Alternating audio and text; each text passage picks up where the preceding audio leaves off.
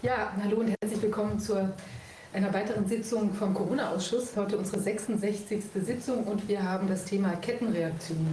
Ich muss ja dazu sagen, wir hatten ja beim letzten Mal angekündigt, dass die ähm, Sitzung heute nicht wie ganz normal stattfindet.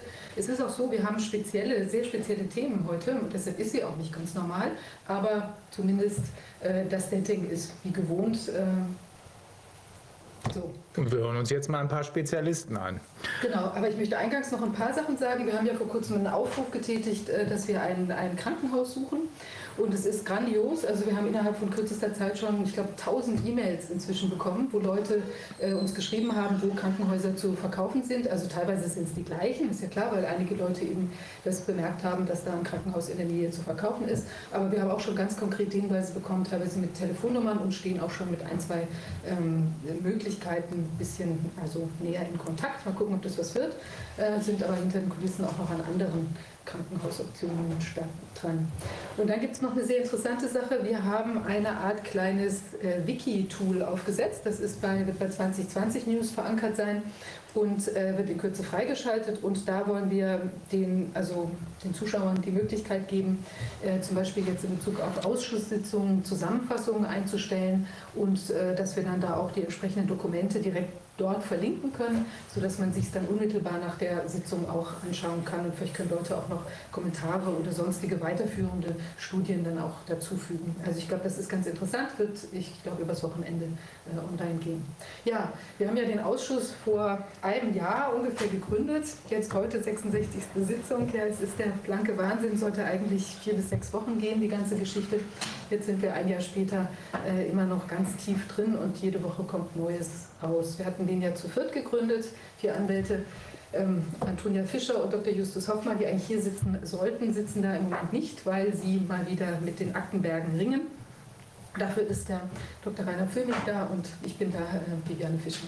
Wir haben noch jemand da, und zwar ist das Matthias Burchardt, Dr. Matthias Burchardt. Er ist ähm, Bildungsphilosoph und ähm, wird uns heute ein bisschen was zum Thema Kettenreaktion, beziehungsweise, also es ist ja eine, eine ein, also Planspiele, Simulationen, äh, hattest du dich näher mit auseinandergesetzt. Ähm, und zwar ein spezielles äh, Planspiel wolltest du uns auch vorstellen, das ist diese Food Chain Reaction. Ähm, sehr spannend und auch insgesamt ein bisschen was sagen zur Einordnung von diesen Simulationsspielen. Da hätten da schon mal den, den Paul Schreier zu, aber es gibt ja ungeheuer viele Teilaspekte, äh, die man zu diesen ähm, bemerkenswerten Manipula äh, Manipulationen, sage ich schon, Simulationen, die dann auch einen manipulativen Effekt irgendwie entfalten können, haben kann. Ja, hallo Viviane, hallo Rainer. Erstmal vielen Dank für die Einladung. Ich bin total stolz, dass ich wieder dabei sein darf und wollte euch erstmal ein großes Dankeschön aussprechen für eure gute Arbeit in den letzten Monaten. Ihr klärt die Sache auf, ihr steht für den Gedanken der Aufklärung, aber ihr gebt den Menschen auch Hoffnung. Das kann man gar nicht ernst genug nehmen, was das bedeutet, dass ihr jede Woche wieder auf Sendung seid und eben nicht nur sagt, was alles mies läuft, sondern vielleicht auch Möglichkeiten gibt, es, gibt es besser zu machen. Das finde ich unglaublich stark. Also dafür vielen, vielen herzlichen Dank. Food Chain Reaction ist ein spannendes Thema. Wir hatten ja diese Event 201 Geschichte auch. Äh, es gibt eine Form von ähm, Regieren durch Planspiele. Und nicht ganz so bekannt wie das, das Virus-Planspiel oder die verschiedenen Virus-Planspiele, die Paul Schreier sich angeguckt hat, sind eigentlich diese, diese Lebensmittel-Planspiele. Was daran ganz interessant ist, ich möchte es kurz vorstellen, wer hat es eigentlich organisiert, wie, wie war es aufgebaut und, und welche Implikationen hat das, ist einfach nicht nur zu sagen, dass solche Spiele stattfinden, äh, da, da könnte man ja auch gute Gründe für finden, sondern wichtig ist, wer organisiert sie und was wird damit bezweckt und ähm, welche, welchen Sinn kann so ein Spiel überhaupt haben. Also das Food Chain Reaction Planspiel aus dem Jahr 2015 wurde durchgeführt vom Center for Naval Analyse. Das ist ein, ähm, ein amerikanischer Think Tank, der eigentlich der militärischen Sicherheit auf der Ebene der Marine dient. Da fragt man sich, was interessieren die sich eigentlich für Nahrungsketten? Und die Idee war eigentlich mal rauszufinden, ja, bei dieses Planspiel, wie, wie interagieren eigentlich internationale und nationale Player im Zusammenhang mit Krisen im Bereich der, der Lebensmittelketten. Das ist sozusagen die Idee. Wenn man dann genauer hinguckt, wer daran überhaupt beteiligt war, ich sage dann gleich auch, worin das bestand, dann sind da einige sehr interessante Player zu nennen. Also das Center for American Progress ist zu benennen. Ich weiß nicht, ob ihr das kennt. Da ist sicherlich ein Name vor allem herausragend bekannt. Das ist der John Podesta. Der war lange Stabschef im Weißen Haus, war im Transition-Team von Obama, hat Wahlkampf für Hillary Clinton gemacht und hat bei dem TIP-Spiel, also dem Transition Integrity Pro Project, ich weiß nicht, ob ihr das kennt, das ist ein ähm, der da haben die Demokraten mal simuliert, wie sieht das eigentlich aus, wenn der Trump die Wahl gewinnt oder wir die gewinnen und der will die, das Weiße Haus nicht räumen, wie wird das eigentlich vonstatten gehen? Und auch in diesem Planspiel war John Podesta beteiligt und hat, hat interessanterweise Joe Biden gespielt in einem der Szenarien. Ganz interessante Geschichte ist auch bei Multipolar, glaube ich, hinreichend beschrieben worden.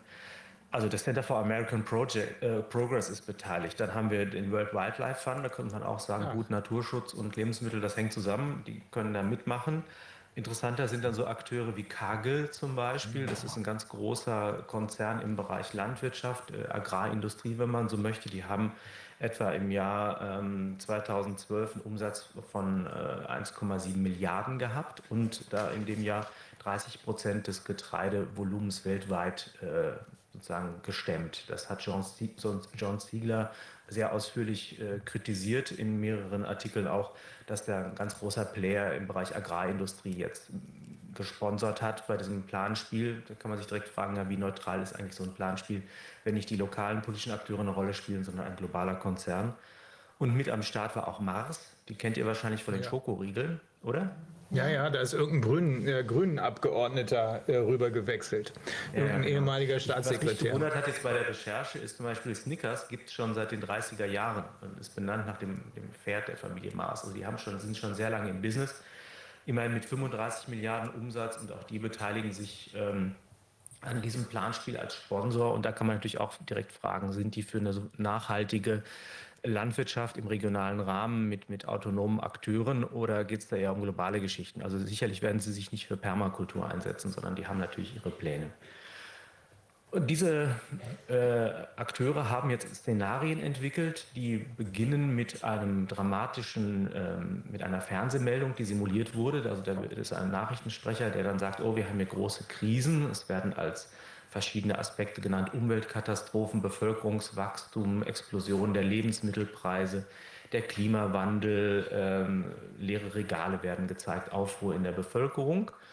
Und dann werden in verschiedenen Etappen äh, Akteure aus äh, verschiedenen Institutionen, nationale Repräsentanzen, also die EU oder eben auch äh, atlantische oder transnationale Instanzen, werden dann äh, konfrontiert mit, mit Lösungsaufgaben und müssen dann im Rahmen dieses vorgegebenen Settings Lösungen finden und interagieren. Und das klingt, wenn wir das erstmal positiv nehmen, nach einem doch ganz interessanten Aspekt, weil man ja sagen kann, es ist gut, sich auf äh, Katastrophen vorzubereiten, bevor sie kommen, damit man gewappnet ist, wenn sie kommen. Das kann man in Sachen Katastrophenschutz tun, etwa wenn es Überflutungen gibt, hätte man das tun können. Man kann es auch in Sachen ähm, Abwehr von, von Infektionen und Pandemien tun. Ja, äh, also insofern ist das erstmal, finde ich erstmal eine plausible Sache, das zu tun. Was ich wenig plausibel finde, ist, dass wir dafür transnationale Unternehmen brauchen und nicht einfach staatliche Stellen, die mit, mit Infrastruktur vertraut sind und eben auch Akteure, die demokratisch legitimiert sind. Das wäre dann meine Rückfrage. Weiterhin könnte man so einem Planspiel hm, zugutehalten, dass es äh, natürlich auch dabei hilft, Erkenntnisse zu gewinnen, wo es schief läuft und neue Handlungsperspektiven zu ähm, erschließen. Also da ist einiges, was man dem auch positiv abgewinnen könnte, wenn man das wohlwollend betreiben wollte, wenn man es bösartig betrachtet. Das ist im Moment eher meine Perspektive. Könnte man sagen, ist das eine Form von Agenda-Setting. Ich habe da ein Zitat, das ich gerne vorlesen würde. Ich habe das übersetzt mit DeepL aus den Dokumenten. Was interessant ist, ich habe mich jetzt nochmal ganz explizit vorbereitet auf die heutige Sitzung bei der Beschreibung dieses Phänomens. Äh, die Seite ist von, vom Netz genommen worden. Also man kriegt das nur mit dem Webarchiv Wayback Machine. Kommt man überhaupt an die alten Sachen ran? Ich hatte einiges gesichert, aber ich wollte es, mich, wollte es nochmal raussuchen. Also es ist offensichtlich äh, nicht mehr aktuell scheinbar oder man möchte vielleicht auch vermeiden, dass da eine wissenschaftliche Auseinandersetzung stattfindet mit dem Planspiel. Ich lese mal vor, was, was sozusagen die, die Doktrin dahinter ist und dann würde ich das gerne einordnen in Richtung Schockstrategie und Change Management, so wie es von Naomi Klein beschrieben wurde oder auch im, im, im wirtschaftlichen Raum ganz üblich ist. Also ich zitiere jetzt, die Geschichte hat gezeigt, also es geht darum, Einstellungen zu verändern, zu visionären Einstellungen. Die Geschichte hat gezeigt, dass die Welt dazu neigt, nach großen Katastrophen große Veränderungen vorzunehmen. Wenn ihr mögt, dürft ihr das gerne parallel zu Corona lesen.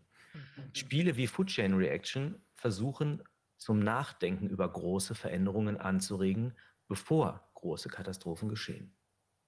Eine große Herausforderung in, bei diesem Ansatz besteht darin, zukünftige Katastrophen so sichtbar, mächtig und motivierend zu machen wie eine tatsächliche Katastrophe der Gegenwart. Es ist schwierig, die Menschen für Katastrophen zu motivieren, die in weiter Ferne liegen und unsicherer sind als wirkliche gegenwärtige Katastrophen. Wir müssen für Katastrophen motiviert werden. Mhm. Daher braucht die Welt neue Wege, um Szenarien zu entwerfen, die mit wirklicher Tiefe und Potenz spezifiziert werden können, sodass es möglich ist, wenn spezifische Fragen zum Szenario gestellt werden, Antworten zu geben, die mit plausiblen Entwicklungen der Welt vereinbar sind. Was hier zum Ausdruck kommt, ist eigentlich ein Regieren über Sachzwänge, die konstruiert werden und als visualisierte Katastrophen eigentlich den Akteuren vor die Füße geworfen werden. Also wer sozusagen die Herrschaft über die Zukunft der Katastrophe hat, regiert auch die Gegenwart.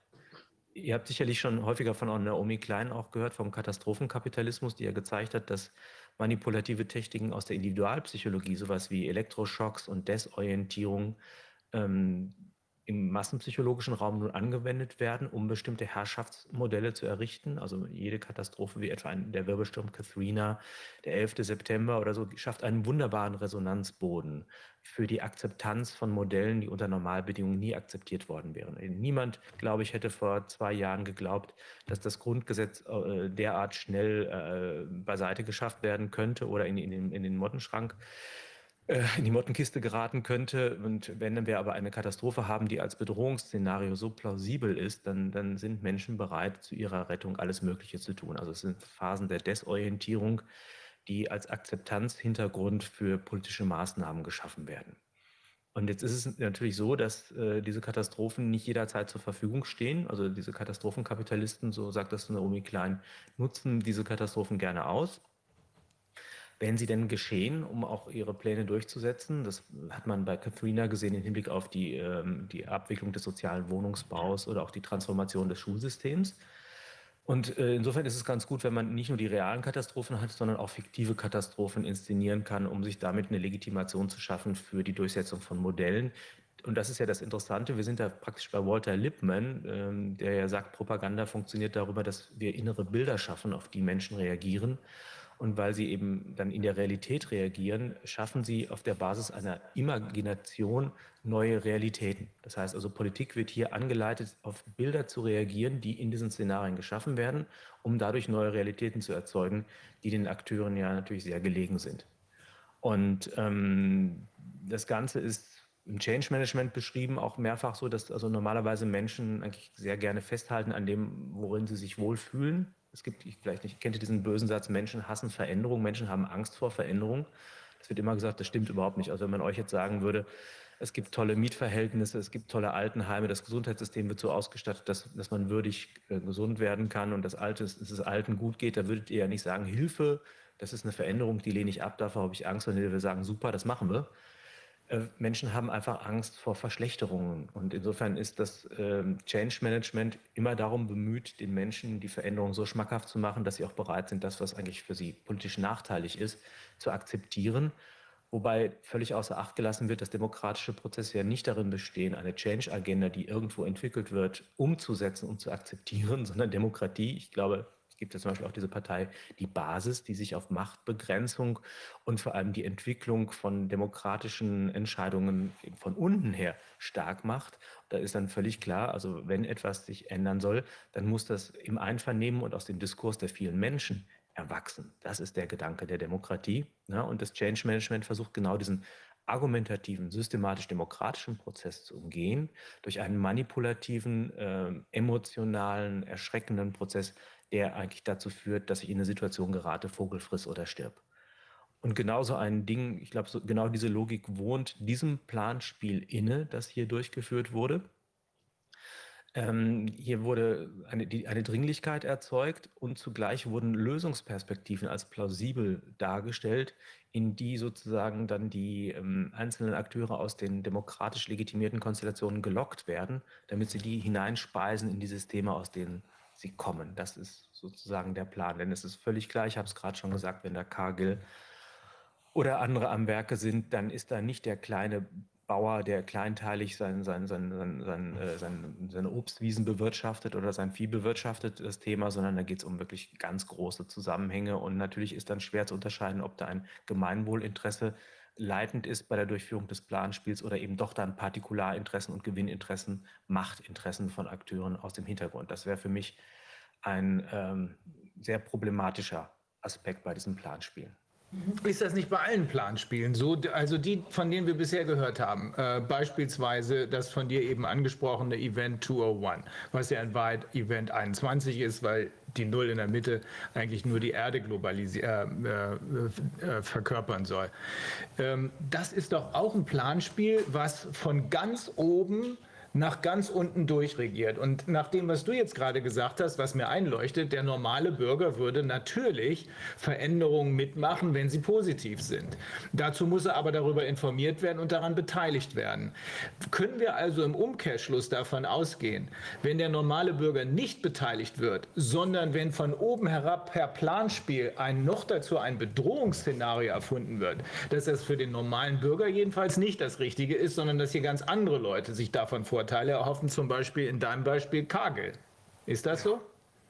Ganz genau. Also es geht ja immer darum, wer hat eigentlich das Skript geschrieben für dieses Planspiel? Wer ist in der Lage, Bedrohungen zu inszenieren? Das ist immer eine Frage, also das, die Politikwissenschaft nennt das Agenda-Setting. Mhm. Es gibt unendlich viele Themen, die man angehen könnte. Ich, ich weiß nicht, ob ihr mitbekommen habt, es, die sind ja relativ diskret, aber es wird demnächst eine Wahl stattfinden. Ich glaube, der Bundestag wird neu gewählt. Mhm. Da gibt es ja verschiedene Akteure, die sich da zur Wahl stellen.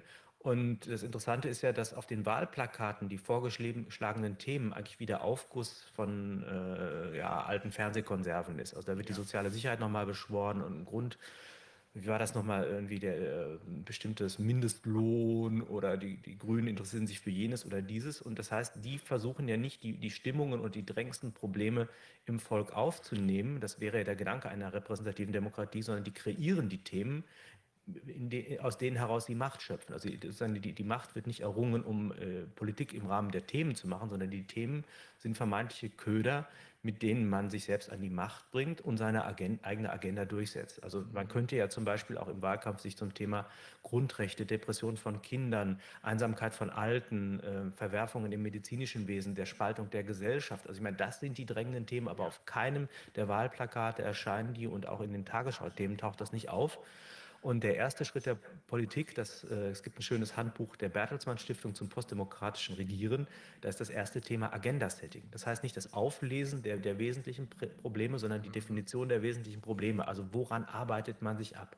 All das, was wir in den politischen äh, Debatten diskutiert hören, sind eigentlich äh, Köder, die uns vorgeworfen werden, an denen wir uns abstreifen oder abstreiten sollen weil wir und plötzlich, egal ob wir dafür oder dagegen sind, fressen wir den Köder, akzeptieren wir, dass dieses auf der Agenda steht und alles, was auf der Agenda steht, äh, radiert andere Themen aus, die plötzlich von der Agenda verschwinden. Und insofern ist der erste Schritt der Politik Agenda-Setting, um dann im Rahmen des Agenda-Settings dann die eigenen Machtstrategien entsprechend durchzusetzen. Aber ich meine, da müsste man sich doch mal überlegen, ähm, wir sprechen ja auch oft, also der, der Great Reset, ja, äh, Wolfgang Wodak hat neulich von einem Great Reset der Demokratie gesprochen auf einer Kundgebung. Und äh, wäre wirklich eigentlich mal interessant, sich äh, sozusagen dieses, also statt ein Priming durchzuführen, ja, in Bezug auf die, was die Industrie sich jetzt wünscht, ja, dass die Protagonisten da von so einem, von so einer einem Planspiel dann äh, im Prinzip äh, reingelockt werden in Lösungswege, die eben nur der Industrie dienen, wie zum Beispiel jetzt zu sagen, also nur die Impfung kann die Herdenimmunität herstellen, dann müsste man eigentlich mal eine Veranstaltung machen, wo ähm, quasi eine Utopie, wie eine Gesellschaft besser aussehen könnte, mal einfach vorgespielt wird. Ja, das, das wäre eigentlich faszinierend. Das wäre für mich der positive Sinn des Planspiels, äh, dass es das einen gewissen Ernst hat, indem man plausibel macht, dass es Alternativen gibt. Also das ist ja das Tolle eigentlich an der Fantasie. Ich habe das, als ich bei euch war und zum Thema politische Bildung gesprochen habe, äh, dass die, gerade die Fantasie eine wesentliche Quelle der politischen Verbesserung ist, weil uns die uns die Möglichkeit gibt, zu zeigen, es geht auch anders. Es gibt so eine, so eine Schwerkraft ähm, des Gegebenen, dass man denkt, das muss so sein, das geht gar nicht mehr anders. Und die Politik gibt sich auch große Mühe, in, äh, bestimmte Ideen zum Verschwinden zu bringen, indem sie diese der Erfahrbarkeit entzieht. Also wenn keiner mehr weiß, wie man ohne Maske lebt, wenn keiner mehr weiß, wie man ohne Tests einen Raum betritt, dann kommt auch niemand die Idee, das zu, auf die Idee, das zu vermissen. Und insofern ist unsere äh, Fantasie eine, eine starke Quelle für, für, den Entwurf eines Gegenbildes, dass man sagt, pass mal auf, wir zeigen euch mal erstens, es geht anders, wir können das auch anders und wollt ihr nicht mal mitspüren, wie sich das anfühlt, wenn es anders wäre? Also ich habe jetzt gerade die repressive Form des Planspiels gezeigt. Es könnte auch eine emanzipatorische Form des Planspiels geben, die, die, die einfach politische Räume wieder öffnen. Ja, die repressive ist die, die von oben unterkommt. Genau. Was ist da? Ich weiß nicht, warte mal. Ich glaube, es war nur die Post. War nur, glaube ich, nur die Post oder sowas, ja. Die, also äh, wir brauchen doch aber von unten nach oben. Deswegen kann ich gar nicht verstehen, warum diese Planspiele überhaupt akzeptiert werden von irgendjemandem. Oder oh, da gibt es noch ganz andere so? Ansätze. Das weiß ich aus der Schulreformgeschichte. Da werden dann auch die Akteure vor Ort, also wenn etwa eine neue Schulform eingeführt werden soll oder andere, andere Modelle äh, abgeschafft werden, dann gibt es Stiftungen, also Bertelsmann oder auch private Akteure, die gehen dann hin in die Kommunen, laden dann Schulleitungen und Lehrer aus einzelnen ähm, Schulen ein und sagen dann so, passt mal auf, ihr müsst jetzt davon ausgehen, eure Budgets sind gekürzt, jetzt müsst ihr euch mal was einfallen lassen, wie ihr damit umgeht. Und, und lassen die dann vermeintlich graswurzelmäßig etwas selbst entwickeln, aber die Parameter sind so festgelegt, dass es im Grunde schon immer so manipulativ ist, dass sie sozusagen den Strick nicht vom anderen um den Hals gelegt bekommen, sondern ihn sich selber umlegen und das als Partizipation erleben. erleben. Ja, das sind pseudopartizipative ähm, Elemente, die dann eingegriffen werden und auch wiederum sehr ausbeuterisch mit dem Planspielgedanken umgehen. Da ist scheinbar Besuch vom Bundespräsidialamt. Ich, würde mich was? Das kann nicht sein. Warte mal, wir müssen mal, bleib mal eben, äh, bleib mal eben dran. Hat er gesagt Bundespräsidialamt? Kann nicht sein. Das war ein Irrtum. Meine Damen und Herren, ich habe persönlichen Brief Filmisch. Sind Sie das? Ja. Bitte schön. Huch, was ist das denn? Ein Brief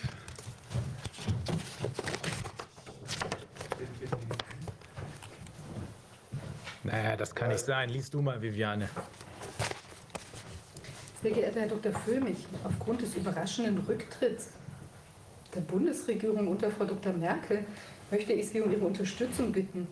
Ich würde mir wünschen, dass Sie bis zur Bundestagswahl als Interims-Bundeskanzler die Regierungsangelegenheiten übernehmen. Das kann, nicht, das kann nicht echt sein, Matthias. Das, äh, zeig mal, ist da eine Telefonnummer so, drauf? Bitte rufen Sie so schnell wie möglich Ihre besten Leute zusammen, um noch heute ein Krisenkabinett zu bilden. Unser Land braucht Sie und ich zähle auf Sie. Mit großem Dank und freundlichen Grüßen, Bundespräsident.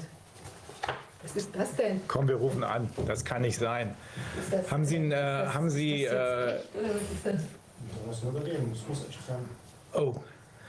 Ja, gib mal her, dann rufen wir da mal an. Also Matthias, bleib mal, wir müssen mal kurz unterbrechen. Ähm, ne? Ist bestimmt ein Fake, glaube ich auch. Okay, ich rufe da an. Hier steht eine Nummer, aber pass mal auf, gleich die mal ab mit, äh, mit dem, guck mal im Netz, was die echt für eine Nummer haben. Nicht, dass ja. da erreicht man dann wahrscheinlich wirklich den Bundespräsidenten, egal wer das Ding geschrieben hat. Ja. Wir versuchen es mal. Also wir sind, wir sind gleich wieder da, eine kurze Unterbrechung. Ne?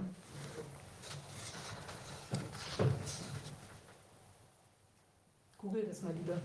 Ja. Bundespräsidialamt. Und hat er das jetzt persönlich übergeben? Oder? Wir haben es abgeholt. Ist das persönlich übergeben? Ich verstehe es nicht. Ja, tatsächlich. Die Nummer stimmt. Na, dann rufen wir da mal an. Okay, also äh, scheint echt zu sein. Wir müssen was tun. Was, sind wir jetzt eigentlich raus oder kann man uns noch hören? Ähm, ich, äh, ihr seid jetzt noch live.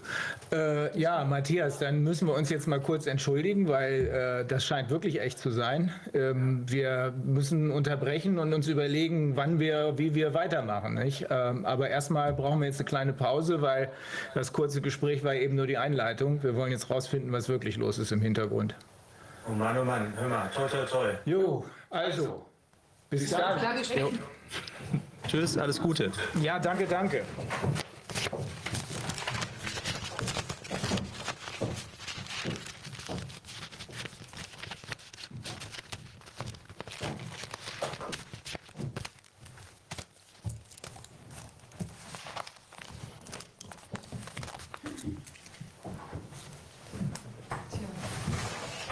Ja, dann gehen wir mal los. Ne? Dann gehen wir los.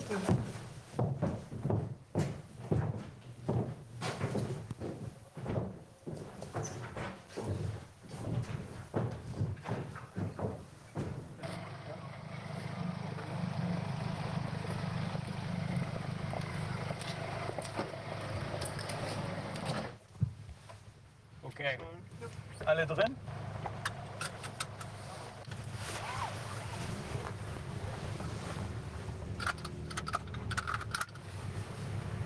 Jetzt sollten wir wahrscheinlich noch mal ein bisschen sprechen, Menschen. Also, was uns da wohl erwartet. Ich bin ja mal echt gespannt. Ja. Oh, oh, oh, oh, oh. Das wird spannend werden. Holy fucking shit. Aber es ist echt doch an der Zeit, dass hier das passiert. Jetzt Es ist passiert. mehr als Zeit. Und wie passend, dass unsere Show gerade heute Kettenreaktion Kettenreaktion. ist. Wer weiß, was da noch äh, sich entfaltet. Ehrlich gesagt, das ist mir überhaupt nicht aufgefallen, bis er es eben erzählt hat, dass diese ganzen Planspiele tatsächlich eigentlich, eigentlich Terrorübungen sind. Cargill.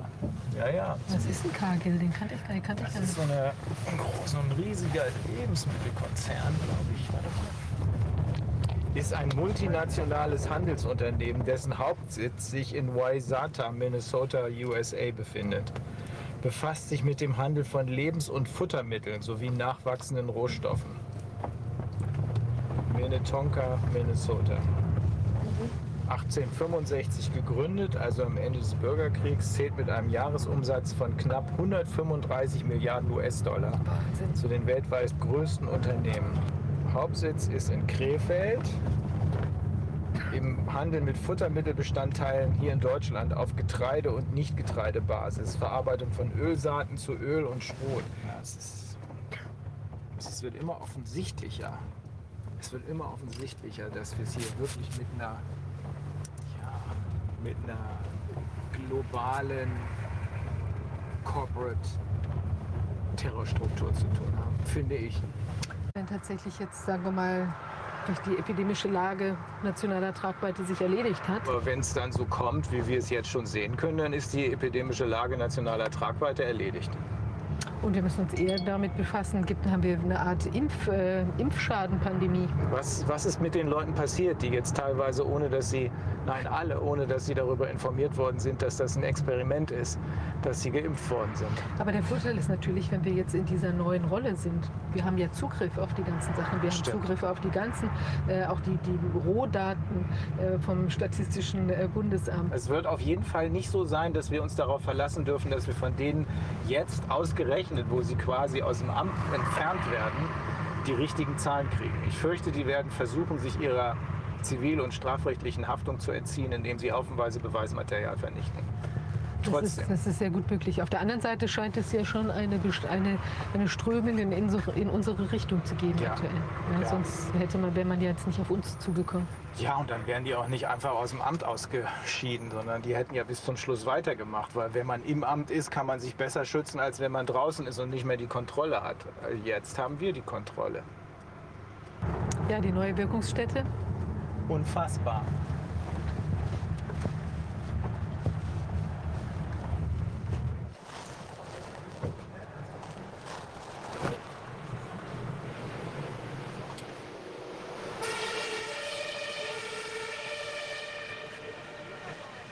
Okay, das war's. Bis hierher.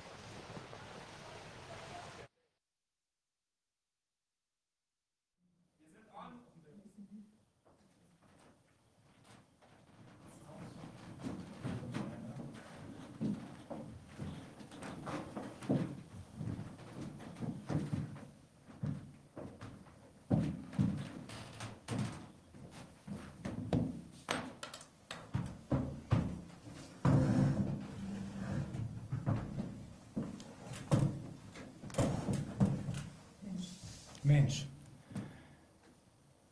Ja, meine Damen und Herren, jetzt sind wir live, etwas anders als sonst äh, Sie das von uns gewohnt sind. Äh, und zwar sind wir mitten in einem Planspiel. Äh, wir sind nach dem fiktiven Rücktritt der Regierung diejenigen, die zeigen müssen, dass sie es besser können, dass sie verstehen, wie man in einer Krise wirklich reagiert, wie man erstens eine Lageanalyse macht und wie man danach, wenn man alle Tatsachen, die erforderlich sind, um die Krise zu bewältigen, festgestellt hat,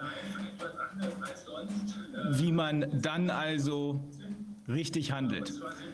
Ähm, Wir haben noch ein paar technische Probleme, aber wir fangen jetzt an. Wir sind faktisch die neue Bundesregierung. Frau Fischer ist die Innenministerin. Wir haben uns auf die Schnelle ein kompetentes Kabinett zusammensuchen müssen, aber es gibt genügend kompetente Leute. Ich äh, werde hier den Bundeskanzler spielen und wir werden das tun, was man eigentlich von Anfang an hätte tun müssen. Fangen wir also an. Frau Fischer, Frau Innenminister, äh, wer sollte als erstes zu Wort kommen in einer solchen krisenhaften Situation? Vielleicht der Bundespräsident. Das ist richtig. Wir haben allerdings schon einige kompetente Mitstreiter gewinnen können für verschiedene Ministerien. Und ich denke, vielleicht sollten wir die jetzt erst noch mal zusammensammeln. Und dann lässt uns der Bundespräsident wissen, was unsere eigentliche Aufgabe ist. Oder genau. beziehungsweise wir wissen es ja schon, aber dass die anderen es auch noch mal aus, dem, aus berufenem Mund hören. Also holen wir uns das Kabinett jetzt zusammen. Ähm, mal sehen, wen wir gefunden haben. Einige sind physisch hier, andere sind per Zoom zugeschaltet, aber wir wollen jetzt demonstrieren, wie man das macht, wenn man es richtig macht. Also,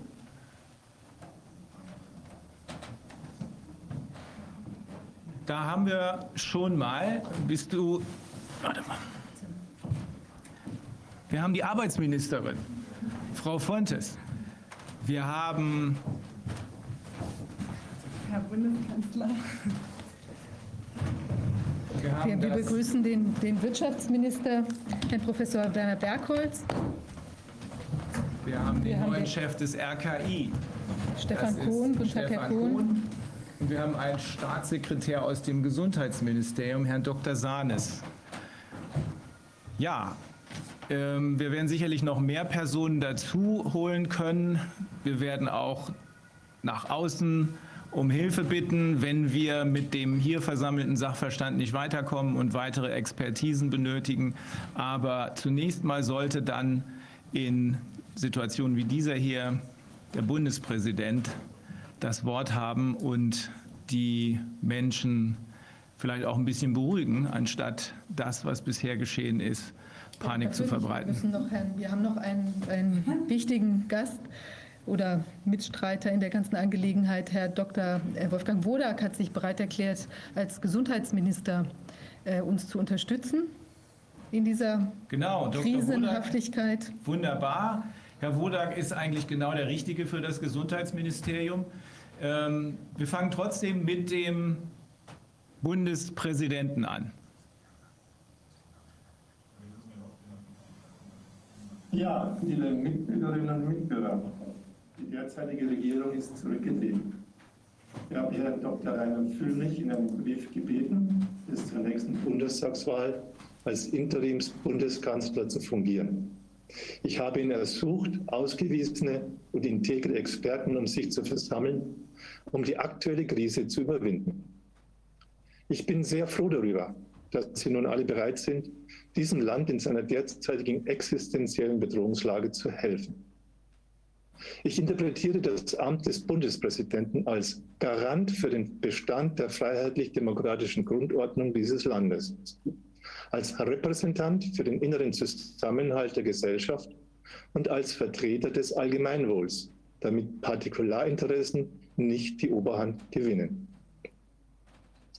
In Bezug auf alle diese drei Punkte bin ich in der momentanen Situation der Corona-Pandemie sehr besorgt, ja sogar alarmiert.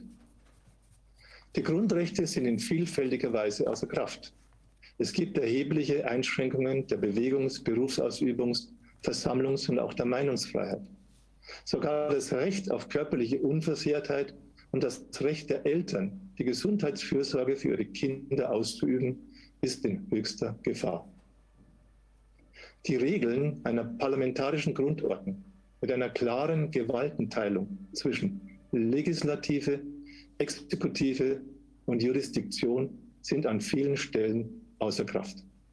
Auch die sogenannte vierte Gewalt in einem Staate, die freie Presse, wird ihren Kontrollaufgaben derzeit nicht gerecht. Gerade Deutschland mit einer Historie von zwei totalitären Regimes in der jüngsten Vergangenheit muss besonders wachsam sein, die demokratische Grundordnung in einer Krise, Zeit der Krise zu bewahren. Wenn wir diese Grundordnung aufgeben, um eines vermeintlich höheren Zweckes willen, haben wir das Wesentliche bereits verloren. Ich sehe die Gesellschaft derzeit eher in einer Auflösung begriffen. Wirtschaft, Bildung, Kultur, Verwaltung und Wissenschaft können ihren jeweiligen Aufgaben nicht mehr im Sinne des Allgemeinwohls nachkommen. Die Verunsicherung in der Bevölkerung ist sehr groß. Viele wissen nicht, wem sie glauben und welchen Informationen sie vertrauen sollen. Das Vertrauen in die staatlichen Institutionen ist bei einer erheblichen Anzahl von Mitbürgerinnen und Mitbürgern tiefgehend erschüttert. Die Spaltung der Gesellschaft reicht mittlerweile bis in Familie, familiäre, partnerschaftliche, freundschaftliche und kollegiale Beziehungen hinein. Die Gräben werden mit zunehmender Pandemiezeit immer noch tiefer, statt dass sie sich wieder schließen. Staatliches Handeln und die finanziellen, materiellen und menschlichen Ressourcen unserer Gesellschaft dürfen nicht einseitig zu Marketingzwecken für pharmazeutische Produkte missbraucht werden. Eine Impfapartheit und eine Zweiklassengesellschaft von Geimpften und Nicht-Geimpften darf es in Deutschland nicht geben. Wie besorgniserregend die aktuelle Situation ist, dazu drei Beobachtungen aus einer kleinen Austauschrunde, in der ich gestern beteiligt war. Menschen geben ihre Projekte auf, die ihnen wichtig sind und durch die ihr Leben einen Sinn macht. Junge Familien wandern in größerer Zahl von Berlin nach Irland auf das Land aus, weil sie dort weniger staatliche Repressionen befürchten. Ein Mann, der sich zweifach hat impfen lassen, nicht aus gesundheitlichen Erwägungen heraus, sondern weil er den Verlust seiner Reise- und Berufsfreiheit fürchtet, ist nun demotiviert und deprimiert.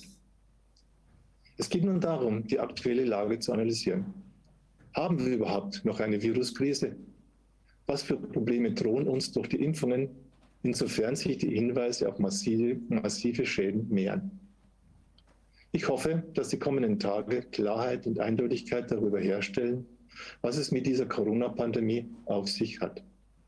Letztlich geht es darum, diese Krise zu nutzen, um unsere Gesellschaft weiterzuentwickeln zu einer Gemeinschaft mit wahrhaft humanen Zielen und Werten, die in diesem Sinne auch eine Vorbildwirkung auf unsere Staat Staatengemeinschaft haben. Ich wünsche allen Beteiligten viel Erfolg bei dieser Unternehmung. Vielen Dank, Herr Bundespräsident Professor Ruppert. Wir werden bestimmt auch auf Ihre berufliche Expertise noch zurückkommen müssen im Verlaufe unserer Aufarbeitung äh, der Lage. Ähm, denn eines der großen Probleme, was wir schon in unserer Tätigkeit im Rahmen des Untersuchungsausschusses festgestellt haben, ist ja, dass hier mit sehr viel Illusion, mit sehr viel psychologischer Operation gearbeitet wird.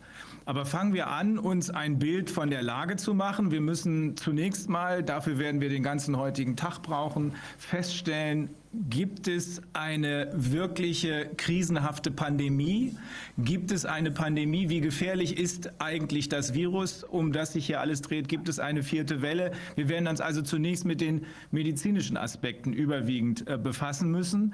Äh, da fehlt äh, einigen von uns hier, äh, zum Beispiel der Innenministerin, äh, zum Beispiel der Arbeitsministerin, äh, der Sachverstand. wir haben einen Mediziner hier aus dem Staatsministerium aus, als Staatssekretär aus dem Gesundheitsministerium Dr. Sahnes und wir haben natürlich auch Dr. Wodak per Zoom zugeschaltet. Vielleicht sollten wir, weil ich denke, zuerst mal die medizinischen Fragen zu klären sind. Zunächst noch mal überprüfen, worum geht es hier eigentlich? Dr. Wodak, äh, Herr Gesundheitsminister, was, was ist hier eigentlich tatsächlich los? Sie sind Lungenfacharzt im richtigen Beruf und äh, können uns vielleicht doch mal in die Lage einführen. Angeblich werden wir ja von einem hochgefährlichen Virus bedroht, das nicht anders als mit Hilfe einer Impfung bekämpft werden kann. Was stimmt daran? Ja, sehr geehrter Herr Bundeskanzler, liebe anwesenden aktiven Neugestalter der Politik. Ich freue mich erstmal, dass es zu diesem Umschwung offenbar kommt und bin natürlich überrascht darüber, aber das, was wir die ganzen Monate beobachtet haben und auch analysiert haben, das gilt es jetzt äh, zu nutzen, um die Strukturen zu verändern. Das Allerwichtigste ist das Ziel für mich dabei als Arzt auch, dass ich den Menschen helfen will, die Angst zu verlieren, die jetzt alles lähmt, die vernünftige Entscheidungen unmöglich macht.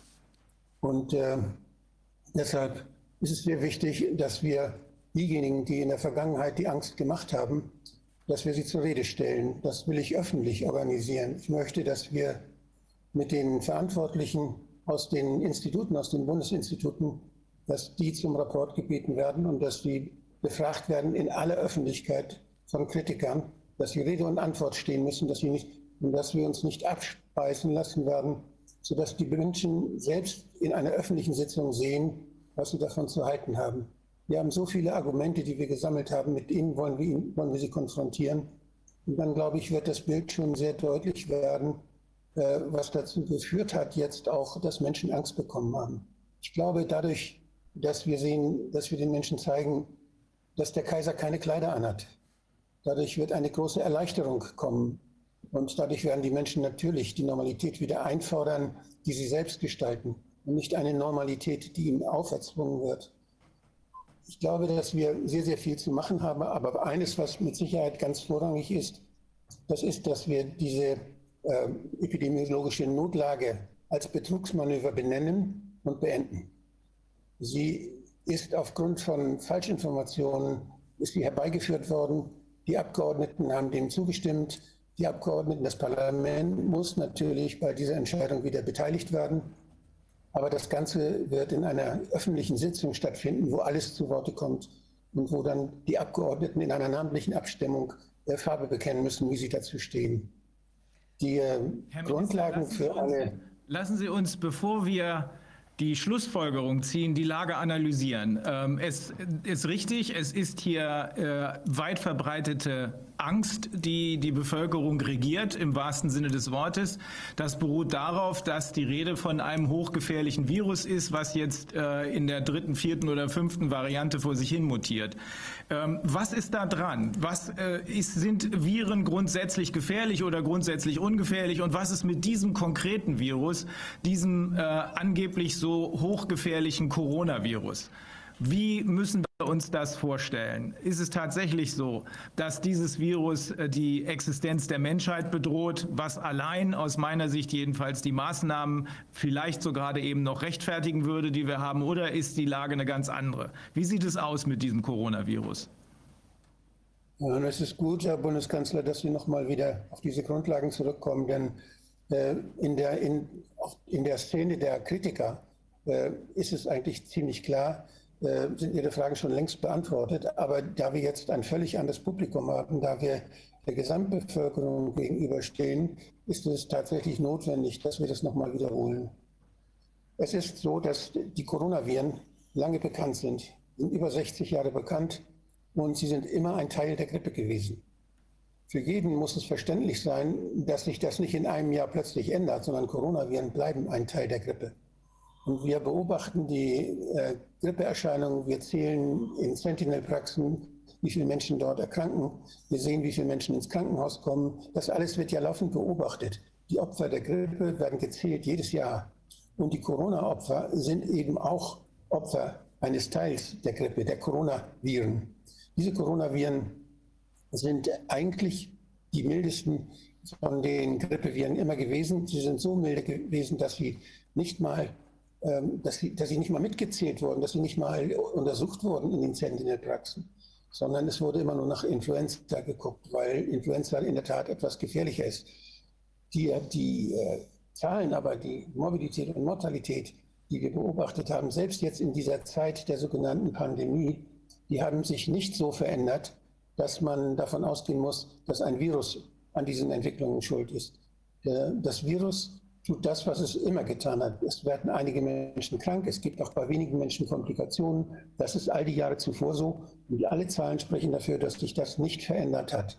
Was sich verändert hat, ist die Lebenssituation der Menschen. Es gibt viel mehr Selbstmorde, es gibt viel mehr Folgen der Lockdowns, es gibt viel mehr Menschen, die Depressionen haben, Kinder, die in der Psychiatrie äh, jetzt landen, weil sie Angstzustände haben. All diese Folgen das sind nicht Folgen, durch die, durch die Viren bedingt sondern das sind Folgen durch eine falsche Politik und durch die Maßnahmen. Ich denke also, dass man der Bevölkerung äh, denen ja sehr, sehr leicht erklären kann, dass sie keine Angst vor Viren haben müssen, dass sie besonnen bleiben können und dass sie jetzt äh, zu einer Normalität zurückkehren können, die sie selbst aufgrund ihrer Beobachtungen in ihrem Umfeld, die sie selbst gestalten können. Die Menschen sind verängstigt, weil sie überall Menschen mit einer Maske rumlaufen sehen. Wenn wir sagen, dass die Masken nicht mehr getragen werden dürfen, dann sind die weg.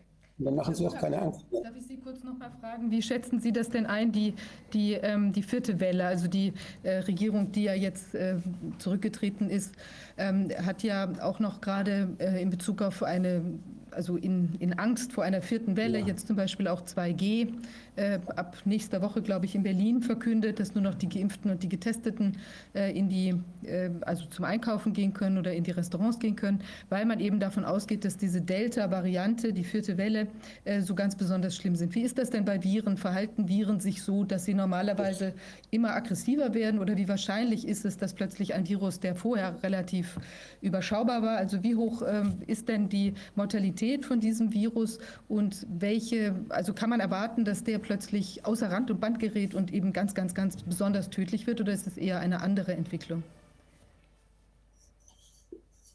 Viren ändern sich laufend. Viren äh, ja, sind mindestens jedes Jahr, erst kommen sie völlig in eine völlig andere Form. Wir haben Wellen.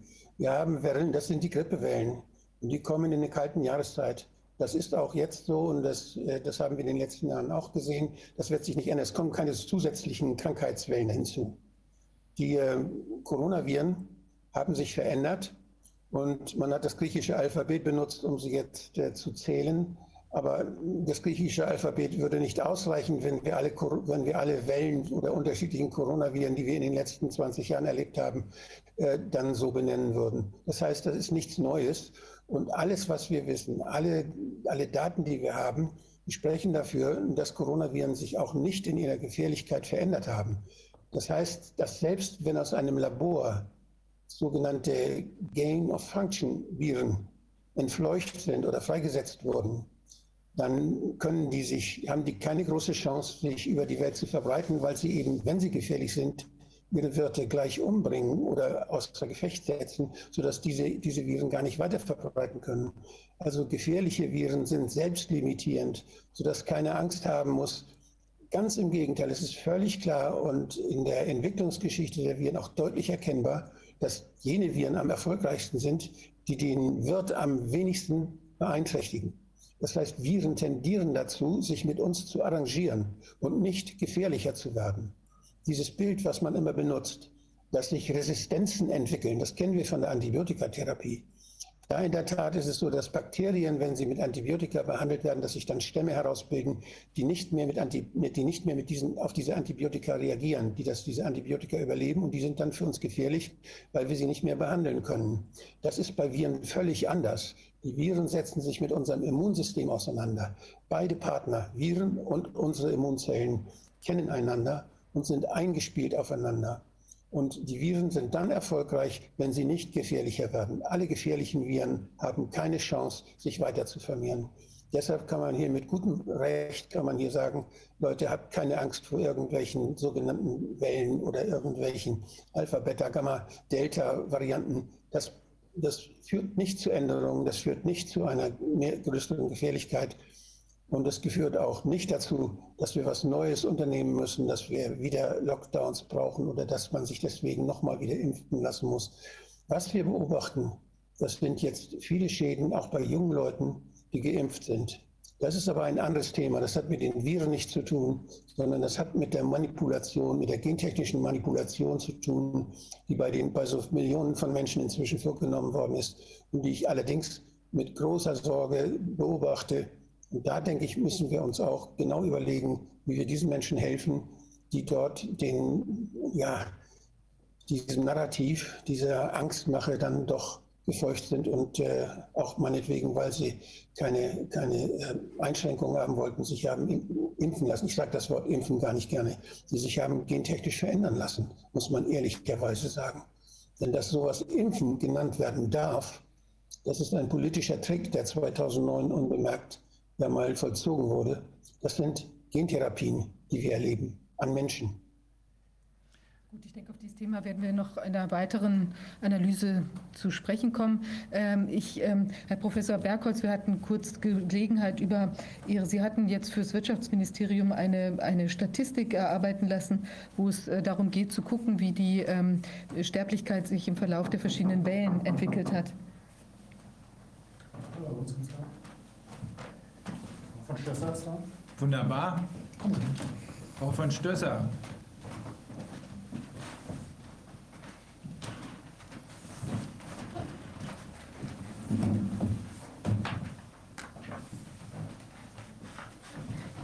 Hallo, herzlich willkommen. Frau von Stösser aus dem Ähm, Gesundheitsministerium. Den Kugelschreiber, oder kann ich einen Kugelschreiber?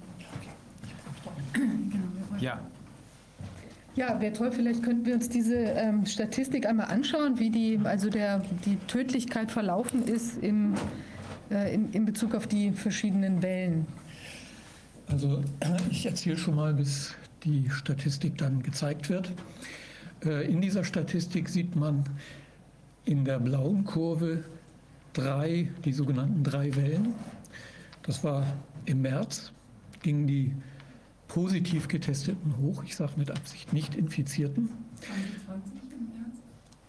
2020, ja, Entschuldigung.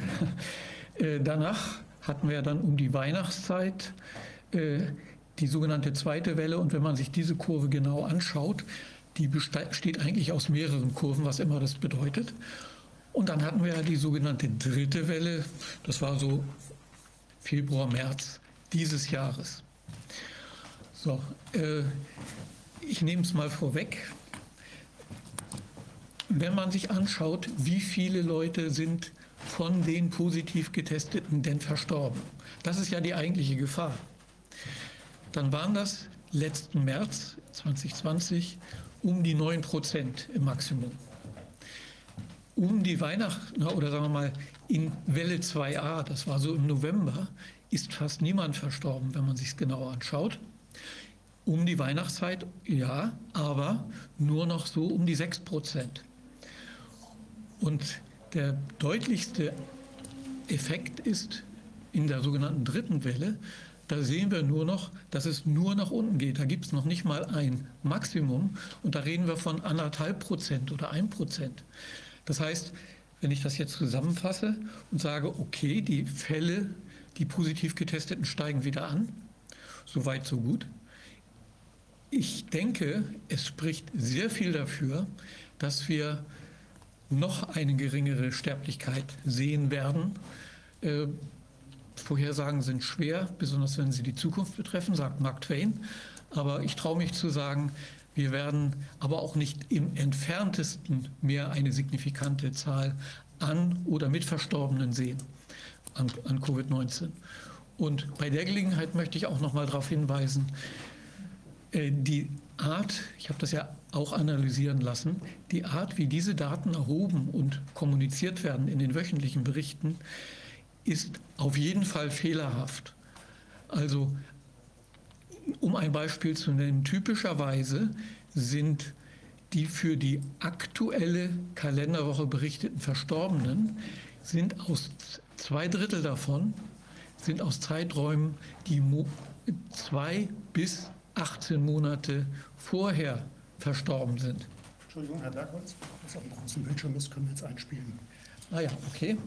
Gut, das, da müssten wir jetzt mal durch, durchklicken. Bis, also klicken Sie mal durch oder? Die ist doch gar nicht dabei. Ach so, das, ich hatte, ich hatte sie geschickt. Na gut, dann, Müssen wir das nochmal nachholen. ja, dann müssen wir es nachholen. Können wir dann ja bei passender Gelegenheit. Also ich habe ja schon die, die wesentliche Botschaft ist, äh, auch wenn die Zahlen halt verfälscht sind dadurch, dass das ein Mischmasch über die ganze Zeit ist an Verstorbenen. Zwei Drittel von den jeweils angeblich aktuellen und ein Drittel sind aktuell. Aber dann kommt noch ein zweites Problem.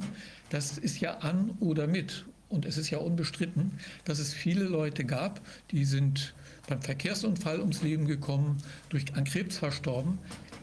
In, falls die eine positive Corona-Test hatten, dann werden die mitgezählt, was ja nun völliger medizinischer Unfug ist und auch nicht logisch ist.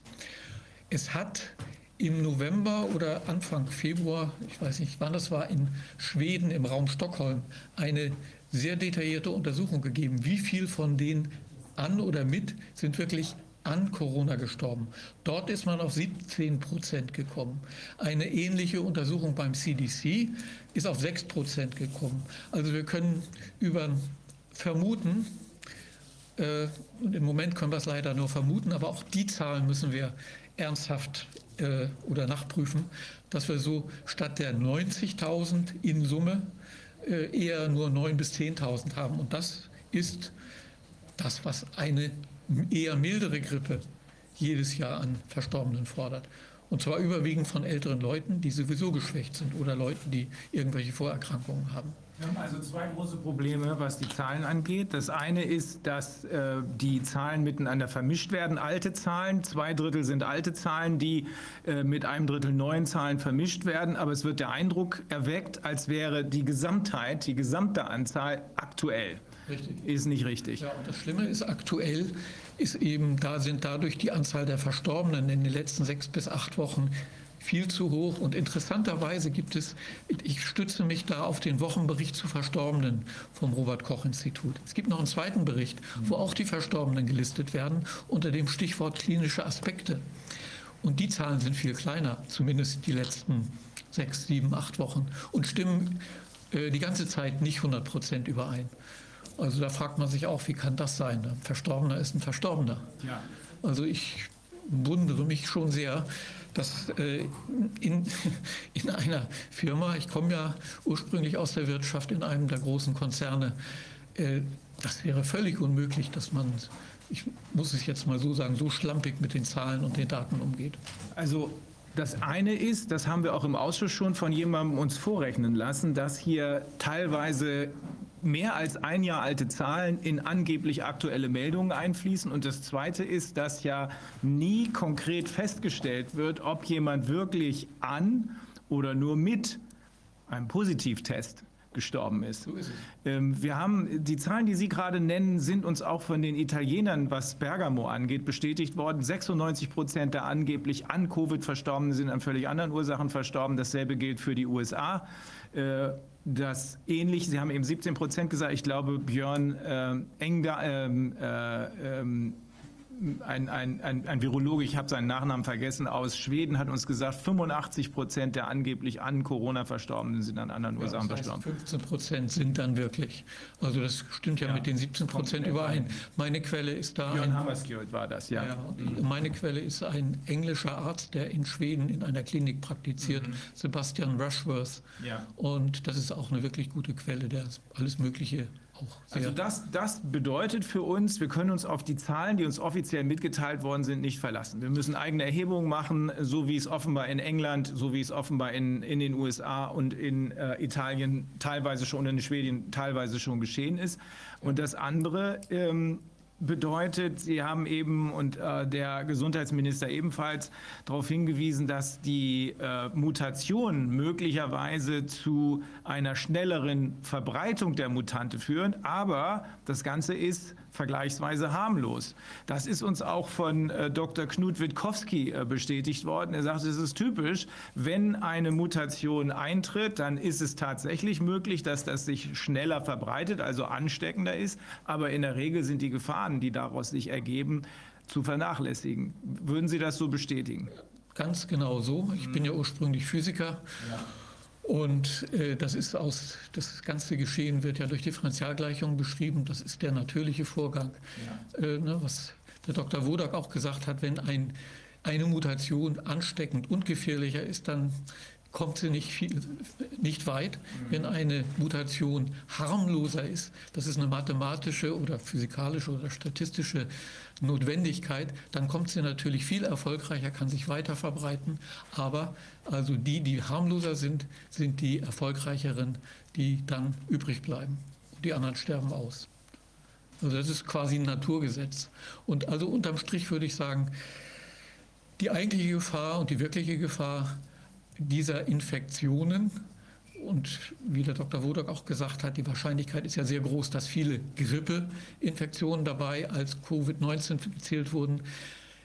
Diese Gefahr Meine persönliche Einschätzung ist so gering, dass auf keinen Fall im Herbst mehr ein Lockdown äh, verordnet werden sollte.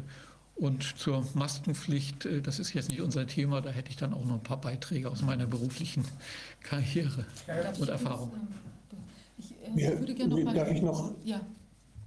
darf ich dazu vielleicht noch was ergänzen? Wir müssen jetzt aufpassen, dass diese natürliche Epidemiologie der Viruserkrankungen, die wir beobachten, selbst wenn irgendwo mal gefährliche Viren freigesetzt sein sollten, dann äh, regelt sich das ziemlich schnell wieder. Was allerdings jetzt völlig neu ist, dass zum Teil die Hälfte der Bevölkerung jetzt gentechnisch verändert worden ist. Und zwar verändert worden ist dadurch, dass sie selbst äh, Antigene bildet, die bei Coronaviren ja dann auch anzutreffen sind. Das heißt, hier kann es sein, und das sagen viele Experten, sehr viele Experten, dass es zu Reaktionen kommt, dass Menschen tatsächlich schwer krank werden, wenn sie jetzt mit Viren Kontakt haben.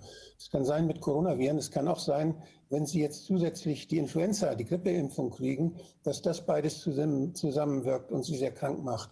Also es gibt da sehr viele Dinge, die wir noch nicht genau wissen, von denen wir aber wissen, dass sie durchaus reelle Gefährdungen sind für die Menschen, die geimpft worden sind.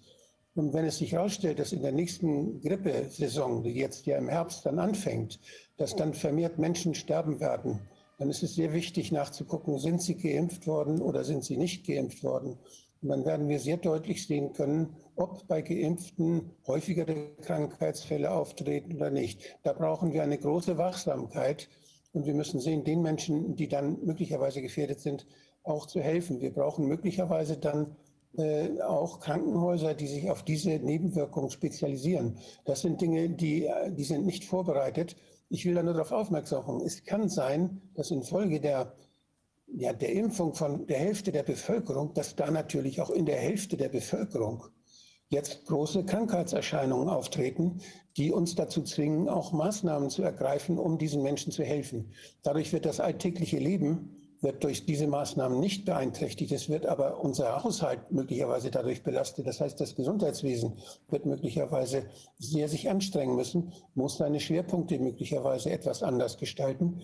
Also da ist sicherlich äh, Wachsamkeit geboten und das müssen wir sofort anfangen. Dazu gehört aber auch, dass wir uns äh, Pläne, dass wir uns mit den, mit den Verantwortlichen äh, zusammensetzen und einfordern, die Daten äh, größere Transparenz einfordern, was dann wirklich in den Impfstoffen war, was verimpft worden ist. Das wissen wir ja gar nicht. Das sind Firmenangaben, auf die wir uns verlassen sollen. Wir wissen nicht, was wirklich drin ist. Und äh, wir wissen nicht, wie die, Probe, wie die Probenahme derzeit geschieht, wie dann die zuständigen Behörden überhaupt kontrollieren, was da drin ist, oder ob sie sich ganz und gar auf die Firmen verlassen, die ihnen sagen, was da drin sein soll. Das sind Dinge, die können wir nicht einfach so gehen lassen, sondern da müssen wir Chargen beschlagnahmen. Wir müssen aufhören zu impfen, sofort. Ähm, wir müssen die Chargen, die, die, die es gibt, ja, ja, die müssen wir untersuchen lassen. Genau, wir wollen uns jetzt eigentlich dieser, dieser ähm, Angelegenheit so ein bisschen abgeschichtet. Wir hatten das so, äh, besprochen auch, dass wir uns der Sache so etwas abgeschichtet nähern in der Betrachtung, dass wir uns zuerst mal angucken, was jetzt von dem reinen Coronavirus, auch wenn wir jetzt vielleicht nur mal die, Unge die Ungeimpften betrachten oder vielleicht auch den Rest der Bevölkerung, wir können das ja im Moment noch nicht ganz abschätzen, was ist da aus der, von der Virusfront sozusagen die Gefahr? Ist da noch eine pandemische Lage, epidemische Lage nationaler Tragweite zu sehen? Was sind da die Gefahren? Da geht es ja auch um Analysetools. Wir wollen uns gleich auch noch mal mit der Aussagekraft der PCR-Tests auseinandersetzen oder sonstiger Erkennungsmöglichkeiten, sodass wir sehen, gibt es da eventuell noch äh, Vorgänge, auf die wir ein Augenmerk haben müssen. Und dann denke ich, dass wir uns mit dem ganzen Impfgeschehen, was ja viele sehr, sehr neue Aspekte hat, wo wir auch auf sehr neue Forschung angewiesen sind, dass wir uns da noch mal in einer zweiten Sitzung vielleicht morgen auseinandersetzen, äh, falls wir heute nicht mehr dazu kommen. Aber ich würde denken, dass wir ähm, jetzt nochmal uns mit dem reinen Virusgeschehen auseinandersetzen sollten, auch mit der Sterblichkeitskonstellation. Mich hat das ja ähm, schon äh, fasziniert, was Sie ähm, Herr Professor Berghoff gesagt haben, dass eben diese, äh, naja, also dass diese Analyse so, so zeitversetzt, also diese Erfassung so zeitversetzt von den Toten äh, erfolgt ist. Jetzt haben wir ja hier den Herrn Kohn, äh, Sie sind ja der neue Chef vom RKI. Sie haben da ja einiges übernommen von Herrn Professor Wieler. Ähm, und da würde mich interessieren, also gibt es denn aus Ihrer Sicht irgendeine ein, irgendein Grund, warum das so gehandhabt worden sein kann mit dieser Erfassung oder was, Sie haben ja schon erste Analysen jetzt vielleicht auch schon anfertigen lassen in der Kürze der Zeit, natürlich vielleicht auch äh, vorläufige, aber was ist denn Ihr Eindruck, wie die, wie die, ähm, wie sagen wir mal, die Schadensträchtigkeit dieses Virus äh, sich dargestellt hat, was wir da an Sterblichkeit zu verzeichnen haben und was vielleicht aus Ihrer Seite erforderliche Maßnahmen wären jetzt, um noch mehr Erkenntnis zu erlangen, was da eigentlich los ist? Ja, gerne. Äh, erstmal, verehrter Bundeskanzler und verehrte Vizekanzlerin, ich bedanke mich für das Vertrauen, dass Sie mich in diese Expertengruppe mit aufgenommen haben und mir diese Aufgabe vorübergehend jetzt äh, übertragen haben, das Robert-Koch-Institut zu leiten. Das ist ja eine Behörde, die ähm, inzwischen doch sehr bekannt geworden ist. Ich muss sagen, ich war überrascht, als ich heute Morgen zu meinem äh, Antritt in, äh, in das Institut kam. Ähm, es ist doch deutlich größer, als ich es mir vorgestellt habe. Also ich rechnete so mit 80, 100, vielleicht 200 Menschen. Es sind 1200, das ist ja größer als äh, das Gesundheitsministerium, vielleicht sogar, das weiß ich nicht. Ähm, und ich habe, ähm, ich bin heute Morgen äh, dort reingefahren und habe ähm, mich auch gleich getroffen mit den Abteilungsleitern und den Leitern der Projektgruppen, äh, um ähm, schon mal in Gang zu setzen, dass äh, ähm, also um vorzubereiten, wie jetzt dort wohl gearbeitet werden kann. Und ich muss sagen, ich habe ähm, eigentlich ähm, gleich auch drei Fragestellungen mit eingebracht, weil ich wusste, dass es hier in diesem Kreis natürlich dann zu erörtern ist. Und die erste äh, Frage war für mich, es ist jetzt ähm, seit anderthalb Jahren Pandemie. Anderthalb Jahre ist eine relativ lange Zeit. Viele Leute fragen sich, wie lange soll denn das noch gehen? Und ich frage mich, und das habe ich eben das Amt dann auch gefragt, ähm, äh, waren die Maßnahmen denn noch nicht die richtigen, dass das jetzt immer noch anhält, diese Situation. Und dann habe ich ähm, aber auch klar gemacht, mein zweiter Punkt war, dass ich gesagt habe, also äh, wir nehmen das jetzt natürlich zum Anlass zu bilanzieren, um zu, äh, zu gucken, was ist eigentlich genau los, äh, welcher Schaden ist entstanden. Das wollte ich schon äh, ähm, wissen und wollte, da lege ich großen Wert drauf, dass das jetzt auch mal sehr genau und gründlich ähm, auch vorgerechnet und, und vorgelegt wird. Wo genau der Schaden ist, ist sicherlich dann auch die Frage, was will man hier an dieser Stelle eigentlich als, als Schaden bezeichnen. Aber das müssen wir wissen, denn ähm, wir wollen ja gucken, wie möglicherweise Maßnahmen für die Zukunft zu dimensionieren sind. Und, das, und die letzte, die dritte Frage, die ich dann ad hoc sofort hatte, ist die, ist, äh, kündigt sich eine vierte Welle an. Ähm, was haben wir da zu erwarten? Das war also die, die dritte Fragestellung, die ich ins Haus gegeben habe. Also verbunden natürlich mit der Überlegung, welche Gefahr genau besteht jetzt eigentlich? Wie wird die auch erhoben, nachgewiesen? Und, so. und daran arbeitet das Haus jetzt im Moment. Und ich habe, äh, ähm, weil ich äh, mich natürlich schon ein bisschen länger damit beschäftige, äh, nun komme ich nicht als Mediziner in dieses Haus, sondern als Experte für Verwaltungsmanagement. Ich gehe es von der anderen Seite an. Äh, und ich glaube, das kann auch helfen, vor allem wenn ich jetzt höre, dass eben auch schon viel ähm, äh, an, an, Thesen im Raume steht und auch vorweggenommen wird. Ich bin ein Freund davon, das sehr systematisch zu machen und das eins nach dem anderen durchzugehen und die äh, Bestandsaufnahme will ich sehr sachlich erstmal durchzuführen, bevor wir dann zu Ergebnissen kommen. Jetzt möchte ich keine meiner Vorgesetzten, weder Minister noch Staatssekretär, da äh, in die Parade fahren, aber ähm, ich glaube, das, äh, ähm, das ist schon wichtig, hier das sehr ähm, nüchtern und objektiv anzugehen. Äh, und die, ähm, die, erste Bitte, die ich hatte, ganz konkrete an das Haus, war, dass ich doch gerne mal wissen wollte, wie denn jetzt ähm, sich in, in, der Zeit der Pandemie auch die Sterblichkeit entwickelt hat. Und ich, ich war überrascht, es sollte jetzt eigentlich äh, in diese Sitzung äh, hier hineingesendet werden. Die Technik war darauf vorbereitet. Äh, dann ist äh, offenbar das RKI etwas schnell etwas schneller als das Wirtschaftsministerium gewesen. Dann sind die Sachen zuerst, denn das war äh, das Bild, was wir eben schon gesehen haben, offenbar. Ich kenne es noch gar nicht, aber ich gucke es mir jetzt mal an und wir können ganz kurz vielleicht darüber sprechen. Genau, ja, das, die, meine Idee war dabei, nämlich die, äh, man hat ja äh, häufig, wenn man so äh, Sterbezahlen sich geben lässt oder auch von Statistiken äh, abliest, dass man das für jedes Jahr einzeln betrachtet. Das Jahr fängt am 1. Januar an und endet am 31. Dezember. Da ist die Saison einer Influenza oder einer Corona-Epidemie ja genau äh, irgendwie geteilt an der Stelle. Äh, also da, deshalb war meine Idee jetzt, das doch mal so von Sommer zu Sommer zu rechnen. Es sind ja die gleichen Zahlen, das ist auch ein Jahr genau. Und das haben die Kollegen jetzt offenbar genauso gemacht. Also die Sterbefälle im Einjahresintervall, ja, dass man genau sehen kann, wie viel ist in jedem Jahr, aber eben von Sommer zu Sommer. Und das endet dann auf der rechten Seite, sehe ich, 2020, 2021. Also bis jetzt den vergangenen Sommer. Diesen Sommer bis letzten Sommer ist der letzte Zeitraum. Und da sehen wir jetzt. Eine Million Sterbefälle. Ja, wir sehen, dass wir, dass wir eine äh, geradezu lineare Entwicklung, die leicht ansteigt nach rechts rüber. Ähm, da kann ich jetzt ehrlich gesagt, also da sind ja jetzt schon anderthalb Jahre dieser Pandemie dabei. Da kann ich gar keine Auffälligkeit so richtig feststellen, ablesen. Also an dem lässt sich das nicht und das macht mich stutzig und ich denke, da wird man das nochmal genauer sich angucken müssen. Vielleicht reicht es auch dann nicht aus, das auf ganze Jahre zu sehen, sondern wir müssen das auf Monate runterbrechen. Ähm, und das ist ja nur, also die Sterblichkeit zu betrachten, ist ja ein, ein Gegenchecken dessen, was medizinisch passiert.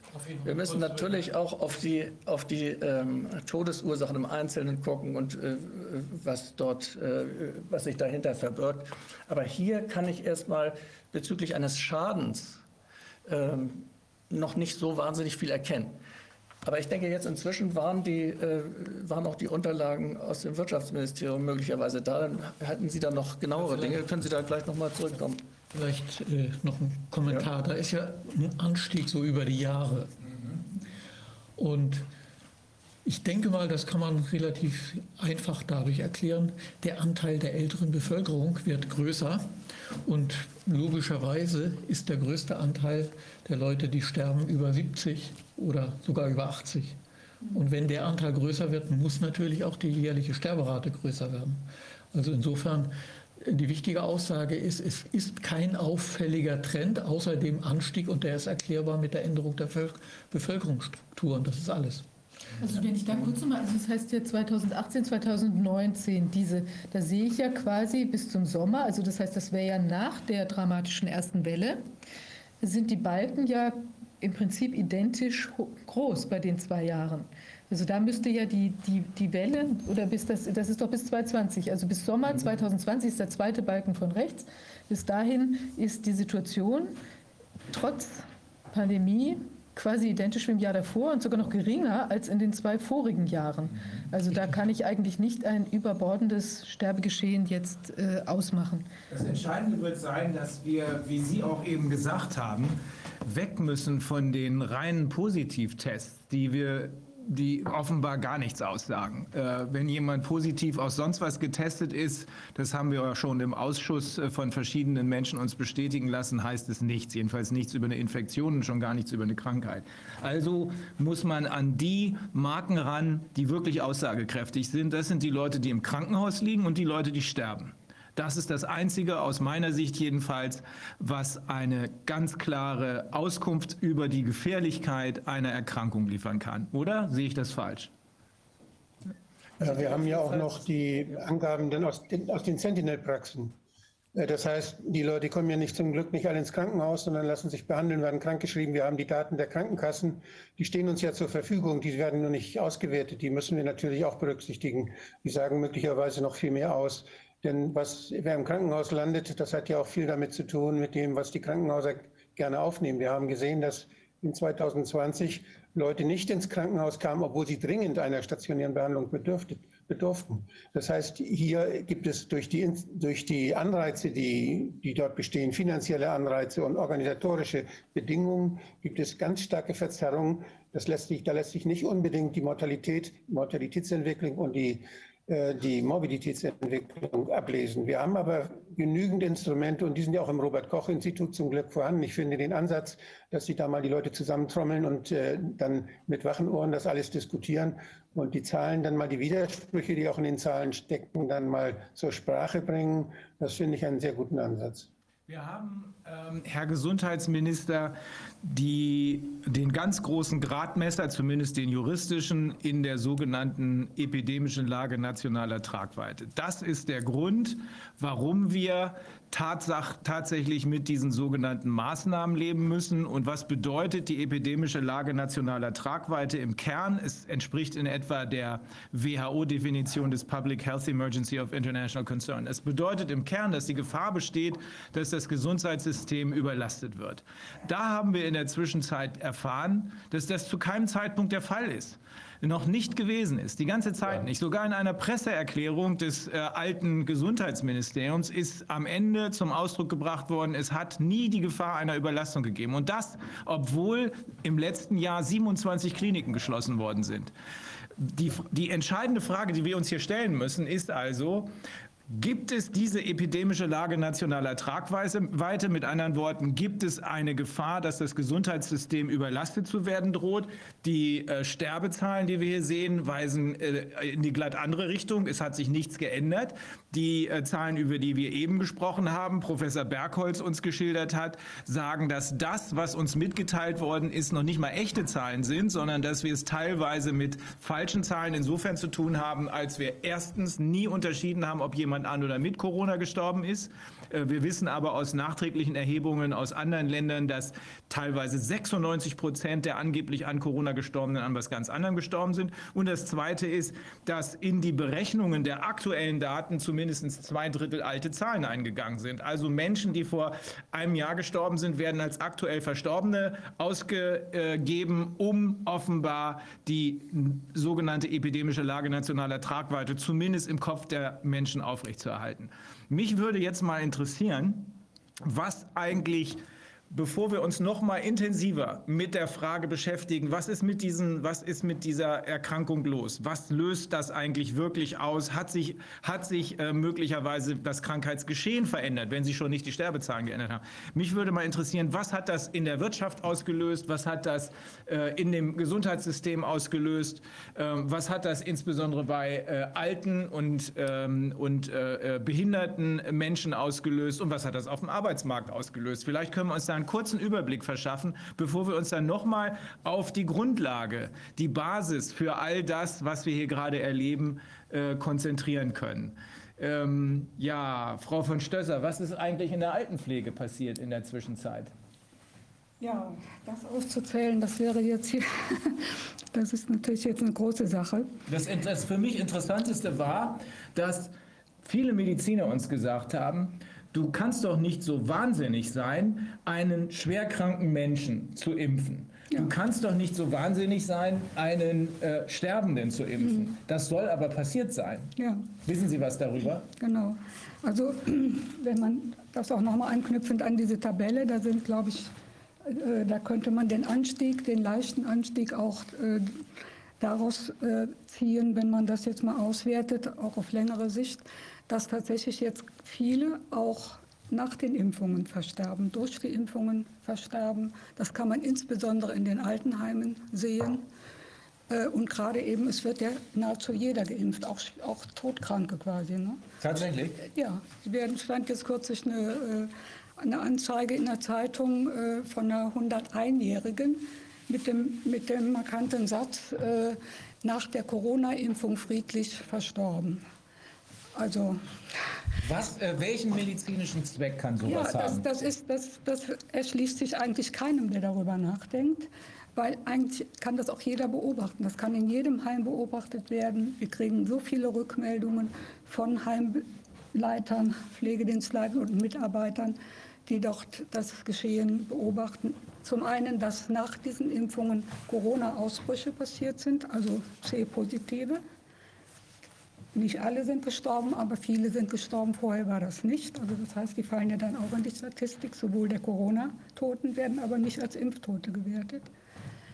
Und äh, es findet ja überhaupt gar kein Monitoring statt. Das heißt, es wird systematisch gar nicht überprüft, welche Auswirkungen hatte die Impfung. Was ist genau bei wem danach, was hat sich äh, verändert, wie viele Leute sind gestorben. Das müsste man jetzt, das wäre meine Forderung ganz klar, an, an an Sie und an jetzt hier die neue Regierung, dass wir wirklich hier ein ganz gezieltes Monitoring machen, was passiert jetzt mit den Leuten, nachdem geimpft worden ist. Auch rückwirkend kann man das ja Dass machen. wir also die Impfnebenfolgen in Anführungsstrichen Ja. mal konkret feststellen. Weil im Moment ist ja tatsächlich das Corona-Geschehen, man kann sagen, es können ja nur noch Geimpfte an Corona im Grunde genommen erkranken, weil ja die gefährdete Gruppe, die ist ja durchgeimpft im, im Wesentlichen. Also wir haben ja, ich würde mal sagen, von den über 70-Jährigen fast kaum noch einen, der nicht geimpft ist. Und das sind nach wie vor aber die, die an Corona erkranken und auch auf den Intensivstationen liegen. Das heißt, hier muss man tatsächlich die Wirkung der Impfung, da kommen wir vielleicht morgen noch mal drauf, aber ähm, das wäre ein ganz großes Thema, hier zu gucken, was, wa- welchen Einfluss hat die Impfung überhaupt auf dieses gesamte Pandemiegeschehen im negativen Sinne, dass sie das Wie hat sich das denn, wie hat sich das denn ausgewirkt? Wie hat sich die, die sogenannte Pandemie ausgewirkt in den Heimen selbst, in den äh, Heimen, wo Alte und äh, Behinderte, äh, teilweise wissen wir ja auch aus der Arbeit im Corona-Ausschuss, äh, sind es Menschen, die äh, äh, an ähm, ja, massiven ähm, Defiziten, was die Wahrnehmung angeht, leiden. Also äh, Senilität spielt da eine Rolle. Wie hat sich die Situation da ausgewirkt? Ist es so, wie uns berichtet wird, dass die Besuche nur noch eingeschränkt möglich waren? Haben die Patienten darunter leiden müssen oder war's, war's, äh, haben sie es nicht mitbekommen? Wie, was ist da passiert? Also das, was da passiert ist, hätte ich mir nie vorstellen können. Ich bin schon seit fast 50 Jahren in dem Bereich, dass man Menschen isoliert, in ihrer höchsten Not quasi alleine lässt, gerade auch die Demenzbetroffenen, die, die das ja wirklich gar nicht mehr verstehen können, warum kommt jetzt der einzige, der einzige sozusagen Mensch, den, den, den sie noch erkennen, warum kommt er plötzlich nicht mehr? Oder überhaupt, warum muss ich in meinem Zimmer bleiben? Also das sind menschlich und rechtlich gesehen ist hier wirklich, ähm, ja, das ist, das, ist das, das Armutszeugnis schlechthin, was man hier dieser Regierung ausstellen kann, mit der Maßnahme alleine einen Lockdown zu verhängen und die Menschen zu isolieren. Das hat, das hat niemanden geschützt, das hat alle gefährdet.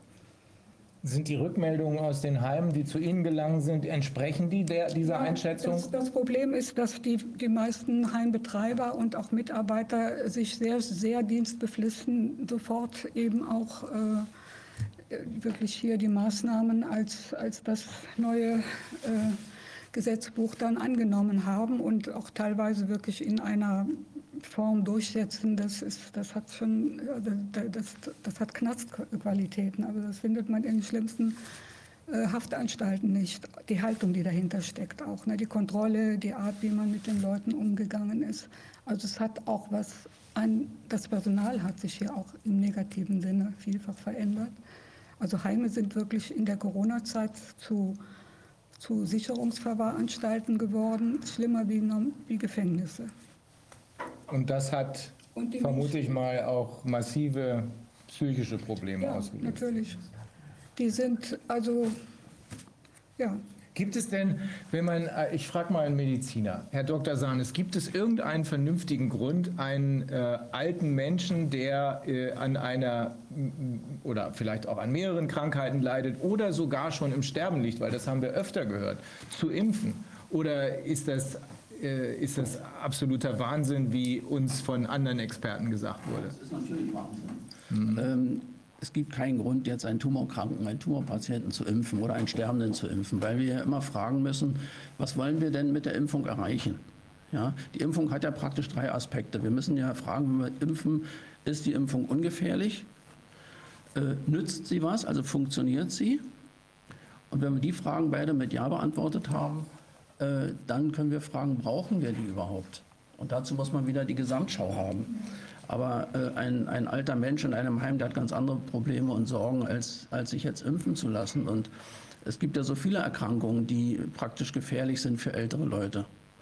Ne, das, muss, das muss nicht unbedingt äh, eine Corona-Infektion oder eine Grippe sein. Es gibt auch noch viel leichtere Krankheiten, äh, die für so einen alten Menschen gefährlich sind. Und, und da muss man einfach sehen, dass, dass das Maß äh, stimmt. Und äh, mehr als, als Impfung und als Medikamente ist eben der soziale Kontakt wichtig. Dann kommt äh, ja, das, das, das sind die Dinge, die müssen wirklich geklärt werden. Und dann kommt dazu die ganze Verängstigung, die da ist, die Isolation, äh, die sich daraus ergibt. Und äh, die, diese, diese alten Menschen, die ziehen sich am Ende von selbst zurück. Die können sich nicht mehr in ihrem eigenen Umfeld innerhalb des Heimes bewegen, die können nicht mehr zusammen essen, die, die sind wirklich allein auf ihren Zimmern. Und ähm, dann muss man ja auch bedenken, dass ja aufgrund der Corona-Vorschriften bei positivem äh, PCR-Test, über den ja zu reden sein wird, äh, das betroffene Personal ja zu Hause bleibt. Also die, die Zuwendung äh, reduziert sich dadurch nochmal. Ja. Wenn, wenn, die, wenn, die, ähm, wenn das Virus, was wir noch ermitteln werden, wirklich so gefährlich wäre, dass es den Begriff Pandemie rechtfertigen würde. Ähm, wogegen die Sterblichkeiten sprechen, die wir uns eben angesehen haben. Aber unterstellen wir mal, das wäre so gefährlich wie, keine Ahnung, äh, Cholera. Das ist ja was besonders Gefährliches. Ähm, würde es dann Sinn machen, mit einer Impfung ausgerechnet die äh, ältere ähm, und angeblich so vulnerable Schicht der Gesellschaft ähm, äh, zu beglücken? Ähm, naja, die Impfung an sich ist ja nicht die Glückseligkeit überhaupt, ja. ähm, sondern äh, davor geschaltet sind ja viel wichtigere Maßnahmen. Das mhm. ist äh, Körperhygiene, das ist äh, gesundheitliches Wohlbefinden und so weiter. Das sind ja auch die Faktoren, eine gute Ernährung, das sind ja die Faktoren, die uns auch gesund halten. Ja. ja. Es ist ja nicht so, dass wenn Cholera herrscht, dass jeder auch zwangsläufig an Cholera erkrankt. Mhm. Ähm, und dann kommt natürlich noch dazu, ähm, es gibt ja auch bestimmte Regeln in der Medizin. Und gerade was das Impfen angeht, äh, gibt es ganz besonders strenge Regeln. Da steht also eben ganz vorne dran, das kann man auch in jedem Buch nachlesen, dass man einen bereits Erkrankten äh, nicht impfen darf. Und dass man auch in eine Pandemie nicht hineinimpfen darf. Ja? Äh, an der Stelle muss man einfach wieder auf Bergamo zeigen. Da ist ja also dieser Fehler auch äh, gemacht worden geimpft werden Gesunde. Mhm. Ja, also wir impfen ja zum Beispiel auch nicht gegen die Grippe äh, in der Grippezeit, sondern die wird ja dann im Sommer, Spätsommer wird ja gegen Grippe geimpft, dass man dann vorbereitet ist. Mhm. Also hier ist ein, ein völlig äh, irriger äh, Gedankenfehler dabei, ähm, der, der das Thema Impfen und insbesondere in diesen speziellen äh, Fragestellungen völlig ad absurdum führt. Das alles auf der Basis, wir haben eine Pandemie, weil ein hochgefährliches Virus unterwegs ist, was uns alle bedroht. Also sind wir wieder am Ausgangspunkt angekommen, nämlich wie gefährlich ist das Virus tatsächlich. Ähm, Herr Gesundheitsminister, wenn wir jetzt ähm, an dieser Stelle ein Zwischenfazit ziehen, die Sterbezahlen sagen uns nichts. Es ist jedenfalls keine außergewöhnliche Entwicklung zu beobachten. Die Zahlen, die uns geliefert wurden, sind, wie wir eben von Professor Bergholz gehört haben, nicht aussagekräftig, weil äh, sie zum Teil aus alten Zahlen und neuen Zahlen zusammengemischt wurden und vor allem, weil wir nicht wissen, ob derjenige, der, an, äh, der gestorben ist, an oder mit Corona äh, gestorben ist. Wo, was ist die Grundlage für die Feststellung dieser Pandemie gewesen? Was ist die Grundlage dafür gewesen, dass hier angeblich so viele Fälle im Sinne von äh, infizierten Menschen das Problem seien? Es ist äh, ganz klar, die Definition der Fälle ist durch den PCR-Test gegeben. Der PCR-Test ist ungeeignet, um Krankheiten, Infektionen, Ansteckungsgefahr und solche Dinge zu messen. Der PCR-Test, der misst Moleküle. Und äh, ich hab, fand das sehr schön. Ich habe das gehört in einer amerikanischen Darstellung. Da war es so, das ist, der, das ist so ungefähr, als wenn Sie nach Hunden suchen und Sie messen jetzt Hundekot in den Straßen. Da können Sie was finden, überall, aber das sagt nichts, ob da ein Hund in der Nähe ist, ob der beißt oder nicht beißt. Und das kann auch der Code vom vorigen Jahr sein, den Sie da noch finden, wenn Sie ganz spezielle, wenn Sie ganz empfindliche Methoden haben. Das heißt, das Einzige, Sie finden Reste, Trümmer eines Virus vielleicht. Was wesentlich ist, wenn man das beurteilen will, ob es sich um eine Infektionserkrankung handelt, die sich ausbreitet, ist das klinische Bild. Und das, da muss man kein Arzt sein. Das kann man in jeder Firma, das kann man in jeder Schule, das kann jeder, das merken wir auch doch.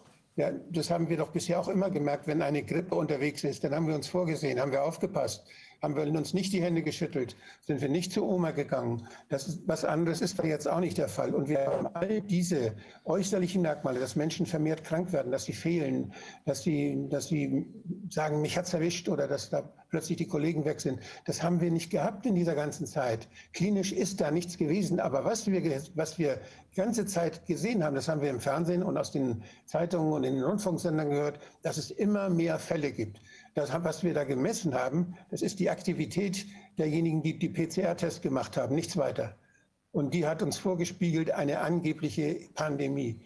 Das war eine Testpandemie, eine teure und unnötige und unsinnige Anwendung dieser PCR-Tests, die uns überhaupt keinen Hinweis gibt, ob es irgendeine Infektionsgefahr gibt oder nicht. Dass das ein Robert Koch Institut nicht weiß, das muss personelle Konsequenzen haben und hat es ja jetzt zum Glück auch schon gehabt.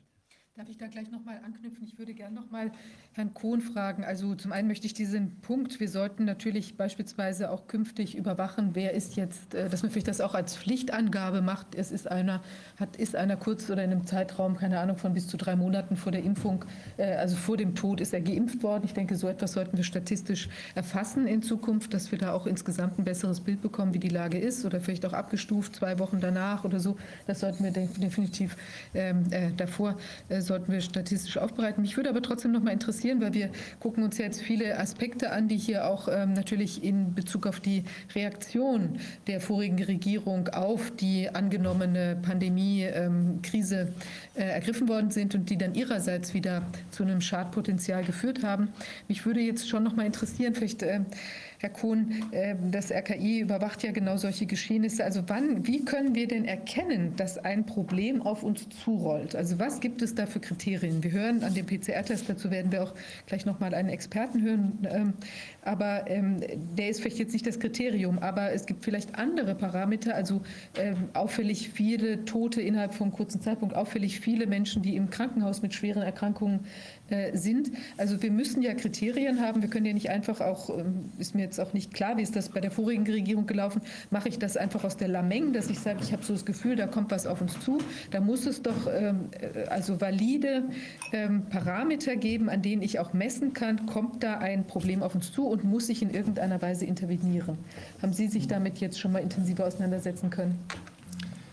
Ähm, ich habe mich zwar selber schon damit intensiv auseinandergesetzt, aber ich habe das im Amt noch nicht äh, vollständig besprechen können. Ich äh, sehe meine Aufgabe hauptsächlich jetzt darin, auch die Dinge, die hier ähm, zusammen, äh, also vorgetragen werden, äh, zu bündeln und sie in das Amt zu, äh, zu tragen, um, um das dort systematisch zu erheben, um Antworten auf diese Fragen zu kriegen. Und die ersten Fragen, die ich mitgenommen habe, ähm, ähm, es ist über die ähm, Schäden oder, oder Folgen, die bei Impfungen herausgekommen sind, äh, geredet worden.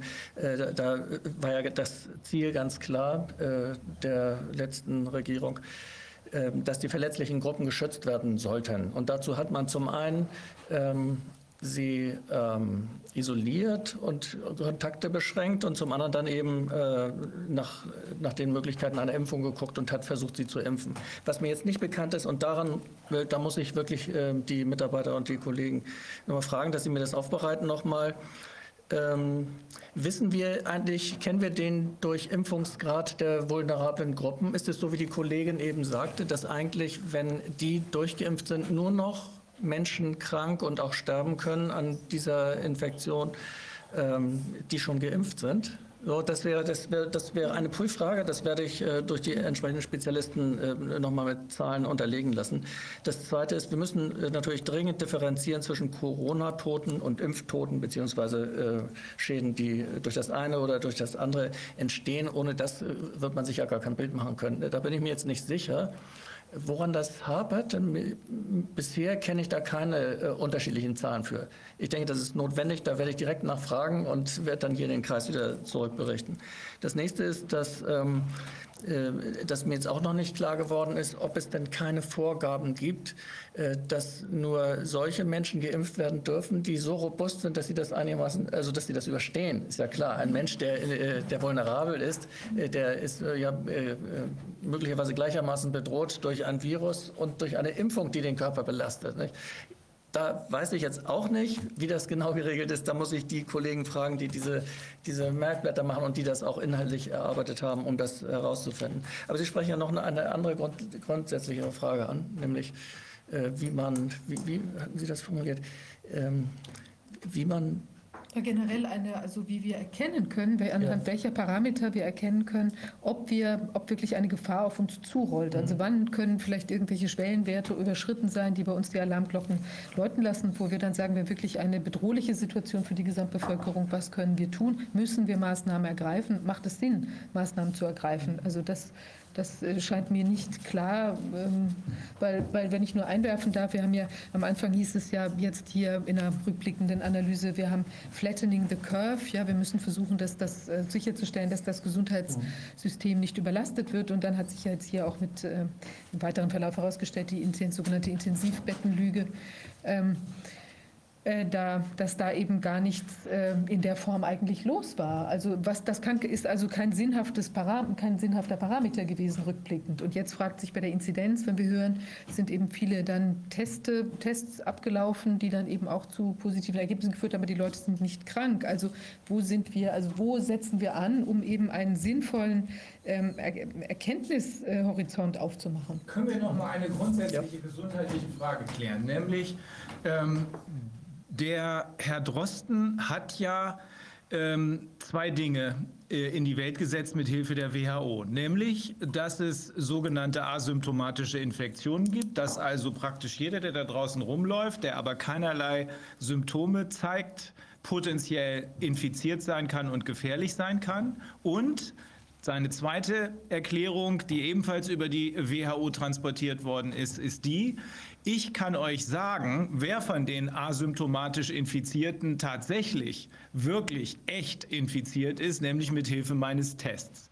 Herr Gesundheitsminister und Herr Dr. Sahnes, gibt es das tatsächlich? Gibt es also tatsächlich ähm, eine Erkrankung, die völlig symptomlos verläuft und die gleichzeitig hochgefährlich ist.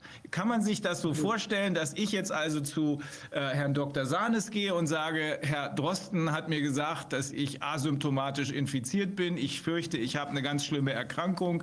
Und dann sage ich zu Herrn Sahnes, guten Tag, Herr Dr. Sahnes, können Sie feststellen, was mit mir los ist? Die erste Frage wäre, glaube ich, von Ihnen, was für Symptome hab, haben Sie, oder? Ja, das ist äh, eigentlich äh, eine derart groteske Situation, das spiele ich mir schon längere Zeit vor.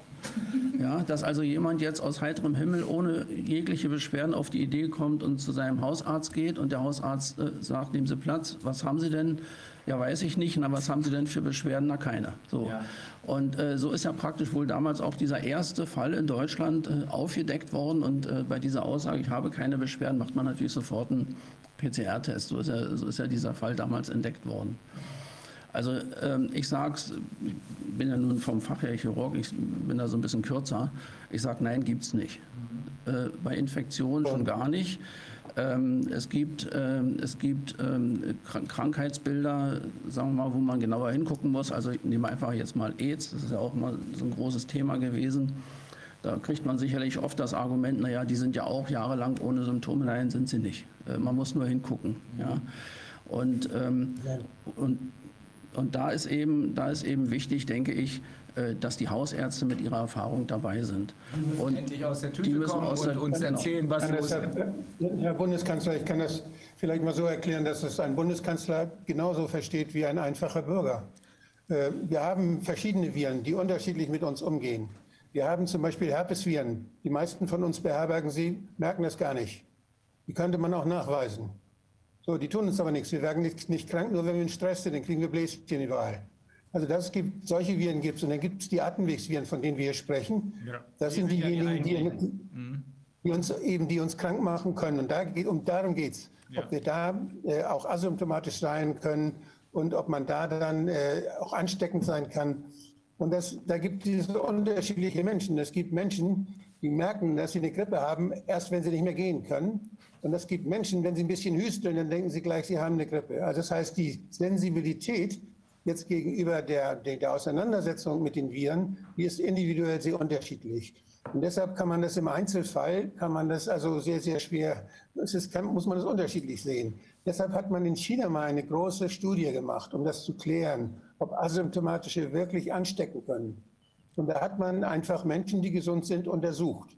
Und da hat man 9000 Menschen untersucht und hat bei sehr, sehr wenig, bei, etwas über 1000 hat man positiven PCR-Test gefunden.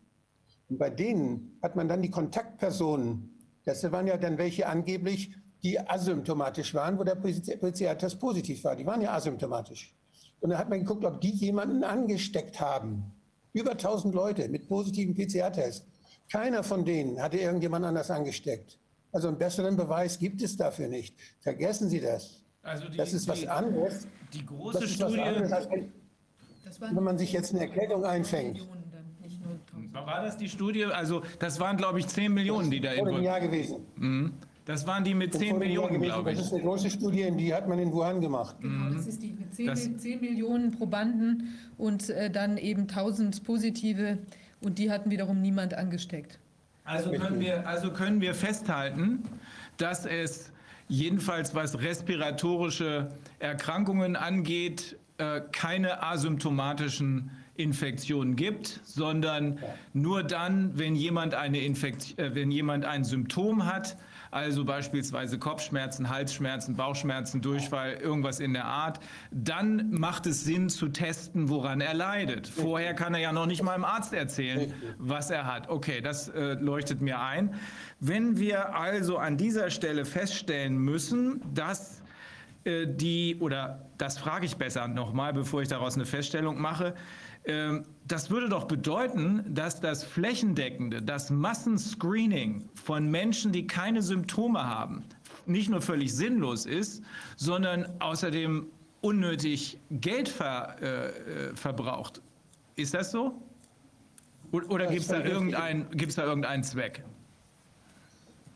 Also das, das hat keinen medizinischen Zweck. Mhm. Normalerweise, Herr Bundeskanzler, haben wir dafür sehr, sehr gute Ämter, die uns das auch sagen, die uns das beantworten, wie das EQUIC zum Beispiel. Das ist ja noch nicht mal gefragt worden. Mhm. Das ist ja nicht mal gefragt worden, macht es Sinn, diese PCR-Tests überall zu machen? Sagt das mhm. überhaupt was aus? Mhm. Das ist eine sträfliche Vernachlässigung. Das hätte der, der vorige Bundesgesundheitsminister sofort machen lassen müssen wenn jemand den PCR-Test empfohlen hat, wenn Herr Drosten kommt und sagt, ich kann euch wieder was verkaufen, dann fragt er natürlich seine Fachleute beim IQWIC, bringt das was? Wie sind die Erfahrungen damit? Und die, das IQWIC hat ihnen ganz klar gesagt, völliger Quatsch, Geldverschwendung, lass die Hände davon. Das ist nicht gemacht worden. Und das kann ich nicht, das kann nicht sein, das wird sonst immer gemacht. Es kann nicht sein, dass das nicht absichtlich so vergessen worden ist absichtlich ver, ja, vernachlässigt Herr worden Dr. Buda, könnten Hier ist Sie also dann, offenbar intendiert worden, Fälle zu schaffen. Könnten Sie das dann veranlassen? Dass wir da mal das IQWIC beauftragen ja, und, und von denen also ja, zeitnah eine Rückmeldung bekommen, dass wir auch also in Bezug auf verschiedene PCR-Tests. Ja. Aber es läuft da jetzt Sachen alles. Es, es läuft jetzt. Zum Beispiel auch das IQWIC fragen, wie das mit den Masken ist. Da sollen die nochmal Bestandsaufnahme machen, äh, wie das mit Abstandsregeln ist, wie das mit anderen Maßnahmen im Lockdown ist diese Maßnahmen, die, also die nicht medikamentösen Maßnahmen und die nicht, äh, ja, die nicht medikamentösen Maßnahmen, die sollten wir durch das EQUIC klären lassen in Bezug auf ihre, auf, auf Nutzen und auf den möglichen Schaden, der dadurch entsteht. Okay, unser, Aber ich denke, inzwischen es gibt genügend Daten, das wird sehr schnell gehen, das zu klären. Okay, unser bisheriger Reality-Check hat ergeben, keine erhöhten Sterbefälle. Die Krankenhäuser waren zu keinem Zeitpunkt überlastet. Es drohte auch nicht die Gefahr einer Überlastung. Also die Realität weicht von dem ab, was uns in den Medien vermittelt wurde. Wir haben außerdem eben erfahren, dass die beiden Kernbehauptungen, auf denen die sogenannte Pandemie beruht, nämlich einerseits es gibt asymptomatische Infektionen und andererseits wir können mithilfe eines PCR-Tests feststellen, wer konkret infiziert ist und wirklich gefährlich ist, nicht zutreffend sind. Wobei wir uns gleich noch mal etwas intensiver, glaube ich, mit dem PCR-Test befassen müssen. Wenn wir diese Tatsachen, diesen tatsächlichen Hintergrund sehen, dann können wir vielleicht mal unsere Justizministerin, Frau Dr. Holzeisen, dazu befragen, welche Schlüsse man daraus ziehen muss. Also meine erste Vermutung als Jurist ist, wenn es doch keine Grundlage bei diesem Zwischenfazit, dem bisherigen gibt, wenn es doch keine tatsächliche Grundlage oder manche sagen auch Evidenz für diese Pandemie, das heißt insbesondere für die Maßnahmen gibt. Andererseits aber extreme Schäden, insbesondere ähm, in der Altenpflege, in der, bei der vulnerablen Gruppe. Was müssten wir innerhalb der Justiz tun, damit dieser Angelegenheit auf den Grund gegangen wird, Frau Dr. Holzeisen? Ja, also ähm, Herr Bundeskanzler, in äh, erster Linie müssen wir äh, die, äh, sämtlich, also die sämtliche Richterschaft äh, und äh, die Staatsanwaltschaft daran erinnern, dass sie bei Antritt ihres Amtes einen Eid geleistet haben auf das Grundgesetz, auf die Verfassung. Und das Grundgesetz, die Verfassung jene ähm, eben Grundprinzipien für einen Rechtsstaat äh, darstellen, die in äh, niemals, niemals äh, außer Kraft gesetzt werden dürfen und wo es, wenn es zu äh, äh, Einschnitten kommen, wirklich kommen muss, aber dann nur evidenzbasiert, zu einer äußerst umfassenden, transparenten Abwägung kommen muss. Und genau diese Transparenz, diese wissenschaftliche Basis, diese Diskussion, die hat äh, äh, es offensichtlich nicht gegeben.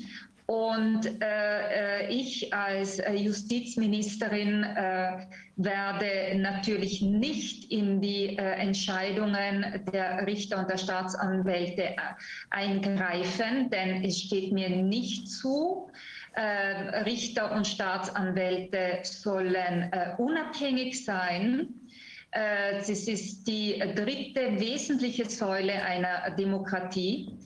Und nur die Unabhängigkeit einer dem Grundgesetz und der Verfassung verpflichteten Richterschaft und Staatsanwaltschaft ähm, gewährt uns, gewährleistet uns eben einen Rechtsstaat. Was ich aber als Justizministerin sehr wohl machen werde, ich werde mit allen mir zur Verfügung stehenden, auch Kommunikationsmittel, daran erinnern, was die Aufgabe der Justiz ist. Denn mir scheint, dass es hier zu einem zu einer kognitiven Dissonanz leider auch bei wesentlichen Teilen der Justiz gekommen ist, dass man äh, vergessen hat, dass man juristische Entscheidungen äh, in erster Linie auf faktische Evidenz äh, zu äh, fußen hat.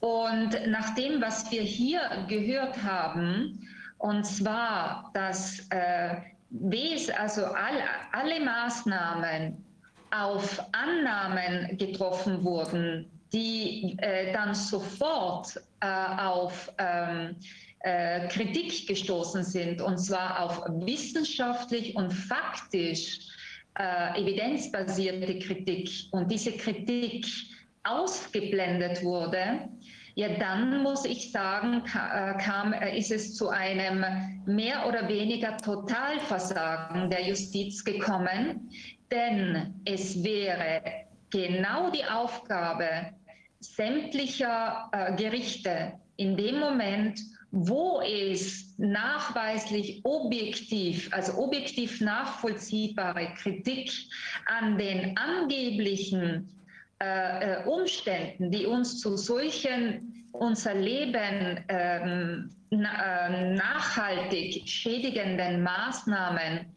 eben, ähm, also dass man diese Maßnahmen auf äh, angebliche Umstände äh, fußt, die aber von ähm, sehr gewichtigen äh, Wissenschaftlern ähm, gleich zu Beginn schon beanstandet wurden, dann wäre es natürlich die Grundaufgabe der Richterschaft gewesen, hier sofort eine Bestandsaufnahme, eine Beweisführung in, äh, äh zum Sachverhalt selbst zu ermöglichen.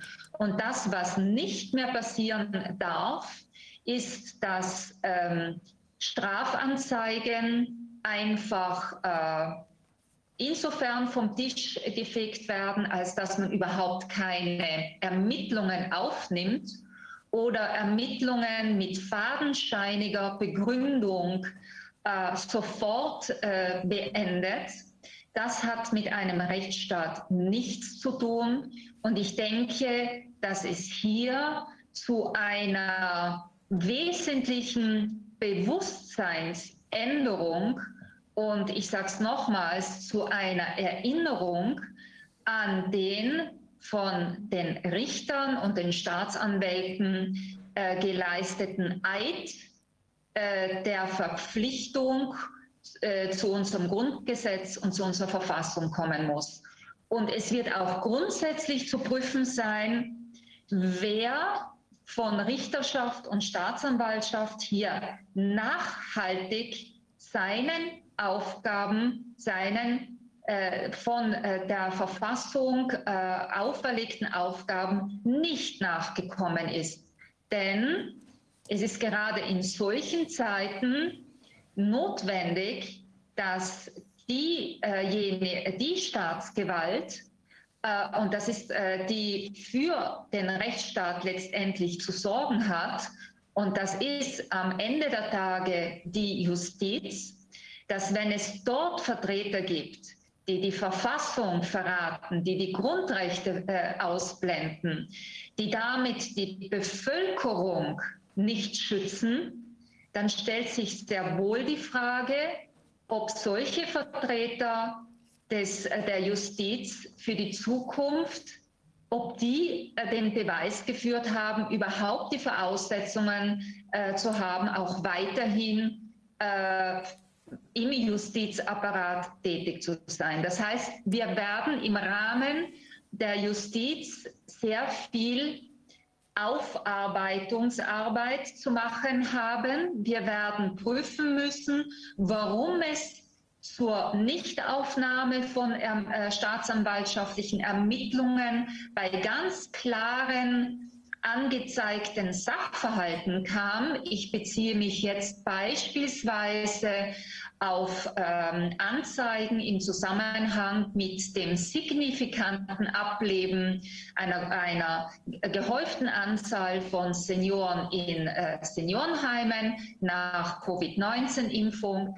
Ich beziehe mich aber auch auf die vielen Anzeigen, die von ähm, Bürgern eingebracht wurden im Zusammenhang mit dem, mit dem missbräuchlichen Einsatz von PCR-Tests, wo es ja auch äh, entweder überhaupt nicht zur Aufnahme von strafrechtlichen Ermittlungen kam oder aber einfach zu einer mit fadenscheiniger Begründung Ruckzuck-Einstellung. Äh, also hier muss ich leider als Justizministerin sagen, äh, stehe ich vor einem äh, mehr oder weniger äh, Bankrott äh, des Justizsystems, denn es haben sich nachweislich nur vereinzelt Staatsanwälte und Richter als ihrer Aufgabe gewachsen und ihrer würdig gezeigt.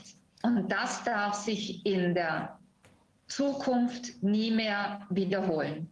Frau Dr. Holzeisen, ich habe den Eindruck, was da vielleicht Not täte, wäre eben auch eine intensive Aufklärungskampagne. Also ich würde da auch vielleicht den, die, also zugunsten der, der Richter auch eine gewisse Lanze brechen wollen. Also unter dem Aspekt, dass ja gerade aus meinem Haus, also unter der Führung von Herrn Seehofer, Seehofer dass, ähm, dass ähm, dieses sogenannte Panikpapier äh, emittiert ist und äh, da natürlich entsprechende Verhaltensweisen auch gefolgt sind, dass nämlich Angst gemacht wurde, ja auch von vielen Vertretern von Regierungsseite, der zurückgetretenen Regierung, die ja äh, immer wieder wiederholt hat und betont hat, wie schlimm dieses Virus ist und dass man dafür eine Angst haben muss. Natürlich ist, ist diese, sind diese Informationen auch nicht ähm, ungehört bei den Richtern verhallt. Und wenn man unter diesem Eindruck steht, ja, dann, äh, es gibt ja schon auch viele Betrachtungen, was das psychologisch mit den Menschen tut, dann kann ich mir eben auch vorstellen, dass da einige Richter eben dieser Kampagne auch aufgesessen sind. Und da muss ich auch sagen, da hat also mein Ministerium große Schuld auf sich geladen, weil das ist aus meiner Sicht, also wir können das gerne im Kreis diskutieren, diskutieren. Ich denke, ähm, es kann nie zielführend sein, äh, mit einer Panik an die Menschen heranzutreten, insbesondere wenn man es eben nicht mit einer solchen ähm, ganz akut schlimmen Situation zu tun hat, beziehungsweise wenn es auch so ist, dass nicht unmittelbare Lebensgefahr besteht. Also natürlich muss ich vielleicht jemanden anherrschen und Angst machen, wenn er gerade droht, von der Klippe zu springen, aber nicht, wenn wir es mit einer länger wirkenden und auch mit anderen Maßnahmen gegebenenfalls ähm, zu beherrschenden Konflikt- oder Problemkonstellation zu tun haben, haben. Und ich denke, da wird man noch mal, jetzt denke ich ganz praktisch, ähm, unmittelbar eine Aufklärungskampagne auch bei den, ähm, bei den Richtern fahren müssen äh, um sie darauf hinzuweisen, dass sie sich eben hier eben das unter anderen Aspekten angucken müssen, wenn sobald wir hier eine Klärung herbeigeführt haben, wo die eigentlichen Gefahren liegen beim Virus oder bei der Impfung, wenn man dann das herausträgt, auch an die Richter, kann ich mir vorstellen, dass dann auch möglicherweise die, die Urteilsfähigkeit ähm, sich da auch vielleicht wieder einfindet oder jedenfalls die Urteile dann anders ausgehen könnten. Brauchen wir, brauchen wir, Frau Ministerin, einen Untersuchungsausschuss? Denn äh, die Analyse, die Sie eben äh, gemacht haben, ist nicht nur schonungslos, sondern sie deckt sich auch mit dem, was wir festgestellt haben. Zwei von uns sind selbst Juristen nämlich die Innenministerin und ich, ähm, Sachen wie die, die wir erlebt haben, dass also Ermittlungen gar nicht erst begonnen werden, obwohl konkreteste Anhaltspunkte, in einem Fall sogar von einem Mann vom Fach, nämlich von einem Pathologen äh, der Generalstaatsanwaltschaft in Baden-Württemberg dafür gegeben wurden, dass nach Impfung Menschen verstorben sind. Nichts wurde getan. Ähm, das, ist, äh, das ist praktisch in diesem Ausmaß. Hier geht es ja nicht darum, ich, hab, ich, ich vermute, da hat jemand mal beim Bäcker ein Brötchen geklaut, sondern hier geht es darum, dass Menschen gestorben sind. Wir haben es eben schon gehört äh, von Frau von Stösser, dass nicht nur Menschen, sondern sehr viele Menschen, gerade auch in Altenheimen, gestorben sind. Das andere, äh, was weltweit für Empörung gesorgt hat, ist, äh, sind die ähm, Ermittlungen, die Durchsuchung und Beschlagnahme bei den wenigen Richtern, auf die Sie eben hingewiesen haben, die ihre Aufgabe ernst genommen haben, die für den Rechtsstaat eingetreten sind. Reicht das aus, wenn wir diesen, das ist ja aus, auch aus Ihrer Sicht offensichtlich der letzte Rettungsanker der Demokratie, wenn also die Industrie, in diesem Fall die Tech- und die Pharmaindustrie, meinen, über dem Gesetz zu stehen und sich auf Däubel komm raus eine goldene Nase verdienen zu dürfen, offenbar Teile der Politik auf ihre Seite gezogen haben. Wenn die also glauben, über ein Gesetz zu stehen, die Politik ihren Job nicht mehr macht, dann ist der letzte Rettungsanker der Demokratie die Justiz. Wenn die in dieser Weise versagt, wie wir das alle drei offenbar wahrgenommen haben und offenbar auch weite Teile der Bevölkerung wahrgenommen haben, brauchen wir da nicht einen Untersuchungsausschuss? Selbstverständlich. Selbstverständlich, diese Aufarbeitung kann natürlich nur in einem äh, Untersuchungsausschuss äh, stattfinden, äh, wo äh, Fakten eben ähm, äh, aufgearbeitet werden, die Verantwortlichen dafür ähm, ermittelt werden und dann die Schlussfolgerungen gezogen werden. Es muss ja vermieden werden, dass das in Zukunft nochmals passieren kann. Und hier ist offensichtlich sehr vieles schon in der Ausbildung äh, der äh, Juristen äh, nicht ähm, richtig gelaufen, so wie wir auch vermuten können, dass das auch bei den Ärzten eben der Fall ist. Wir können dort ja in etwa auch ein ähnliches Bild äh, sehen. Äh, aber bei den Juristen scheint mir das äh, besonders gravierend zu sein. Und äh, es ist nun mal so, es wäre eigentlich die, das Boll, es muss das Bollwerk sein, die Justiz muss das Bollwerk sein für einen Rechtsstaat, für eine Demokratie. Und dieses Bollwerk äh, ist so ziemlich in ähm, Trümmern und das muss neu aufgebaut werden und das muss äh, auf jeden Fall äh, gefestigt werden. Und da braucht es offensichtlich aber auch neben der Aufarbeitung im Rahmen eines Untersuchungsausschusses aus meiner Sicht wieder die Bewusstseinsmachung, was äh, eigentlich, äh, was ein Grundgesetz, was eine Verfassung, was Grundrechte und was auch die internationalen Verpflichtungen zum Schutz der Menschenrechte bedeuten. Denn in, diesem, äh, in diesen vergangenen eineinhalb Jahren scheinen diese unseren Rechtsstaat unabhängig von Einzelfällen stets äh, zu tragenden Prinzipien bei den meisten total ausgeblendet worden zu sein. Und das ist etwas, was mich als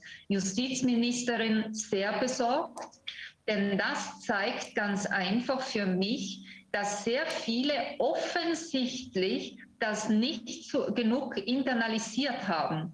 Denn äh, es, äh, ich kann zwar nachvollziehen, dass wenn es zu äh, eben einer demagogischen Verbreitung von Angst und Panik kommt, dass man da vielleicht mal zunächst sich da, äh, davon auch mitreißen lässt.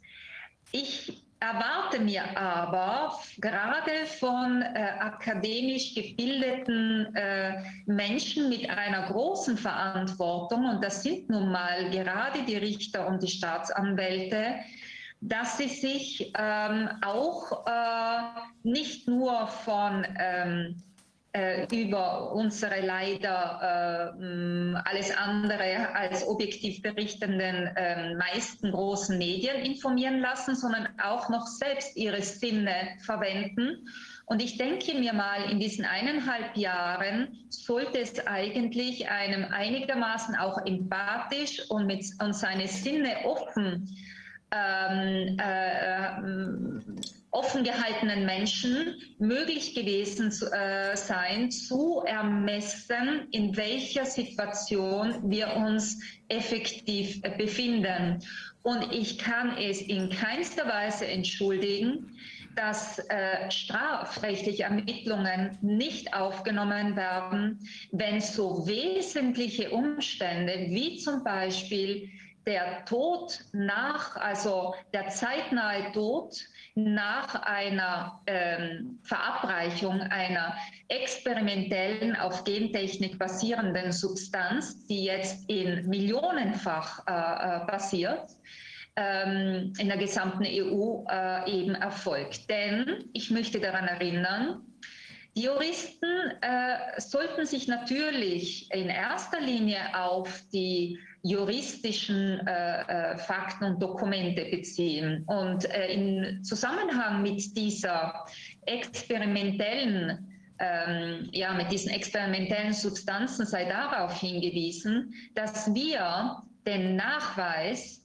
dass es sich hier um nicht ausreichend äh, getestete äh, Substanzen handelt, die auf den Markt geschmissen wurden, ohne dass äh, sogar äh, bestimmte präklinische und pharmazeutische Studien, also nicht nur klinische Studien gemacht wurden, ähm, den sehen wir bereits aus den Dokumenten der EU-Kommission.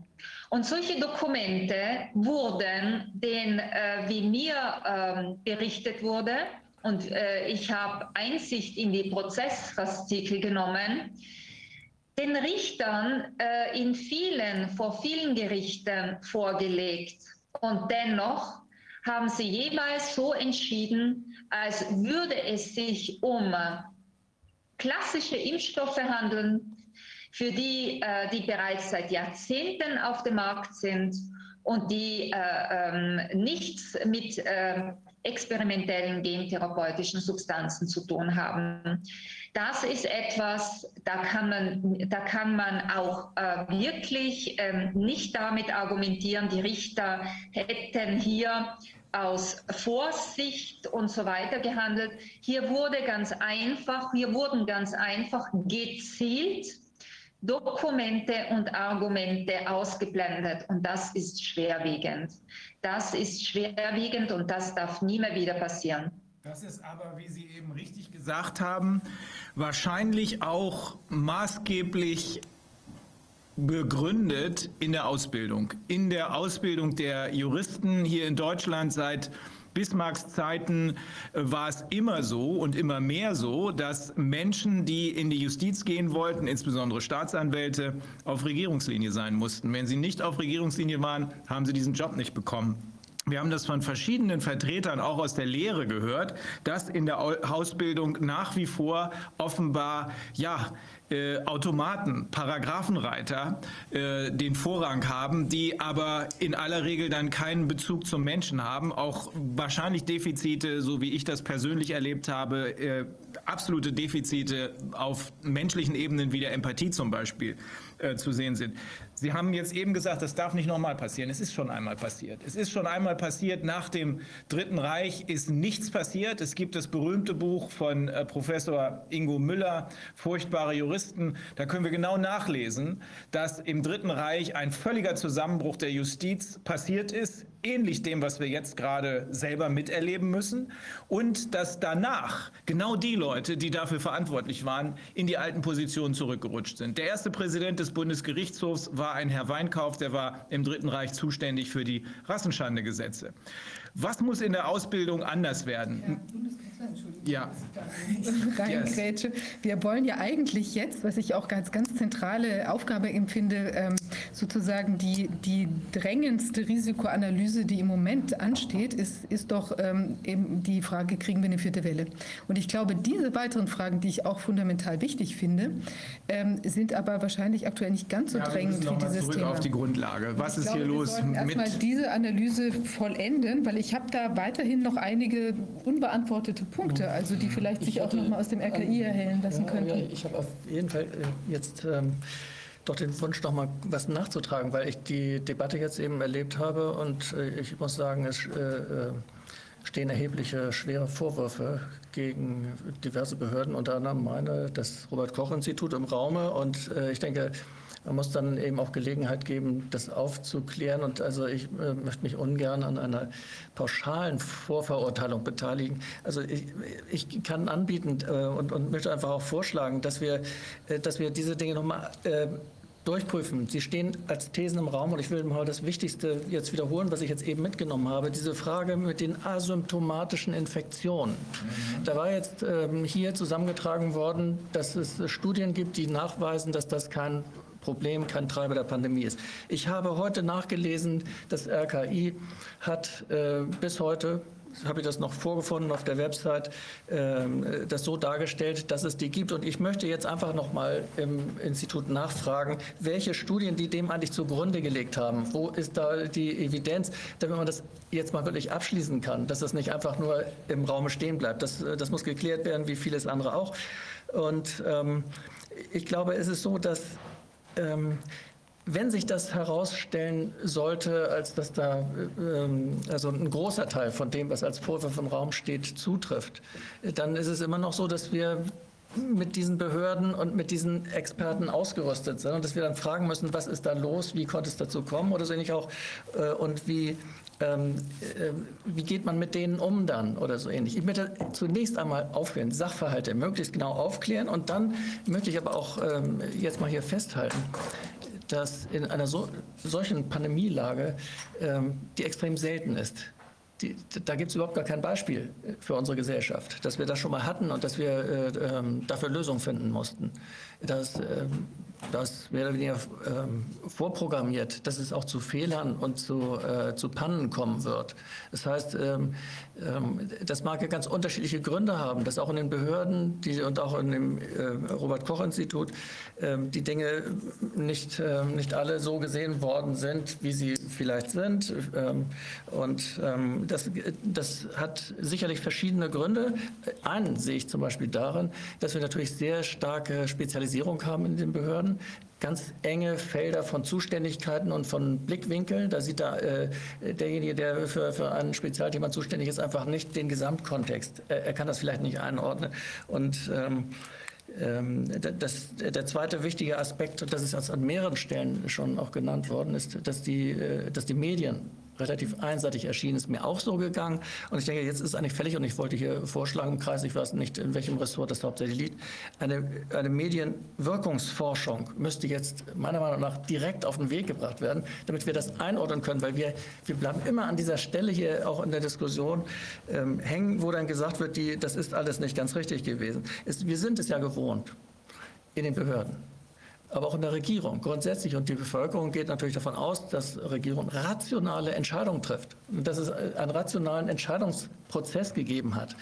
Was man aber bei, bei so einer starken medialen Umsetzung dieses Themas, wie wir es in den letzten anderthalb Jahren erlebt haben, da scheint es ja eher, also weniger rationales Handeln, oder das war begrenzt, als eher ein affektives und emotional gesteuertes äh, Verhalten. Ne? Also da, wo man sonst also gut begründete Argumente hat, an die Stelle ist, äh, ist dann vielfach, äh, wenn man sich eine Meinung gebildet hat, eine Glaubensüberzeugung getreten. Und das müssten wir, glaube ich, an der Stelle aufklären, aus mehreren Gründen. Zum einen einfach, um ähm, die Realität betrachten zu können und bessere Entscheidungen zu treffen und auch die zu rehabilitieren, die vielleicht durch, durch mediale also Ungeschicklichkeiten will ich es nicht nennen, weil es geht schon darüber deutlich hinaus. Also eingetreten sind, das, das müssen wir jetzt mal äh, festhalten, sonst werden wir keine Akzeptanz da haben. Als Zeitzeuge, ich kenne ja viele jetzt eher naturwissenschaftlich oder ingenieurwissenschaftlich unterwegs Leute, die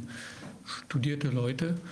Und ich wundere mich immer wieder, wie viele von denen absolut überzeugt sind, dass wir eine gefährliche Krankheit haben, dass man sich schützen muss durch Impfungen, durch äh, diese Filtertüte. Und na, also ich bin da schon erstaunt, aber es ist so, äh, das ist die Wahrnehmung und sicher, da hat die Presse natürlich, ich habe mir auch früher nie vorstellen können oder die Medien, dass die Tagesschau nicht so, nennen wir es mal, ganz objektiv berichtet. Ich drücke mich da ganz vorsichtig aus. Na, das, also, das muss man jetzt einfach so sehen. Ein ganz großer Teil von Leuten, die selber denken können, haben das nicht gemerkt haben aufgehört zu denken. Ja. Das ist aus meiner Sicht das zentrale Problem. Wir haben es eben im Zusammenhang mit der Diskussion der Juristen gesehen. Da finde ich, ist es am auffallendsten. Eigentlich müsste man das auch der gesamten Wissenschaft äh, vorwerfen können. Kein Jurist kann eine Entscheidung treffen, eine Lage analysieren, rechtlich würdigen, ohne dass er vorher die Lage festgestellt hat. Wir müssen immer den Sachverhalt feststellen. Das ist mir unbegreiflich, warum das hier einfach nicht geschehen ist und warum das praktisch durch uns im Corona-Ausschuss ersetzt werden musste. Es ist mir unbegreiflich aber auch, dass die Wissenschaftler, mit denen Sie ja Kontakt haben, aus der Welt der Wissenschaft kommen Sie ja, äh, Herr Professor Bergholz. Es ist mir unbegreiflich, wie Wissenschaftler in einer solchen in einer solchen Situation schlichtweg gar nicht mehr nachfragen, wo ist die Grundlage für alles, sondern nur noch sagen, ach, da ist die nächste Maßnahme, da ist die nächste Maßnahme. Das scheint mit den Medien zu tun zu haben, das scheint aber noch mehr mit der Psychologie zu tun zu haben. Die Medien scheinen diese Psychologie transportiert zu haben. Die sind das wahrscheinlich wichtigste Vehikel gewesen für alles. Dem müssen wir nachgehen. Wir müssen jetzt allerdings erstmal gucken, wenn wir schon in die Grundlagen noch weiter einsteigen wollen, bevor wir dann die Maßnahmen genauer ansehen, insbesondere auch die Impfungen. Was ist denn nun mit dem PCR-Test? Denn wenn, wenn keine, keine faktenbasierte Grundlage für eine Pandemie da ist, sondern nur der PCR-Test, was ist dann mit diesem PCR-Test? Haben wir denn, äh, wir wollten eigentlich ähm, Frau Professor Kämmerer zu der Frage hören. Haben wir Kontakt? Ja. Ist Frau, Frau Professor Kämmerer, sind Sie da? Wunderbar.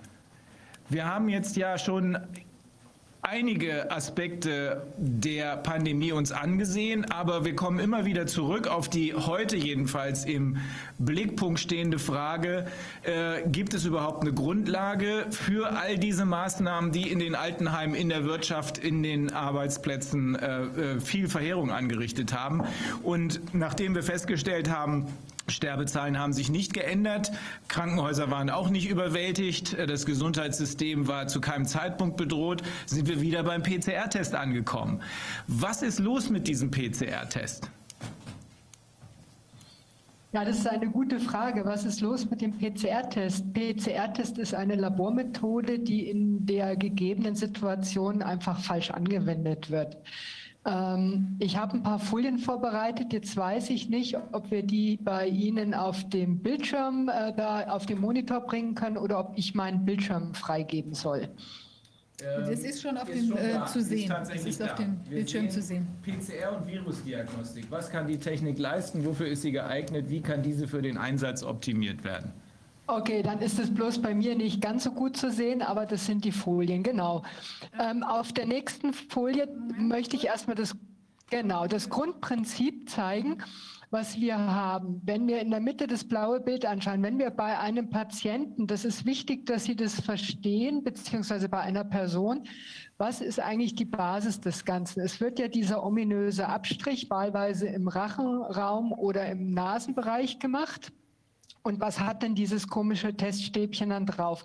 Auf dem Teststäbchen befindet sich dann ein wildes Gemisch von Zellen der Person, wo der Abstrich gemacht wurde, aus dem Bereich, also Nase oder Rache, aber auch ein Gemisch aus Bakterien verschiedenster Art, aus Viren verschiedenster Art, auch Pilze, auch wenn man vorher was gegessen hat. Nahrungsreste sind drinnen, wer geraucht hat, Zigarettenreste sind drinnen, aber auch eingeatmete äh, Zellen von irgendwelchen Pflanzen, von Heu, von ähm, Tieren, von Pflanzenpollen. Alles das ist da drinnen. Und nun soll die PCR spezifisch daraus ein ähm, gesuchtes Virus nachweisen. Das heißt, das generelle Problem einer PCR in der Anwendung der aktuellen Situation wäre, ähm, es sind zum einen Coronaviren in der Probe, möchte ich wissen. Wenn ja, es ist das gesuchte SARS-CoV-2, das aktuelle Virus dabei. Und dann, welche Menge von diesem Virus ist da drinnen, die sogenannte Viruslast. Und die Frage aller Fragen, die darüber entscheidet, ob eben ich Maßnahmen machen muss, ist, ist das nachgewiesene Virus vermehrungsfähig und in der Lage, ansteckend zu sein. Und um das zu klären, muss man ganz kurz sich mal auf, dem nächsten, auf der nächsten Folie ähm, die Grundlage der PCR anschauen. Und wenn Sie sich die Grundlage der PCR anschauen, in dem Falle von dem Nachweis dieser ähm, Coronaviren, SARS-CoV-2, das sind ähm, RNA-Viren, da habe ich als Ausgangsmenge in diesem Virus, das Bild kennt inzwischen jeder, das ist diese Kugel mit den Knöpfchen drauf, als Genom RNA. Das heißt, für die sogenannte PCR muss ein Schritt vorher gemacht werden. Da muss die RNA umgeschrieben werden, erstmal in DNA. Und ich habe hier mal eine Folie von so einem Standardprotokoll für SARS-CoV-2-Diagnostik, ähm, wo man alle Schritte sieht, dass eben tatsächlich die Proben dann in so einer Lösung erstmal aufgelöst werden. Und dann wird daraus die RNA isoliert. Diese RNA wird dann in die sogenannte Copy-DNA umgeschrieben und diese Copy-DNA kann dann mit Hilfe der spezifischen PCR, sofern sie richtig gut gemacht ist, die besteht also aus zwei sogenannten Primern, die links und rechts von dem gesuchten Genstückchen dann sich an die Nukleinsäure heften und von einer sogenannten Sonde in der Mitte. Ähm, und dann wird das Ganze in, mit Enzymen zusammen und mit verschiedenen Bausteinen in diese PCR-Maschine gegeben und dann habe ich ein Resultat. Was jetzt ganz wichtig ist für die Frage 4, ist das Virus Infektion. Das habe ich auf der nächsten Folie kurz ähm, herausgestellt.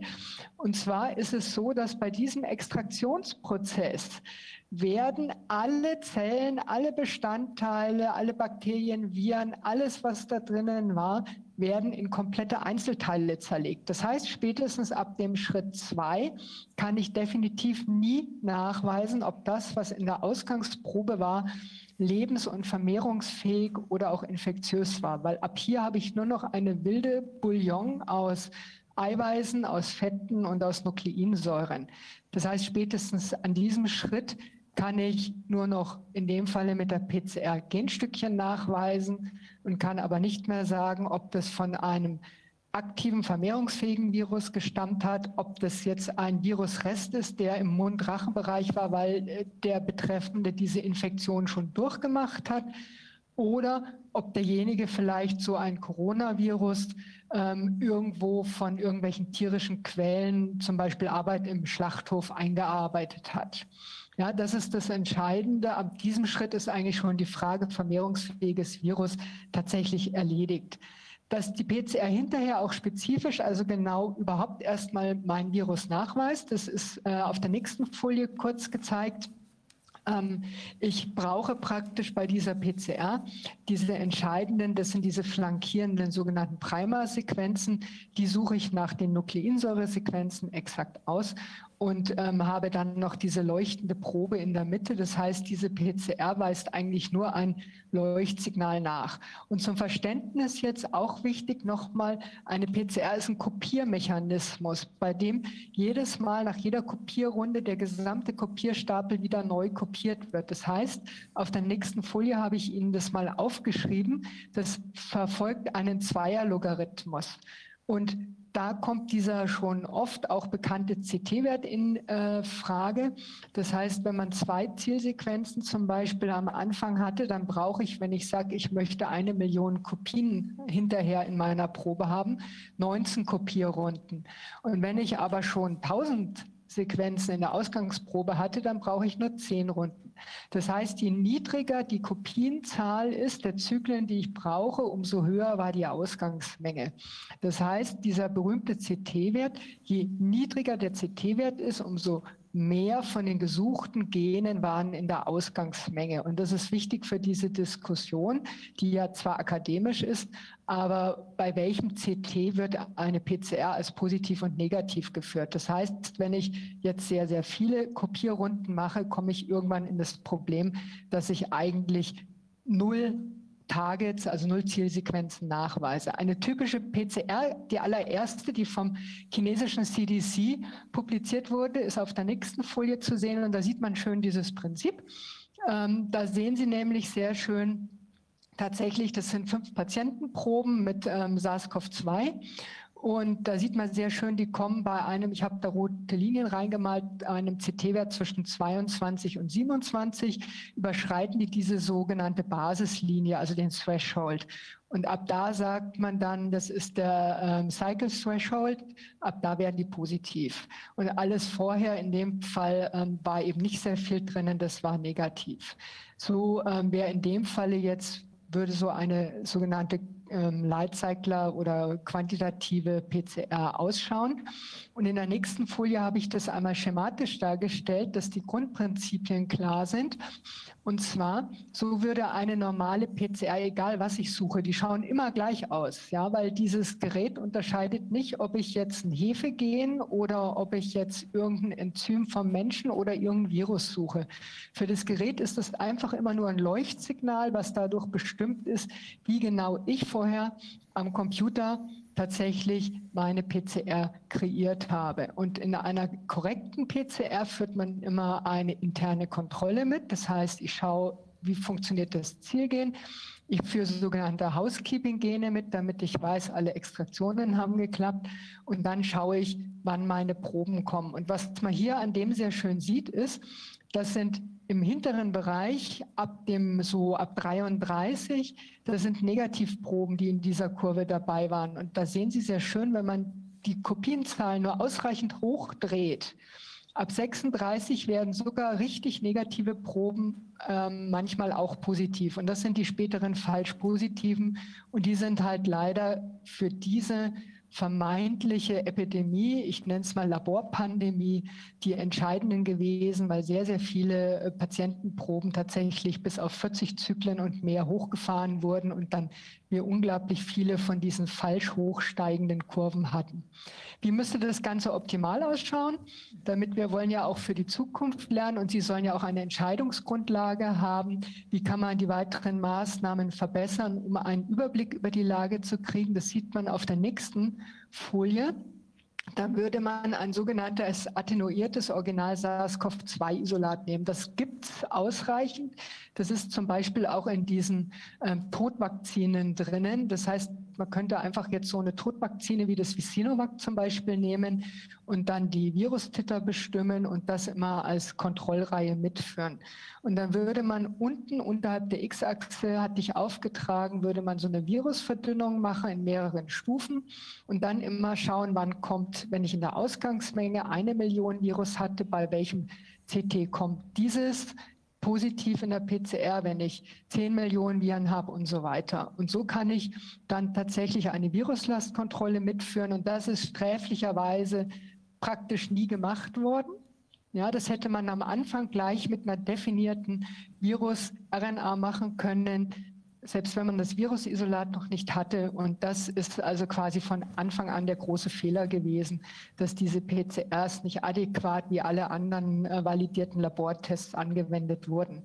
Die PCR per se ist nicht schlecht. Es ist wie immer nur, wie man die Methode anwendet. Ja, man kann damit schon gut arbeiten. Das heißt, ich brauche die Viruslastkontrolle und muss dann entscheiden, ab wann wird das Ganze negativ. Ich kann aus diesen dieser Viruslastkontrolle eine ganz normale Eichkurve machen, nur exemplarisch in der nächsten äh, Folie gezeigt. Ähm, und dann kann ich aus den erhaltenen Werten meine Eichkurve machen und das machen natürlich inzwischen die Geräte alle selber und dann für jede Patientenprobe aus dem CT auf die Viruslast hinweisen. Und dann kann ich sagen, okay, ab welcher Viruslast ist denn potenziell eine Virusmenge in der getesteten Person, die mit einer Infektiosität einhergehen könnte. Zur Frage allerdings, ob ähm, was die PCR leisten kann, das war ja die Ausgangsfrage für die Situation. Ähm, in der nächsten Folie sieht man noch mal ganz kurz, zur Wertigkeit, wenn wir oben dieses SARS-CoV-2-Virus in dem eingeblendeten Bild haben und das Genom von 30 Kilobasen unten drunter, dann sind diese PCR-Produkte, die wir nachweisen, das sind diese ganz kleinen, klitzekleinen blauen Pünktchen unter äh, dem rot eingekastelten Virusgenom. Und das sind die Anteile, aus denen auf quasi das Virus geschlossen wird, wenn ich die nachweise. Das heißt, wir haben ja ein Problem. Aber um die Fragestellung nochmal zusammenzufassen, jetzt für Sie in der nächsten Folie, wir haben eben in dem Abstrich dieses Gemisch, was ich vorgestellt habe. Und wie können wir die eingangs vorgestellten Probleme lösen? Ähm, sind die Viren oder sind Genome der Viren in der Probe, setzt voraus, dass das Testsystem fachlich korrekt zusammengestellt und hochspezifisch für die gesuchten Zielgene ist. Das ist machbar, das ist auch überprüfbar, das ist normale Laborarbeit, aber man muss es mit einer gewissen Sorgfalt machen. Und wenn man das nicht macht, dann hat man schon hier die ersten Probleme. Das Testsystem muss auch unterscheiden können, ist es dieses gezielte eine Virus, also jetzt der Typ SARS-CoV-2, oder ist es ein anderes Coronavirus? Das entscheidet über die Spezifität ganz entscheidend. Es muss jegliche Kreuzreaktivität ausgeschlossen sein.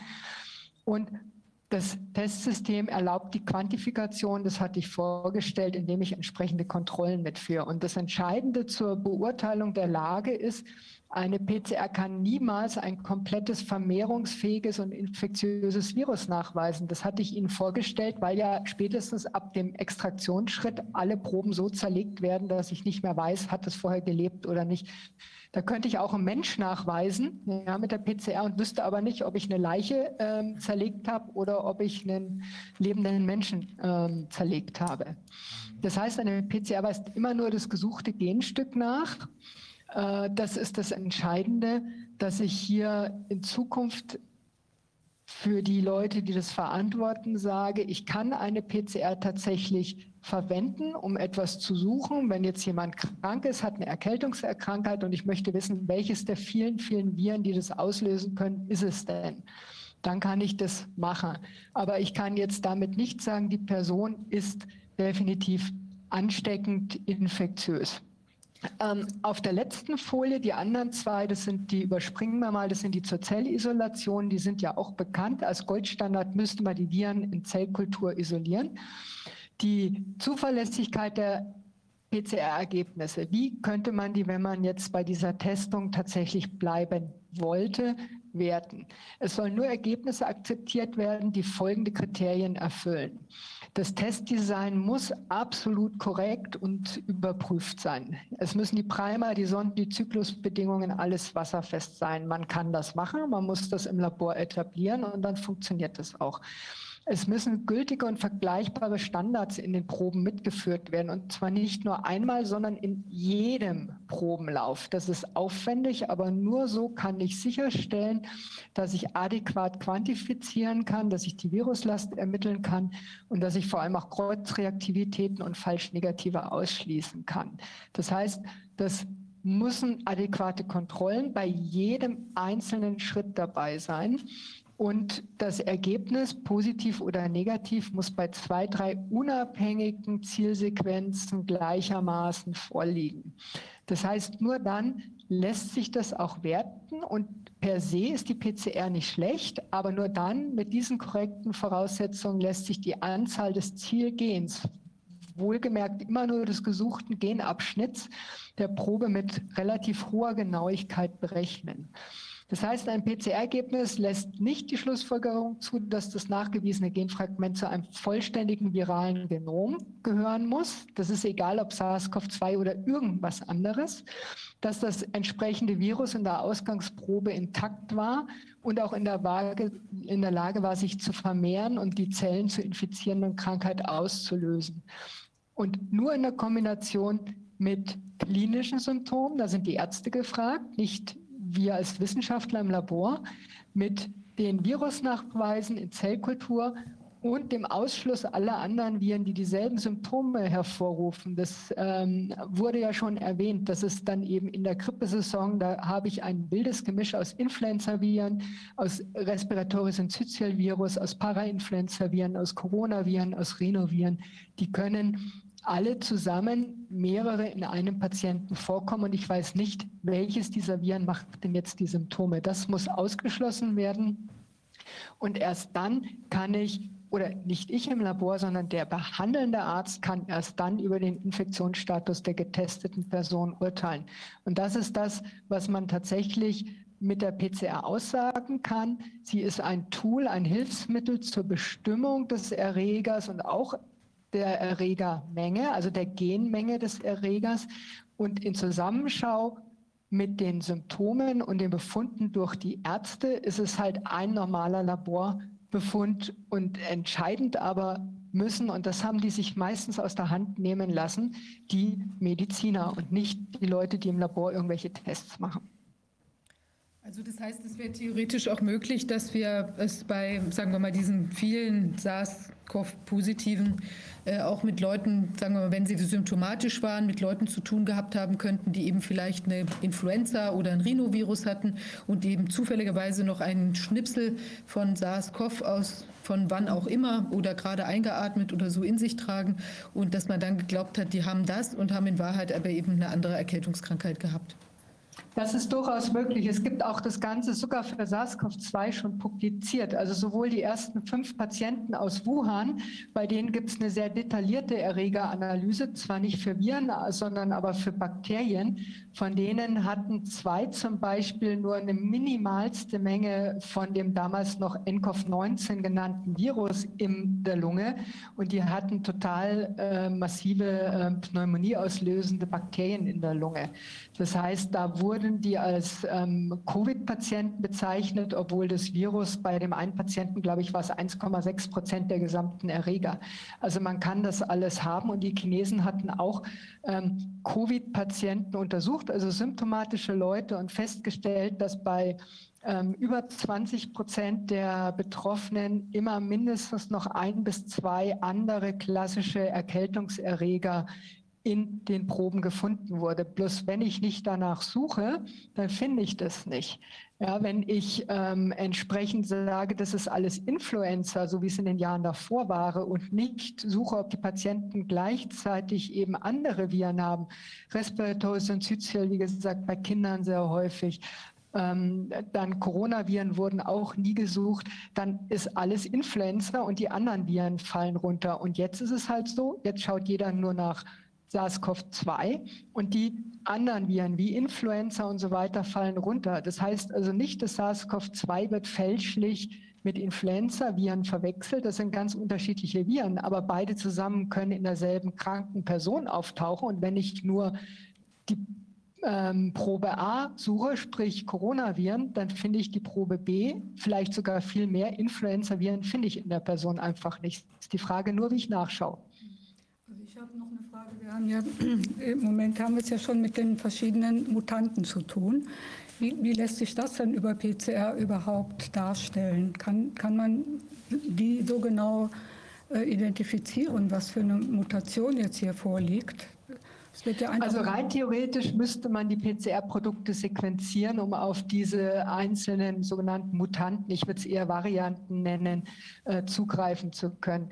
Man kann aber auch das über sogenannte Schmelzkurvenanalysen machen. Das heißt, wenn da die Gene nicht 100 Prozent aufeinander sitzen, dann sind die, wenn man diese, diese Genstücke erhitzt, sind die weniger stabil, als wenn sie ähm, entsprechend äh, komplett die Originalversion hatten. Also es gibt auch diese sogenannten Schmelzpunktanalysen, aber es ist trotzdem alles nur sehr näherungsweise. Weil wir können, Mutanten gibt es sehr viele, also wir haben tausende von. Ja? Mhm. Also es setzen sich halt nur die häufigsten durch. Das heißt aber noch lange nicht, dass das jetzt was Spezielles wäre. Aber wir können festhalten, ähm, wir, die Testung von symptomlosen Menschen macht keinen Sinn. Wir können ferner festhalten, dass aufgrund der Eigenart des PCR-Tests, ich nenne das mal unwissenschaftlich Zertrümmerung von dem, was da als Probe vorhanden ist, gar nicht mehr festgestellt werden kann, ob überhaupt ein vermehrungsfähiges ganzes Virus jemals da gewesen ist. Äh, was äh, äh, allein infektiös sein könnte. Und ähm, drittens, der Test kann überhaupt nicht feststellen, ob selbst wenn man voraussetzt, das ganze Virus war mal vorhanden, ob dieses Virus in die Zellen eingedrungen ist und dort repliziert. Korrekt, das kann man alles mit diesem Test so nicht nachweisen. Also macht der Test bei, nach, meiner, nach meinem Verständnis jedenfalls, bei symptomlosen Menschen überhaupt keinen Sinn bei symptomlosen Menschen jetzt mit respiratorischen Viren, es war ja schon erwähnt, mit solchen ähm, Erkrankungen wie HIV, mhm. wenn die das nicht wahrnehmen, dann ähm, ist es natürlich dort, wird die PCR ja standardmäßig eingesetzt zur Diagnostik. Also wir sprechen immer von diesen hochinfektiösen respiratorischen Infekten oder auch, äh, wenn, wenn Sie jetzt ein Norovirus ansetzen, dann macht es auch keinen Sinn, mit der PCR zu suchen, weil entweder haben die Leute dann die entsprechenden Probleme oder nicht. Ja. Mhm eine Frage.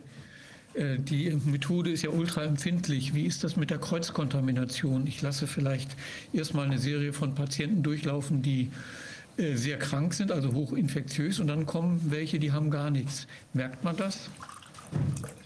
Also das Hauptproblem bei PCR-Labors ist tatsächlich die Vermeidung von Kontaminationen. Es ging ja sogar Bilder durch die einschlägigen Foren von diesen Großanalysebetrieben ähm, in England, wo die Roboter dann diese Teststäbchen teilweise unspezifisch aus einer Reihe Röhrchen nehmen und über die gesamte Röhrchenreihe rüberziehen. Und wenn da natürlich ein äh, Teststäbchen von einer hochpositiven Person war, dann haben sie die gesamte Charge aller Patientenproben verseucht. Ähm, also PCR durchzuführen im Labor ist immer eine gewisse Herausforderung. Ich muss alle, das hatte ich gesagt, alle adäquaten bei jedem Schritt die Negativkontrollen immer ausreichend mitführen und dann ganz hoch sorgfältig arbeiten, nur mit geschulten Personen in entsprechenden ähm, äh, Umgebungen des Labors. Und so wie diese Großtests gemacht wurden, gerade in England, wo dann in so einer Fabrikhalle teilweise, einer hat mir gesagt, er ist Disc-Jockey und weil er eben in der Disco nicht mehr arbeiten konnte, hat er halt als Operator dann an der Maschine gearbeitet, an der PCR-Maschine. Ähm, und wenn dann so ein Stäbchen halt rausfällt, dann stopft er, holt das halt vom Boden runter und stopft es wieder ins Röhrchen zurück. Ich meine, dass da natürlich alles äh, schief läuft, das kann man sich vorstellen. Also das ist das Problem der PCR. Die ist so hochempfindlich, wenn da nicht alles kontrolliert und super gut läuft, dann ähm, zeigt die einem alles Mögliche. Ich kann auch nicht aus oder ich muss auch ausschließen, dass die Chemikalien, die ich dazu einsetze, nicht schon ab Werk verseucht sind.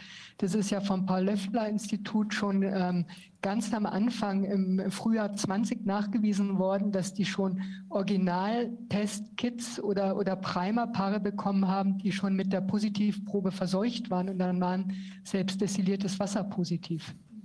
Und äh, in der Praxis Laufen da diese von Ihnen geforderten Negativtests immer mit oder ist das eher unüblich?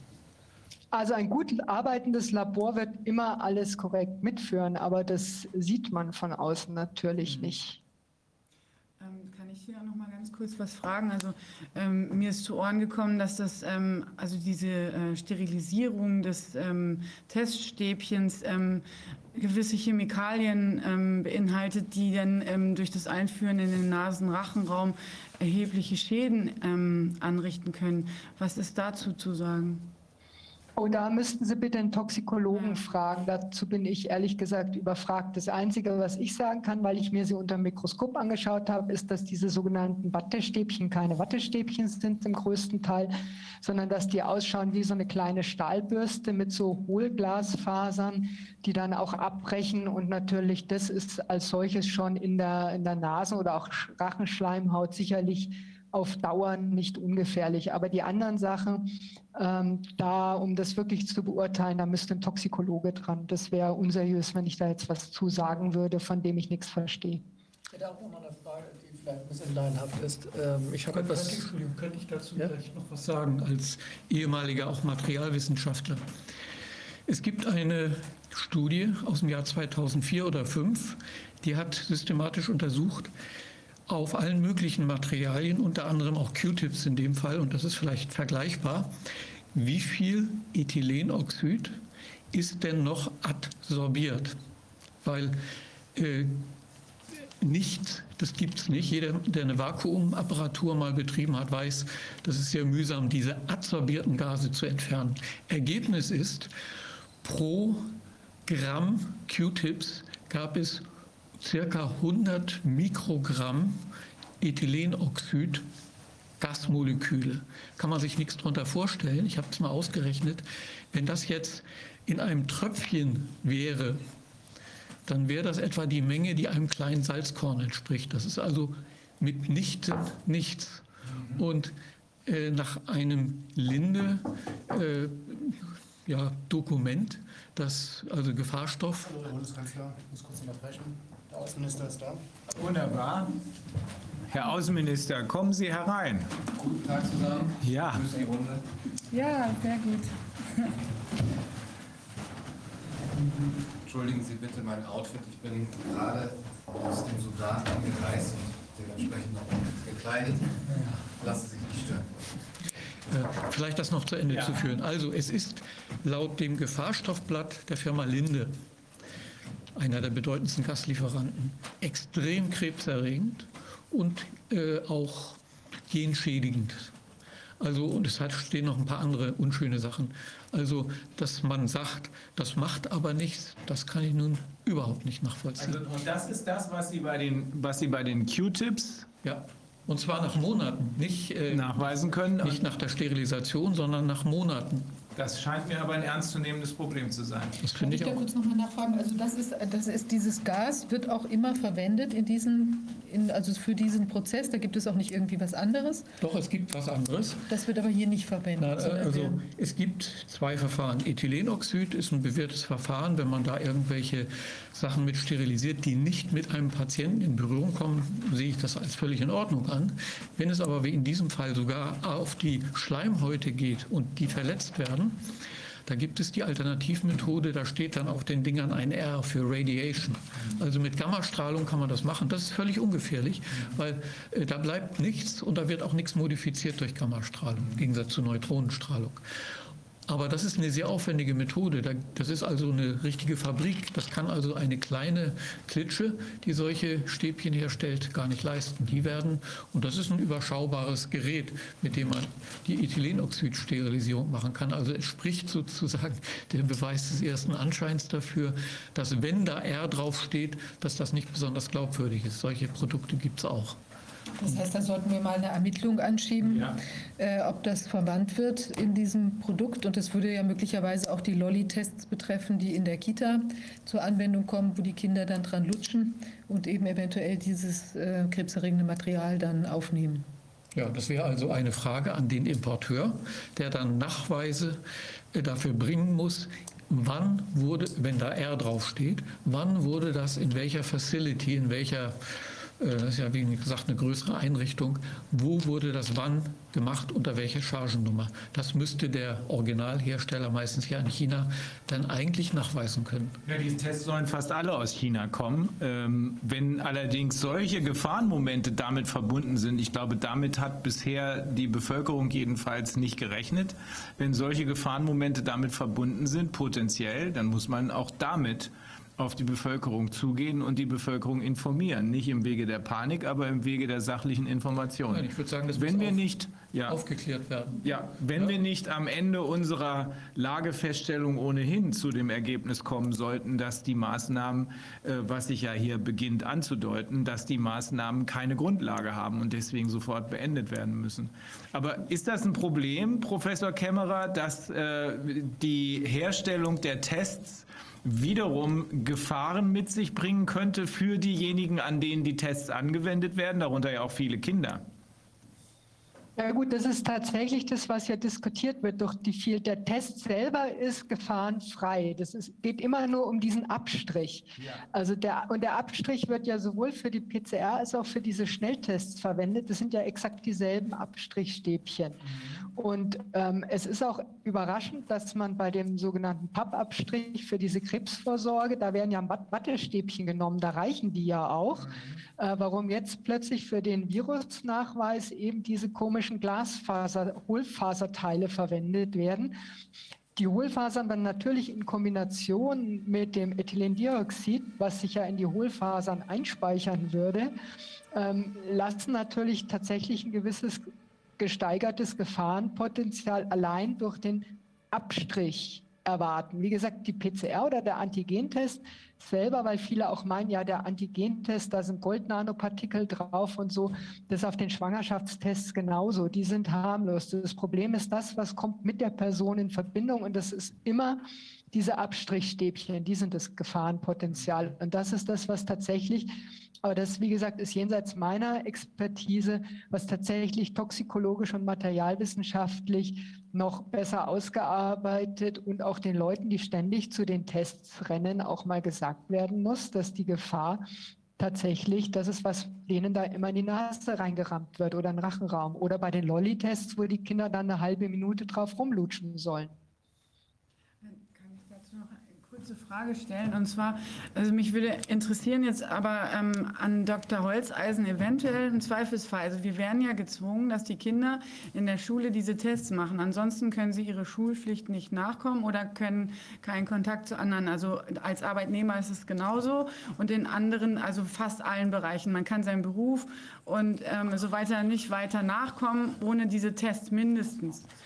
Und ähm, mich interessiert ob, also wer diese Haftung da in Auftrag geben könnte. Also für mich wäre einfach nachzuvollziehen, es, es besteht eventuell, wie Sie gesagt haben, Herr Wirtschaftsminister, ähm, dass eine, eine größere Gefahr im Raum steht, deren wir uns nicht bewusst sind. Wer haftet denn dafür, dass ähm, von Seiten der Schule, der Arbeitnehmer, Ergeber und so weiter diese ähm, Gefährdung gezwungenermaßen den Menschen flächendeckend in mehrfacher Ausführung äh, ähm, aufgezwungen wird? Kann ich da ganz kurz noch was anmerken? Das ja. ist ja jetzt eigentlich, ähm, wenn wir zu der Erkenntnis gelangen, dass das hier ähm, eben die, die Grundlagen für die epidemische Lage äh, nicht mehr vorhanden sind, was wir ja gerade untersuchen wollen, dann würde sich dieses Problem ja möglicherweise erledigen, weil äh, dann wird ja gar nicht mehr weiter getestet. Genau. Das wäre das wär ein Problem der Aufräumarbeiten, die wir wahrscheinlich in sehr großem Umfang anstellen müssen, wenn wir aufgrund unserer jetzigen Lagebeurteilung dazu kommen, dass es keine keine Evidenz gibt für diese Maßnahmen. Dann muss geprüft werden, wer haftet für die durch die Maßnahmen eingetretenen Schäden und in welchem Umfang ist es überhaupt von einer nationalen äh, Justiz zu bewerkstelligen. Aber für, also dem, wir haben eben über die PCR-Tests gesprochen. Die werden aber meistens in der zweiten äh, in, in, in, zweiter Instanz gemacht. Zunächst werden ja mittlerweile überall diese Schnelltests gemacht, diese Antigentests. Äh, die ja nun noch weniger, ähm, noch, noch weniger äh, aussagekräftig sind. Was, äh, jetzt ist Frau Kämmerer weg? Nee, jetzt ist wieder da. Äh, Soll ich nochmal zu den Schnell, also die Schnelltests sind heißt zwar immer, sie wären weniger aussagekräftig. Der Vorteil der Schnelltests ist aber, sie sprechen weniger schnell an. Das heißt, es gibt sehr gute Publikationen, unter anderem auch von der Charité, dass wenn diese Antigentests, vorausgesetzt sie sind gut hergestellt, das ist immer dasselbe, wenn diese Antigentests ansprechen, hat derjenige tatsächlich meistens eine Viruslast und ist auch symptomatisch. Das heißt, es wird immer bedauert, dass diese Antigentests so wenig sensitiv wären. Aber eigentlich ist es so, von der Beurteilung der wissenschaftlichen Lage her, wenn der Antigentest positiv ist, dann haben die Leute wie gesagt, immer vorausgesetzt, er ist echt positiv, dann haben die Leute meistens auch tatsächlich einen viralen Infekt mit dem gesuchten Virus. Und das ist eben der Vorteil, während die PCR so übersensibel ist, dass sie eben auch jedem, der nichts hat, was anhängen kann. Also deswegen vorausgesetzt, es ist ein valider Antigentest und da ist auch sehr viel, sehr viele Fragezeichen. Also es gibt natürlich auch sehr viel Schrott auf dem Markt, weil muss man sich einfach vorstellen, die Masse, die jetzt da produziert wurde und von irgendwelchen Firmen, die damit überhaupt keine Erfahrung haben, ähm, da ist natürlich auch viel Ausschussware dabei. Aber die richtig guten Tests, wie gesagt, immer verglichen mit den Schwangerschaftstests, die schlagen eigentlich wirklich nur an, wenn der Patient was hat. Und dann bräuchte man die Tests eigentlich nicht, weil ich meine, dann hat er eh Symptome oder diejenige. Ich hätte noch ein konkretes Beispiel aus Bremen, was mich interessiert hat, weil ja auch in Betrieben sowas jetzt gemacht wird. Da wurden äh, 40.000 Leute getestet. Ich glaube 8.000 Erwachsene, und 32.000 Schüler. Ergebnis, das war während einer Woche, 120 positive Antigentests und davon waren 15 PCR positiv. Also nach dem, was Sie gerade gesagt haben, müssen das nicht unbedingt die besten Antigen-Schnelltests gewesen sein. Und das dürfte ja dann überhaupt die Gefahr sein, ne? dass man dort äh, viele Leute dann unnötig verunsichert, viel Geld investiert für nichts. Ein weiterer Punkt ist ja noch, dass das immer nur für eine kurze Zeit gilt. Ne? Also mittlerweile 24 oder 42 Stunden oder ähm, dann braucht man wieder einen neuen.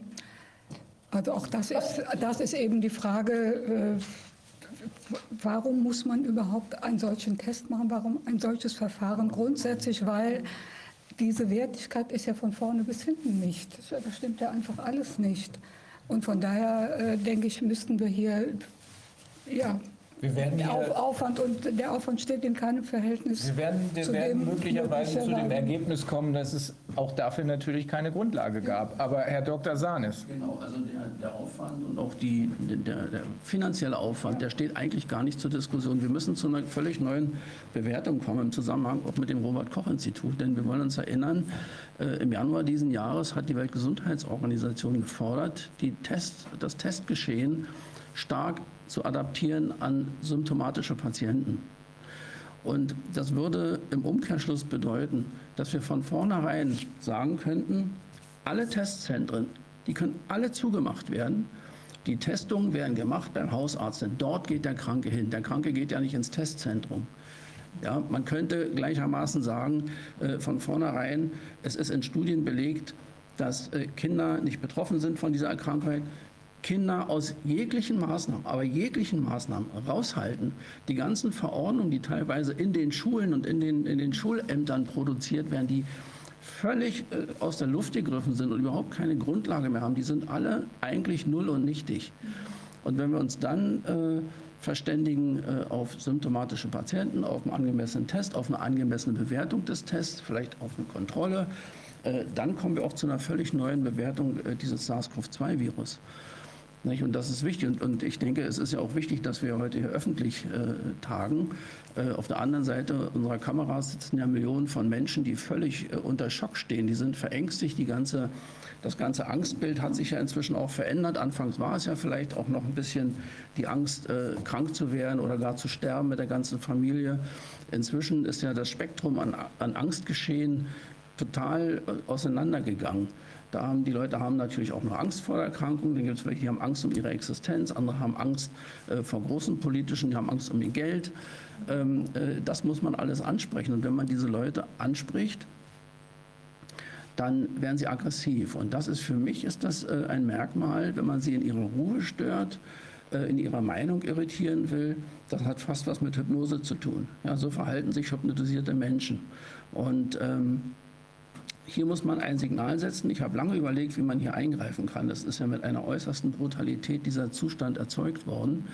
Mit der gleichen Brutalität kriegt man die Menschen ja nicht raus. Aber sie müssen jetzt sehen, äh, es passiert jetzt irgendwas. Die Testzentren sind zu. Mein Arbeitgeber kann mich nicht mehr unter Druck setzen. Die Diskussion um die Kinder, die ist völlig außen vor oder muss außen vor sein. Und ähm, das ist das Wichtige, dass hier kurzfristig was passiert, dass vor allen Dingen äh, der Informationsweg neu gestaltet werden muss. Die, die, wir als, als Politiker, wir müssen aufs Robert-Koch-Institut hören und nicht sagen, wir wollen das und das machen und das Robert-Koch-Institut muss uns dafür die Zahlen liefern. Das, das funktioniert so nicht. So scheint es zumindest gefühlt so zu sein. Nochmal, um das klarzustellen. Kinder und junge Erwachsene haben doch unterstellt, es ist ein neues Virus, was uns hier äh, diese Probleme zu machen scheint. Kinder und junge Erwachsene haben doch faktisch, statistisch habe ich jetzt von einer Vielzahl von amerikanischen Ärzten gehört, überhaupt gar kein Infektionsrisiko. Das heißt, die fallen dem Ganzen weder selbst zum Opfer, noch verbreiten sie das alles. Also als Spreader kommen sie gar nicht in Betracht, statistisch gesehen. Es gab wohl vier tote Kinder im Verlauf dieser Pandemie in Deutschland. Zwei davon hatten schwere äh, Vorerkrankungen. Da spielt andere Erkrankungen eine Rolle. Und dann muss man ja auch immer daran denken, ähm, also Kinder in der Hälfte der Infektionen, also der Krankheitsfälle, ja, nicht der positiven Tests, sondern der Krankheitsfälle, diese Krankheiten verlaufen ganz milde. Das kennen wir alle. Wir haben alle Kinder gehabt, wie das aussieht, wenn die sich so im Kindergarten oder in der Schule erkälten. Und ähm, die andere Hälfte, äh, die merkt das praktisch fast gar nicht. Ja? Und ähm, wir müssen auch berücksichtigen, dass Kinder ja gerade dabei sind, auch ihr Immunsystem zu trainieren. Die brauchen diese Infektion, denn SARS-CoV-2 ist ja nicht das einzige Coronavirus. Und wir entwickeln ja Kreuzimmunitäten und so weiter. Die brauchen diese Infektion. Und äh, hier jetzt zum Beispiel auch mit einer Impfung einzugreifen, das ist in meinen Augen fast verbrecherisch. Das geht gar nicht. Ja. Aber dann müssten wir uns doch jetzt ein System überlegen. Also ich meine, aus natürlich verschiedenen Aspekten. Der Finanzminister ist heute jetzt nicht bei uns, aber die, es, es ist, ja, ist ja auch eine große wirtschaftliche Problematik, die sich mit der ganzen Testerei ähm, äh, an die knüpft. Und wenn wir jetzt die, die Information haben, also die PCR-Tests bringen nichts, in der breiten Anwendung, allenfalls wenn jemand symptomatisch ist, können Sie zum Beispiel aus einer Vielzahl von Erregern, zum Beispiel es gibt ja diese Multiplex-Tests, wo man zehn oder fünf oder wie viel auch immer Erreger gleichzeitig abtesten kann. Da könnte man sich ein Bild verschaffen, vielleicht auch mit einer kleinen repräsentativen Studie. Ich glaube, Herr Professor Bergholz, Sie hatten sich dazu Näheres äh, auch schon mal äh, Gedanken gemacht. Dann wäre das vielleicht eine bessere Herangehensweise, vielleicht auch unter Einbindung des RKIs, des Grippe-Sentinels, was sowieso abläuft, dass man die Leute testet und sieht, wenn da ein erhöhtes ähm, äh, Virusgeschehen auftritt, ähm, dass man dann eben noch mal genauer hinguckt und das aber nur, wenn wir zusätzlich sehen, von diesen derart infizierten Leuten, wo dann auch nachgewiesen ist, es ist eben nicht diese, es ist genau dieser Erreger und nicht eine Kombination von Erregern oder eben ein anderer Erreger, von den Leuten, äh, wie viele sind dann da im Krankenhaus und sind schwer krank und sterben auch. Also das wären ja Parameter, woraus wir ableiten könnten, ob wir wirklich ein, ein gesundheitlich problematisches Geschehen haben. Dann könnten wir auch diese Schiene verlassen mit der Testerei von allen. Äh, gerade die Sentinel-Praxen haben ja in der Vergangenheit, das Robert-Koch-Institut ist ja äh, man kann aber weltweit führend eigentlich auf dieser Schiene, äh, Daten zusammengetragen. Wir wissen ganz genau, von welcher Kalenderwoche bis zu welcher Kalenderwoche über das Jahr wir mit welchen Erregern zu rechnen haben. Und wir wissen auch ganz genau, dass wir jetzt Ende November, Anfang Dezember wieder einen neuen Schub mit Corona-Infektionen haben werden. Da müssen wir uns gar nicht groß wundern oder groß spekulieren oder warnen. Wir wissen, dass die kommen. Und die werden dann abgelöst von den Grippeviren vordergründig. Und nur zur Erinnerung, die Grippeviren, da spielt also sehr stark jedes Jahr immer wieder H5N1 eine Rolle. Das ist der Regel der Schweinegrippe, da redet kein Mensch mehr drüber heute. Ähm, und äh, zu Beginn des nächsten Jahres, also Februar, etwa Februar, Anfang März bis Ende April, Anfang Mai, werden dann die Grippeerreger wieder abgelöst äh, von Coronaviren. So, so, findet das jedes Jahr statt. Das kann man zurückverfolgen an den Daten des Robert-Koch-Instituts. Ja, da ist jedes einzelne Virus aufgeschlüsselt. Und äh, wenn wir dann äh, im Sommer irgendwann mal so ein kleines Aufflackern haben von Corona-Infektionen oder so, das ist das, was wir also die ganzen Jahre schon die Sommergrippe nennen. Das kennt auch jeder. Also wir werden eigentlich von den Viren an sich nicht überrascht. Wir werden mitunter überrascht von der Intensität einer solchen Infektionswelle. Und da sind wieder die Sentinel-Praxen gefragt, die innerhalb kurzer Zeit schwere Verläufe zeigen. Alle äh, niedergelassenen Ärzte sehen das. Die Krankenhäuser laufen voll. Es ist äh, nicht ungewöhnlich, dass auf den äh, Stationsfluren auch mal Betten stehen mit Kranken. Das hat man bei schweren Infektionswellen, egal ob jetzt Grippe oder irgendwas anderes. Nicht? Also insofern wirklich überrascht äh, werden wir nicht, aber wir müssen es rechtzeitig merken und da muss man einfach zusammenrücken. Wenn wir damit dazu führen. Ja. Äh, also äh, das ist mir nicht unbekannt, das weiß ich und auch dieser äh, Zusammenhang zwischen den Testen und diesen Sentinel, Sentinel, die sind natürlich, genau, das ist natürlich schon bekannt, auch dem RKI natürlich bekannt.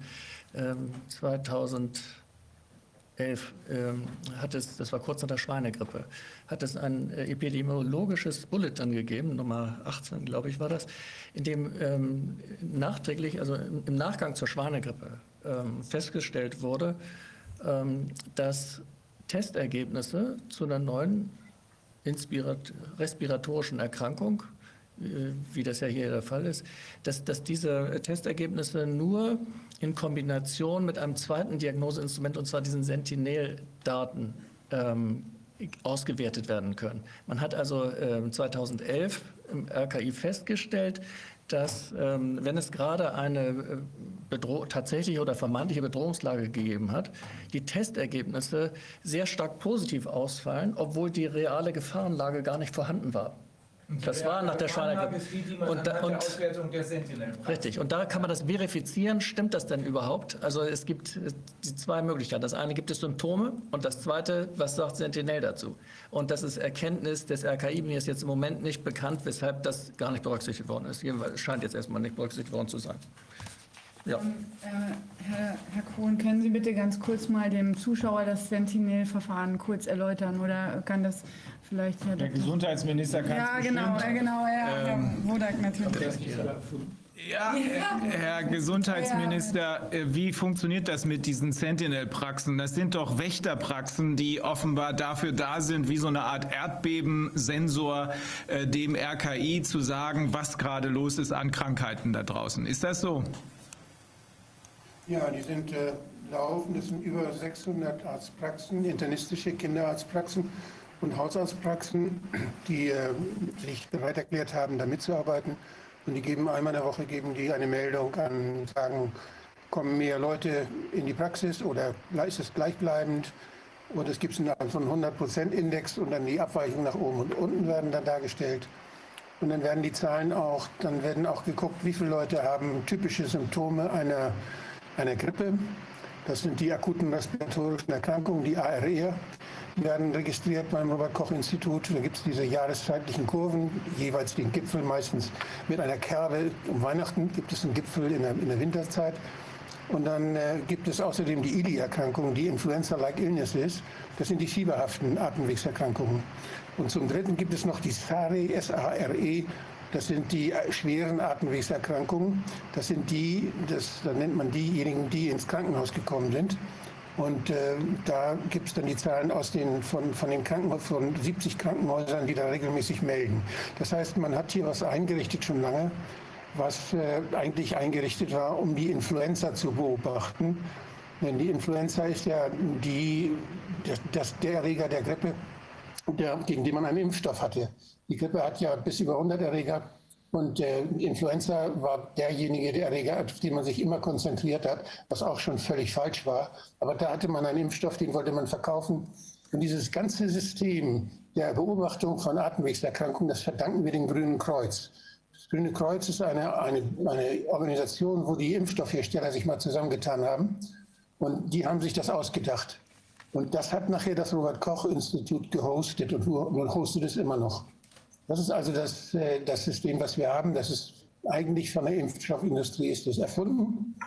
Und das ist nicht irgendwie entstanden aufgrund einer grundsätzlichen ähm, einer ja, Public Health Überlegung, was brauchen wir, um möglicherweise gefährliche Erkrankungen rechtzeitig zu erkennen. Trotzdem leistet es ganz gute Dienste. Jetzt ist die Internetverbindung. Jetzt haben wir einen eingefrorenen Praxen, also sechs bis ja, diese sechs bis 700 Praxen, die haben eine gewisse äh, Kontingent von, von Laboruntersuchungen, die sie nutzen können. Sie können also äh, Laborproben einschicken und dabei werden dann die, auch die, die Art bestimmter Erreger geprüft. Da war Coronaviren waren bisher nicht dabei, aber es waren vier oder fünf oder manchmal auch sechs äh, verschiedene Atemwegsviren, die beobachtet wurden.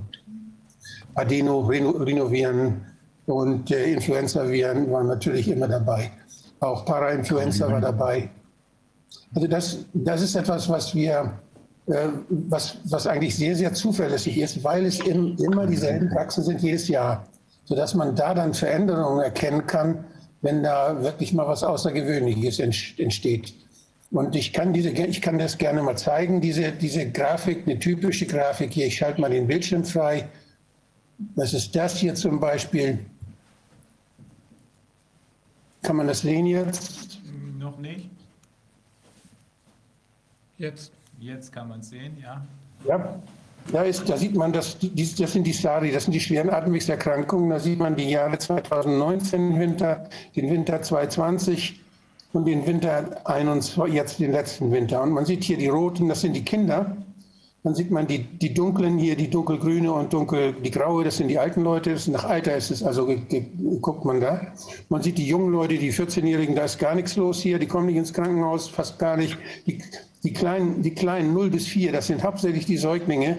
Und da sind es meistens RS, äh, RSV-Viren oder also, da gibt es schon einige Fälle. Aber da ist es eben auch so, da sind auch viele Komplikationen dabei, dadurch, dass eben bei, bei Neugeborenen oder bei Kleinstkindern dann äh, durch andere Umstände zu Atemwegserkrankungen kommt. Diese, die normalen, also die Erwachsenen, da hat, sieht man, da hat sich praktisch nichts geändert. Die ganzen Jahre, es ist ziemlich konstant hier und äh, da sind nicht mehr Fälle. In den 70 Krankenhäusern, die da immer mitmachen, das ist nicht nur ein Krankenhaus, das Erfahrungsberichte gibt, sondern das sind immer dieselben. Deshalb kann man es auch vergleichen. Das ist das Gute an einem Sentinel.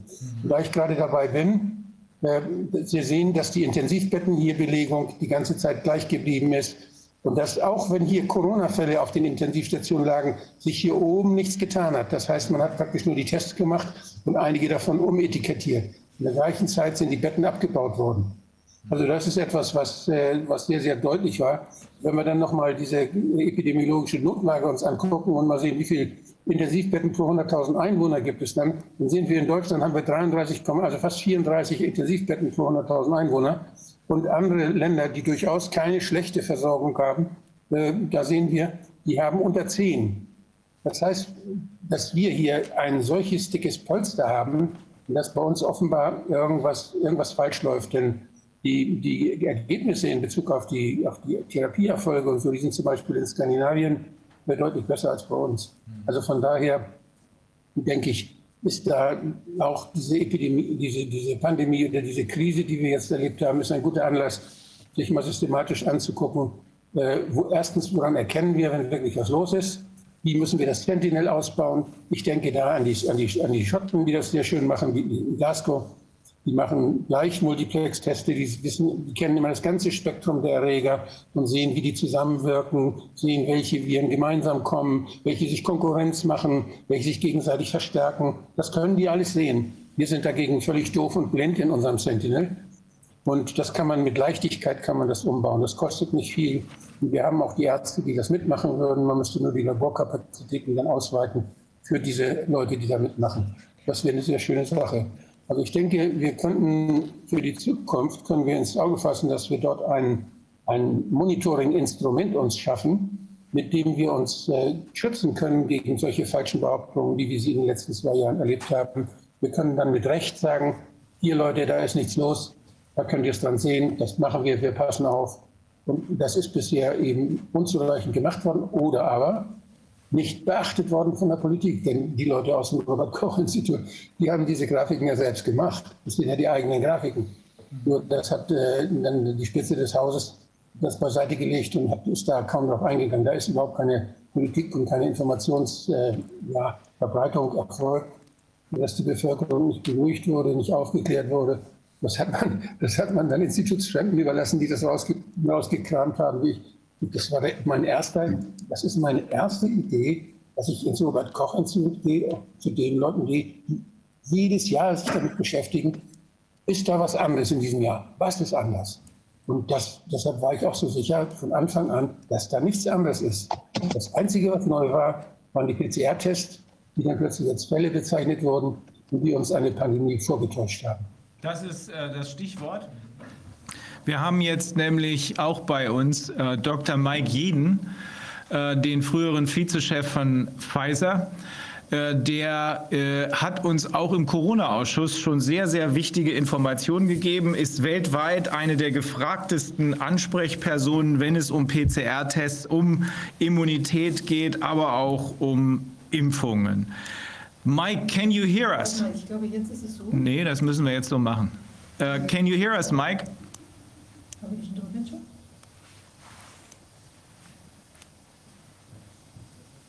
Wir werden gleich den Außenminister dazu fragen müssen, aber Nur kurz, er musste restarten, sein Rechner geht nicht. okay, dann gucken wir, dann gucken wir uns schnell an. Ähm, der Außenminister ist ja jetzt glücklicherweise hier. Herr Außenminister, wie ist die Lage im Ausland, die Sie äh, festgestellt haben? Wie wirkt das, was hier in Deutschland passiert, auf das Ausland?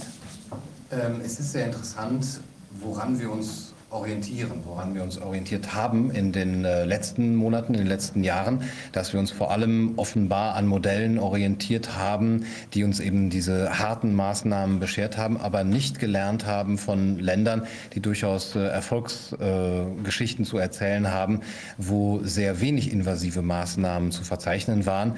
Schweden ist natürlich ein prominentes Beispiel, einige US-Bundesstaaten wie Florida oder ähm, North Dakota, ähm, aber auch Norwegen Norwegen zum Beispiel, die nur am Anfang oder äh, Südkorea eine, zwar einen sehr, sehr äh, strikten Lockdown hatten und auch ähm, Grenzschließungen, aber dann doch ein relativ normales Leben äh, weiterführen konnten. Und äh, nach Rücksprache mit den äh, Außenministern dieser Länder sind wir auch zu der Erkenntnis gekommen, dass dort äh, auch jetzt etwas ja, monitort und ver verfolgt werden muss, was vielleicht mit, unserem, äh, mit unserer Diskussion über die PCR-Tests noch ein bisschen aus dem, aus dem Blick äh, fällt. Denn das ist etwas, was vielleicht schwerer zu messen ist. Ähm, was sind die Folgen? Sie haben eben gesprochen von den Aufräumarbeiten. Was sind die Folgen zum Beispiel für die Kinder? Wenn wir jetzt ähm, sehen, dass die äh, schwedischen Kinder ähm, in den nächsten Jahren und Jahrzehnten Jahrzehnten, wie sie sich gesundheitlich eben entwickeln werden, körperlich sowie seelisch. Oder äh, die Kinder in anderen Ländern, wo es wenig äh, Einschnitte gab, wie zum Beispiel Schulschließungen. Oder auch diese Angstmache von Seiten der Politik und der Medien.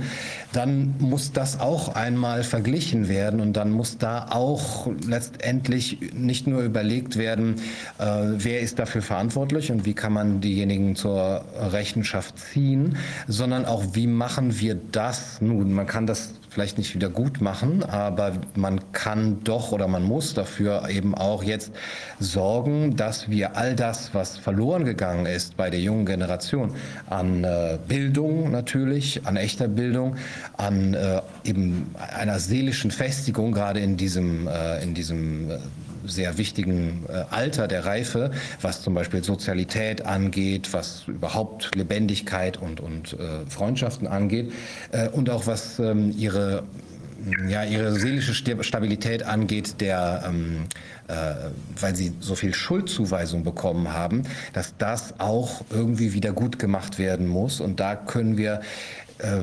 erstmal müssen wir das im Blick haben, indem wir das vergleichen, wie wird es den Kindern gehen und den Jugendlichen in äh, unserem Land im Vergleich zum Beispiel mit den Kindern in Schweden. Ähm, das sind so ein paar Überlegungen, die da angestellt werden.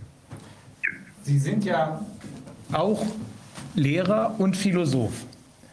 Wie haben Sie die Kinder in dieser Pandemie erlebt oder die Jugendlichen in dieser Pandemie erlebt? Ganz erstaunlich, weil man ja immer die Jugendlichen normalerweise als diejenigen ansieht, die ja revoltieren und äh, die das, was ihnen von oben gesagt wird, ja gar nicht äh, erstmal einsehen und auch eben auf, ihre, auf ihren gesunden Egoismus hören und auch diese Lebendigkeit ja ausleben wollen.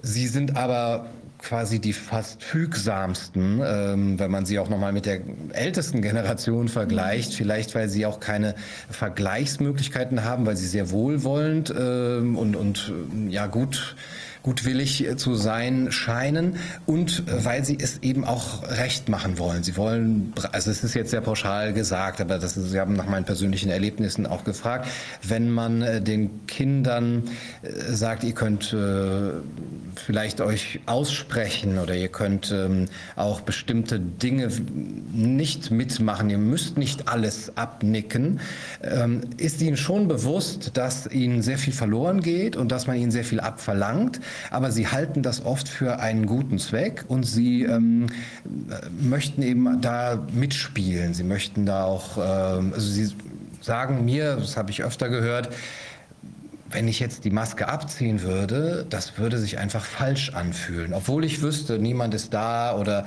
selbst wenn man mir sagen würde, es gibt kein Virus mehr oder es ist genug Abstand und es ist draußen, es fühlt sich einfach falsch an. Und da ist eine Konditionierung, hat da stattgefunden, eben in so einem wichtigen Alter, Lebensalter, ähm, die eben auch nur schwer rückgängig zu machen ist. Und ähm, leider muss ich sagen, auch sehr pauschal gesagt, ist es bei den Pädagogen nicht ganz durchgedrungen, dass das eben unser wichtigstes, ähm, unser wichtigstes Ziel ist, die jungen Menschen zu mündigen Menschen zu machen oder zur Mündigkeit zu befähigen. Und das bedeutet eben neben dem selber Denken auch auf die eigenen Gefühle und auf die eigenen Bedürfnisse hören und ihnen auch ein Recht zusprechen, das auszuleben und ihnen auch Mut zu machen, das zu sagen und vielleicht sogar auch zu verstoßen gegen Dinge, die sie selber als unsinnig äh, erkennt, erkannt haben.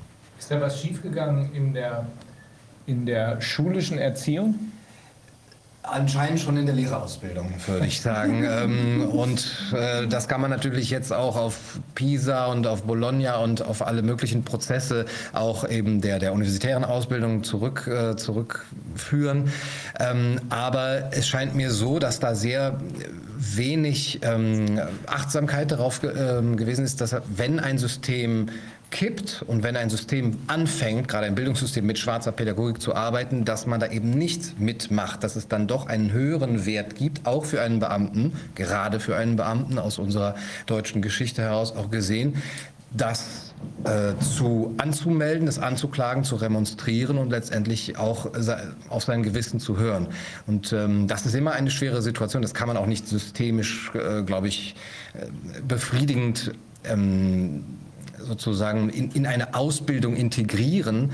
Aber man muss doch sagen, dass, die, ähm, dass der Augenmerk auf Autonomie, Mündigkeit, der eigentlich ja in unserer Erziehung sein sollte, dass der offenbar immer nur ein, ein Lippenbekenntnis war. Das, das zeigt sich jetzt, denn man hat das natürlich in Vorlesungen mal gehört und man hat Bezüge zu äh, Adorno und äh, eben zu anderen auch mm, Geistesgestalten aus unserer Geistesgeschichte. Immer wieder führt man die im Mund, aber wenn es darauf ankommt, scheint man das nicht selber anwenden zu können. Und da ist zu fragen, wie kann man da den Menschen auch den Mut geben, eben jetzt äh, gegen den, den Gruppendruck auch zu agieren. Das ist ein interessanter Gesichtspunkt, weil genau das erlebe ich ständig. Ich habe immer mehr das Gefühl, dass ein großer Teil der Bevölkerung bestimmte ja, Tugenden eigentlich nur als Lippenbekenntnisse von sich gibt, aber völlig losgelöst davon ein ganz anderes Leben führt. Hier muss doch, dann ist aber mehr als nur in der Lehrerausbildung schiefgegangen. Dann ist auch bei den Juristen, wie wir eben festgestellt haben, einiges schiefgegangen. Dann ist bei den Medizinern noch viel mehr schiefgegangen. Die sind ja nur noch zu auswendig lernenden Automaten erzogen worden. Ähm, was, wie, wie, wie sehen Sie das als Philosoph? Was kann man da machen? Eine sehr schwere und sehr wichtige Frage. Ich glaube, man kann offenbar ist es ja sehr schwer, aus der Geschichte zu lernen. ähm, wir haben eigentlich Blaupausen und wir müssen gar nicht 70, 80 Jahre zu, zurückgehen, wo man sehen kann, das hat zu großen Verwerfungen geführt. Jetzt passiert etwas Strukturähnliches. Aber die Menschen gucken eher auf die Farben, die das Ganze hat, anstatt auf die Struktur.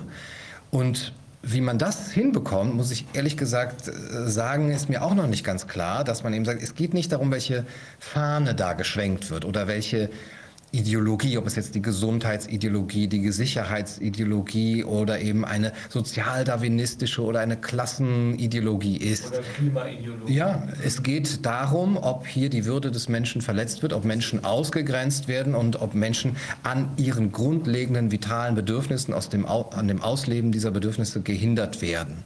Und darauf muss man immer wieder hinweisen. Also muss man, muss man die Menschen, insbesondere in der Ausbildung natürlich, ähm, dazu bringen, hinter die Kulissen zu gucken. Zu gucken, was ist, Sie sagen gerade, hinter den Fahnen los. Was ist hinter den, ja. hinter den, hinter den Farben und den Fahnen los? Was wird hier wirklich gespielt? Ja. Sehen wir, ist das, was da draußen, wo wir alle hingucken sollen, ist das die Realität oder gibt es dahinter was ganz, ganz, ganz viel Wichtigeres? Ja. Und dann dürfen wir uns auch nicht davor scheuen, Vergleiche zu ziehen. Denn äh, diese, wir wollen aus der Geschichte lernen. Und wenn man jetzt sagt, man darf nichts vergleichen, vergleichen bedeutet eben zu sagen, es gab gewisse Unterschiede. Natürlich gibt es die. Aber es gibt Strukturähnlichkeiten selbst in der Entwicklung. Ja, auch wenn es noch nicht so schlimm ist, heißt es ja nicht, dass es sich irgendwann dahin entwickeln kann. Milton Mayer hat das bekannte Buch über die Deutschen von 1933 bis 1945, jetzt muss ich doch in die Zeit zurückgehen, geschrieben. They thought they were free. Free, wo genau aufgezeichnet ist, dass jeder sich schon irgendwie an einem Punkt äh, irgendwann befand, zu sagen, gehe ich diesen Schritt noch mit? Er aber für sich selbst sagen musste, gut, ich bin Schritt A mitgegangen und Schritt B ist von Schritt A gar nicht so weit entfernt. Warum sage ich jetzt Stopp? Warum ist das meine rote Linie? Aber wenn man den Menschen von Anfang an aufgezeigt hätte, in der Rückschau kann man das immer machen, Schritt A war auf die Läden zu schreiben, deutsches Unternehmen. Und Schritt Z ist Auschwitz. Dann hätten sie gesagt, okay, dann das mache ich nicht mit. Aber da zwischen diesen einzelnen Schritten so viele andere sind, sind so viele mitgegangen und haben sich so viele eben auch für, selber für frei gehalten, obwohl sie es gar nicht waren. Ähm, Corona ist ja nun auch kein deutsches Problem. Also das, Haupt, das Hauptargument, was auch seitens der Medien und so weiter immer wieder gebracht wird, ja, das ist ja überall, das ist ja weltweit. Und Deutschland ist ja hier sozusagen das Aushängeschild für die tollen Leute, die den PCR-Test erfunden haben, die, die, äh, die also wirklich das Robert-Koch-Institut haben. Und wir sind ja hier so der Leuchtturm. BioNTech auch. Ja, BioNTech unterwegs. Äh, wie erleben Sie das denn, wenn Sie da unterwegs sind? Äh, ja, werden wir hier bewundert oder gibt es da, auch, da auch Kritik? Also ich habe so ja. den Eindruck, dass tatsächlich äh, im Moment eher so die Stimmung ist, ähm, dass, dass doch viele noch auf Deutschland gucken, was wir machen. Und wir machen ja nun gerade hier, äh, wir, wir, wir machen es ja noch strenger wie, wie, wie alle anderen und versuchen also hier in diese Richtung Vorbild zu sein oder waren es, bevor wir jetzt hier die neue Regierung gebildet haben. Ja, mit so. Hilfe der neuen Regierung könnten wir, ja. wenn wir wirklich der Gradmesser für manche sind, international könnten wir natürlich auch da der Gradmesser werden. Ja, genau. Ja. Also ich denke, da muss man auch gucken, wo stehen, wo stehen die anderen wirklich auch mal von, von da Informationen rüberbringen, die findet man ja zurzeit auch nur im Internet. Ne? Jetzt was ja. beispielsweise in Florida oder in, in, vielen Staaten der USA passiert, da wird ja über die Medien auch nicht zu berichtet. Auch Dänemark, äh, auch viele haben ja gar keine mhm. Maßnahmen mehr. Ja. Die haben keinen Impfpass, nichts. Also auch hier äh, müsst, müsste man mehr Transparenz reinbringen ja. und das würde ich mir wünschen, dass man da einfach die Welt wieder so ja, nicht nur auf Deutschland guckt. Ne?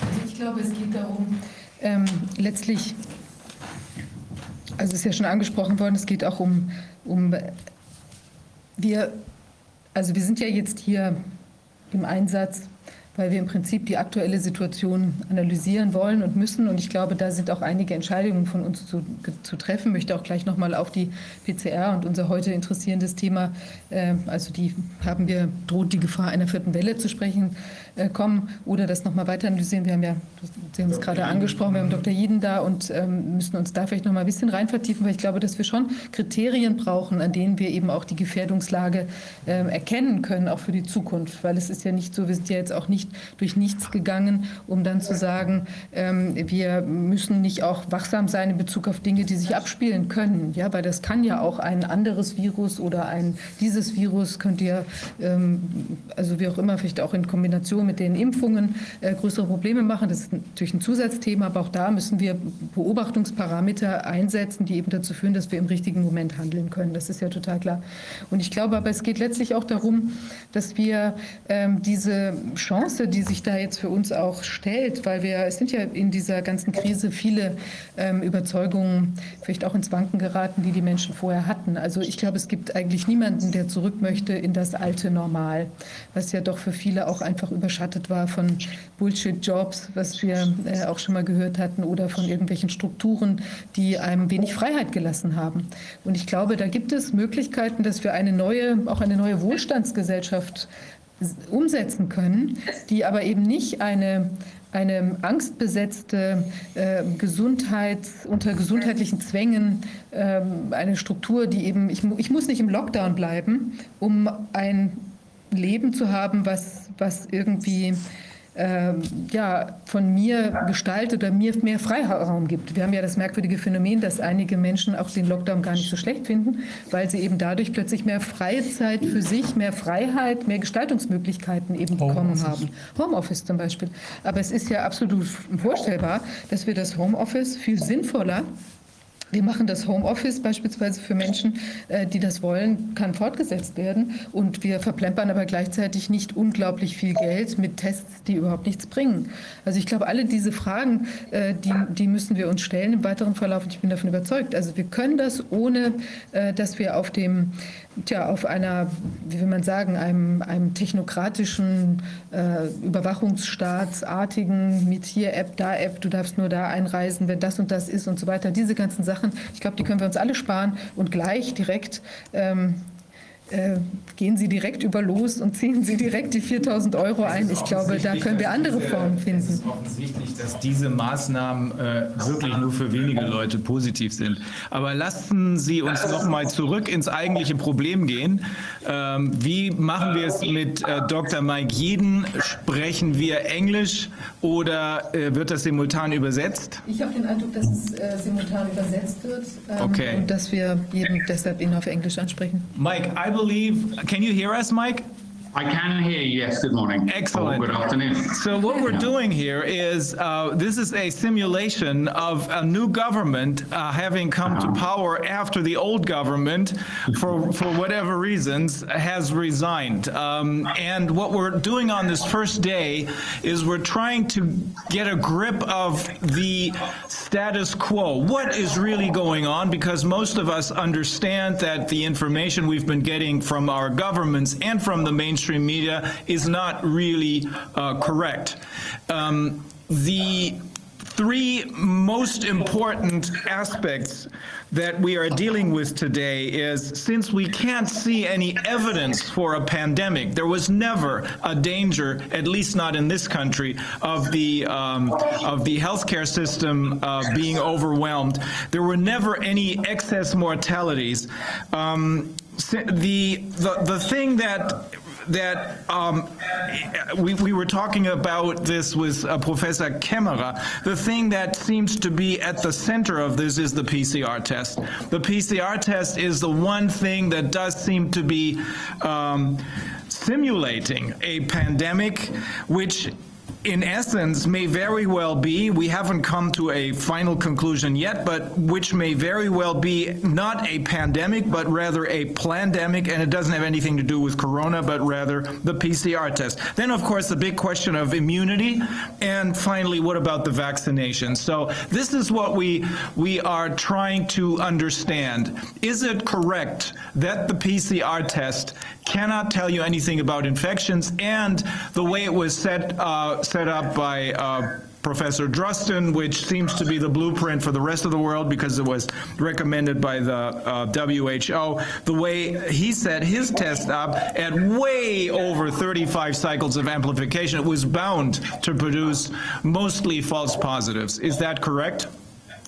Yes. So yes, I, I thank you for the um, the synopsis, as it were. Yes, um, I do think the the PCR test has been central uh, to the deception. That is, it's being used to create in the minds of the citizens all around the world uh, the idea that there is this uh, severe acute respiratory syndrome virus moving around and uh, you know, making many people ill and, and, killing large numbers of people. And then, of course, there is the uh, what I call the COVID lies, but you could regard them as uh, almost childlike beliefs on the part of the people that if we would cover our faces or run and hide, you know, stay in our homes, that somehow this would, uh, you know, uh, uh, prevent this virus from moving around. So, um, yes, I think the PCR test, PCR is a, is a wonderful piece of science, um, and uh, but as the, its inventor, Nobel Prize winner Dr. Carrie Mullis pointed out, it was not designed uh, um, on scale to be any kind of quantitative test. I know there are these pseudo qPCRs or quantitative PCR tests, but they're when you're doing 10,000 or 100,000 tests a day, as in UK, using amateurs, people who've never worked in a lab before, people who are so inexperienced at working in laboratories that they had two people to a flow hood, that they were they had to be trained how to use a micropipette, a Gilson pipette, uh, I'd never seen a job called pipette trainer. A friend of mine who was a very experienced laboratory PCR technician uh, for decades, worked in one of the largest UK private labs, the so-called uh, super labs or lighthouse labs. And uh, he, he couldn't believe it that on his first day he was introduced to someone whose job was pipette trainer. And he asked her, um, you know, just to show me what training you would provide. Obviously, he knew how to use a pipette. And it was obvious in the first 30 seconds she had no idea how to use a Gilson micropipette. And at coffee, he asked her what previous jobs she had had before coming to this very important role. And the answer was uh, supermarket shelf stacker at night. So that's the contempt uh, with which the private companies that are operating on scale the most important diagnostic test ever in the history of the UK, that's the contempt with which management is choosing its staff. So even if PCR, if done well, might distinguish an infected person from clinically infected person from a not clinically infected person, in practice, forget about it. They've got graduates who have usually got a science degree but no practical commercial lab experience. They're being supervised by this one example, a person who, whose last job was uh, stacking shelves in a supermarket and ostensibly training them. And just, just for a moment, um, uh, contamination is a major problem in PCR. It's an amplification technique, and at high numbers of cycles, Rainer, as you said, theoretically, you might amplify what was in the sample by one trillion fold. So it doesn't take much imagination to believe that a few particles floating in the air could contaminate an entire rack of open tubes, notwithstanding a flow hood. Um, and if you have poor pipetting technique, you easily generate aerosols every single time you empty the pipette tip by depressing a thumb.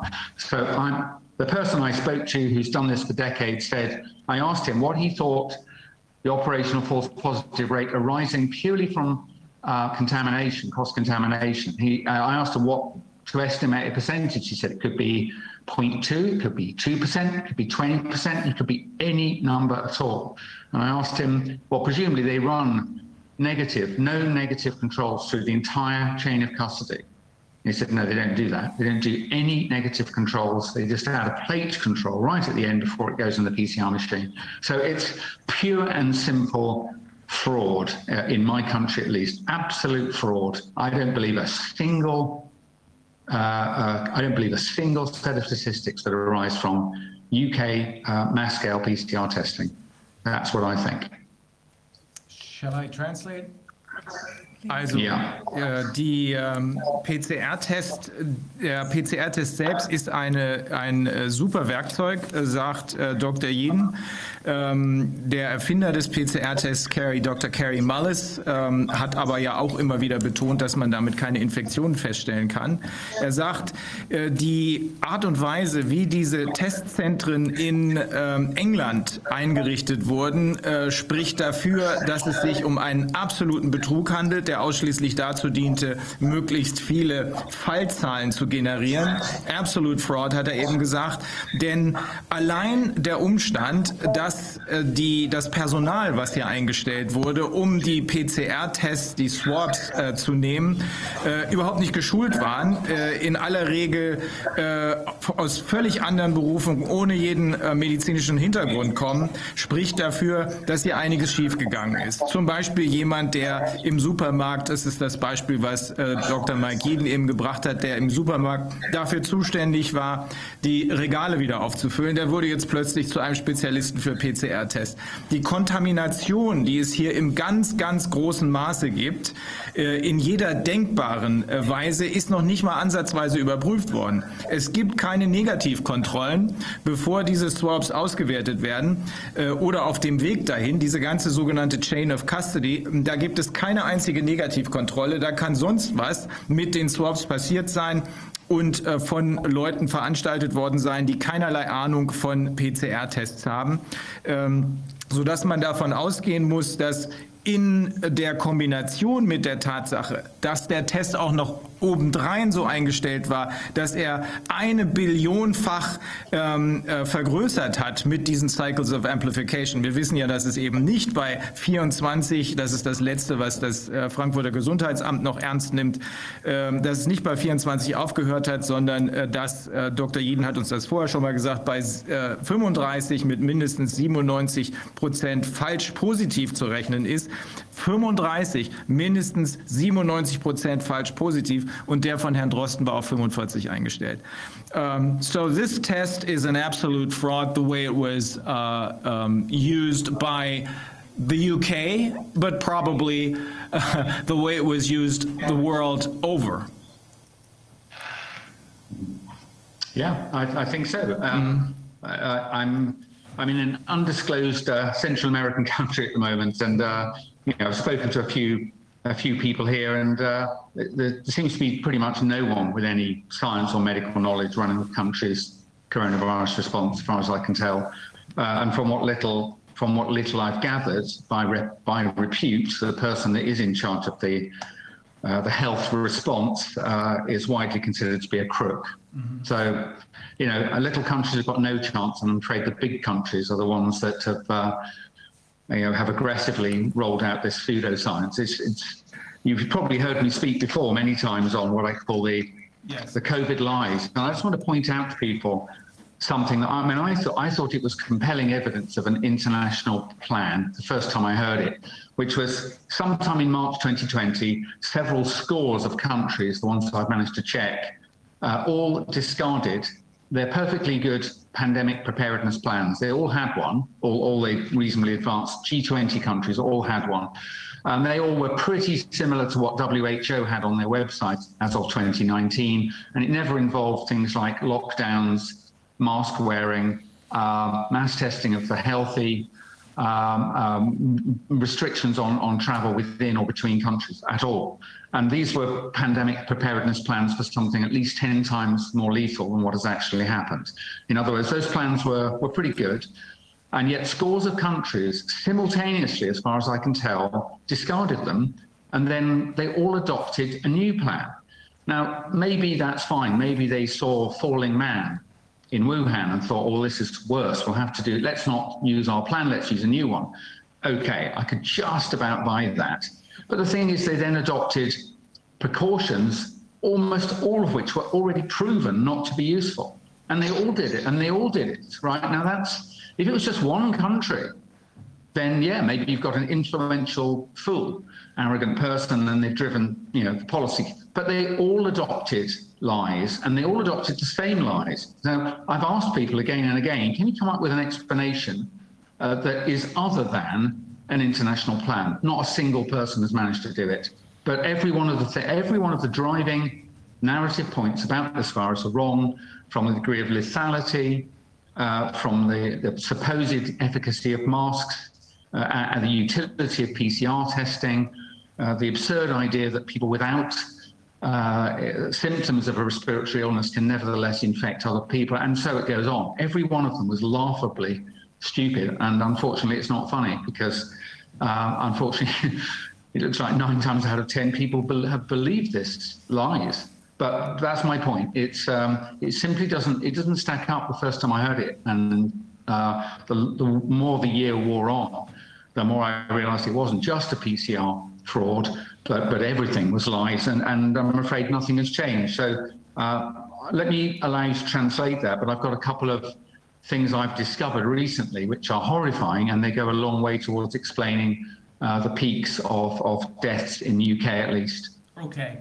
Um, Dr. Jeden ist im Moment in einem zentralafrikanischen, äh, Entschuldigung, zentralamerikanischen Land, dessen, ähm, dessen Identität er nicht äh, frei, äh, preisgeben will. Und er sagt, ähm, alles, was er erlebt hat in seinem eigenen Land, aber auch in anderen Ländern, er hat zwischenzeitlich auch in anderen Ländern gelebt, wir haben einmal mit ihm in Frankreich gesprochen, aber auch jetzt in dem zentralamerikanischen Land, deutet darauf hin, dass wir es hier mit einem weltweit geplanten Unternehmen zu tun haben. Denn das Erste, was er festgestellt hat, ist, dass alles, was uns in den Medien von unseren Regierungen, aber eben nicht nur in England, nicht nur bei uns in Deutschland, nicht nur in dem zentralafrikanischen Land, nicht nur in Frankreich, nicht nur in Italien, sondern überall äh, erzählt wird, dass alles falsch ist. Dass es alles Lügen sind. Das fängt an mit dem PCR-Test, sagt er gerade. Das fängt mit der, das geht weiter über die völlig absurde Idee, dass asymptomatische Menschen, also Menschen, die gesund sind, trotzdem potenziell gefährlich sein können, äh, geht weiter über über die komplett nutzlosen Masken, die tatsächlich in Wahrheit sogar gefährlich sind. Ähm, er sagt, diese Lügen hat er von Anfang an zwar immer deutlicher gesehen, das hat ihn immer mehr äh, ja, ähm, nervös gemacht. Ähm, dass es hier um einen internationalen Plan geht, schließt er insbesondere daraus, dass die umfassend vorhandenen äh, Pandemie-Vorbereitungspläne, Pandemic Preparedness, die in allen Ländern vorhanden waren und die für zehnmal schlimmere als diese Krankheit, die wir jetzt sehen. Die hat ja keine Übersterblichkeit gehabt bislang, ähm, die für zehnmal schlimmere Krankheiten da waren, dass diese Pandemic Preparedness Pläne, die es gab, die entsprachen in etwa der WHO, äh, den WHO-Vorgaben, plötzlich im Zuge dieser angeblichen Pandemie allesamt über Bord geworfen wurden und äh, stattdessen dann äh, diese ähm, ja massive dieser massive äh, Auswurf an äh, vorsätzlich falschen Angaben in den Medien und von den Regierungen gekommen ist, und zwar überall gleich, er hat es ja beobachtet weltweit, und dass diese völlig sinnlosen Maßnahmen ergriffen wurden, anstatt die alten Pandemic Preparedness ähm, Maßnahmen weiter zu benutzen. The thing is, Mike, I believe that it's the fact that so many people have fallen for these lies, maybe, maybe nine out of 10, I'm not sure, but maybe less. Um, I think it has a lot to do with what you told us about. That this is also, uh, and to a very large extent, a psychological operation. Yes. Mm-hmm. Yeah. Yes. absolutely. Um, yes, and I don't understand that. I mean, my wife, uh, who's not a scientist, has has repeatedly observed that. Uh, she, she also doesn't understand um, how it is that people believe the narrative, as we would call it, because I don't think you need to be very clever to work out that it doesn't hold together. Um, but I've seen, you know, very good uh, documents and videos and so on explaining this sort of the idea of a, a, mass hypnosis or whatever, mass psychosis, I think is the phrase. So I, I don't think I've got anything useful to comment other than I was clearly immune to it. it I've never, I've never been frightened or thought that what was going on was as described, but I've become increasingly frightened about what lies behind it um, and, and, the efficacy of it. But just something to mention in Britain that's just come to light. It's been uh, in the background for a little while. It turns out uh, that midazolam, I think a sedative, um, I think has played an important role in the spring 2020 excess deaths. Um, and I mean, I'm not sure whether to put too fine a point on it, but certainly it is alleged that medical procedures were distorted substantially. And this, this essentially, this drug was used to, to kill people, very large numbers of people in the UK. And the evidence for that is that for the whole of the year 2018-19, uh, normal quantities of this material were ordered but not dispensed. So there's a whole year's worth of stock was acquired. And then early in 2020, the generic suppliers of this, midazolam, ordered two years supply, which was delivered, which meant as we went, went into the beginning of the lockdown, uh, there were three years supply of this sort of end of life drug washing around and it's all been dispensed. So, you know, draw your own conclusions. There's been a group of medics and lawyers have written an open letter uh, accusing British government and many players in the health system of crimes, you know, uh, uh, which exactly what it sounds like. So I'm only repeat, repeating allegations I've heard having read their letter. So I'm not bringing any any evidence myself.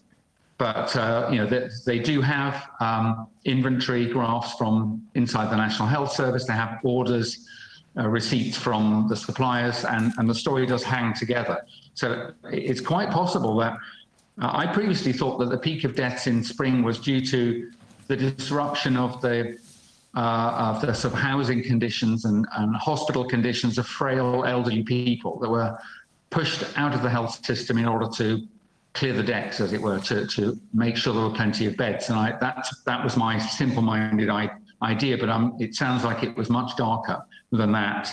Uh, and then in January of this year, when mass vaccination of the COVID-19 vaccine started, it's uh, I think it's pretty pretty well established now amongst those that are um, looking objectively that um, it was that that policy, mass vaccination, that was responsible for a, a substantial portion of the very large spike, certainly in, in UK uh, in spring. And so those two together account for most of the event. So there's, there's really not much left to, to even concern yourself with. So whilst there's a, a dreadful, you know, darkness um, uh, as a background, if I was to speak to a member of the public, and I do, I, I would say, I would start by saying, don't be frightened of the virus. It's nothing like as dangerous as you've been led to believe.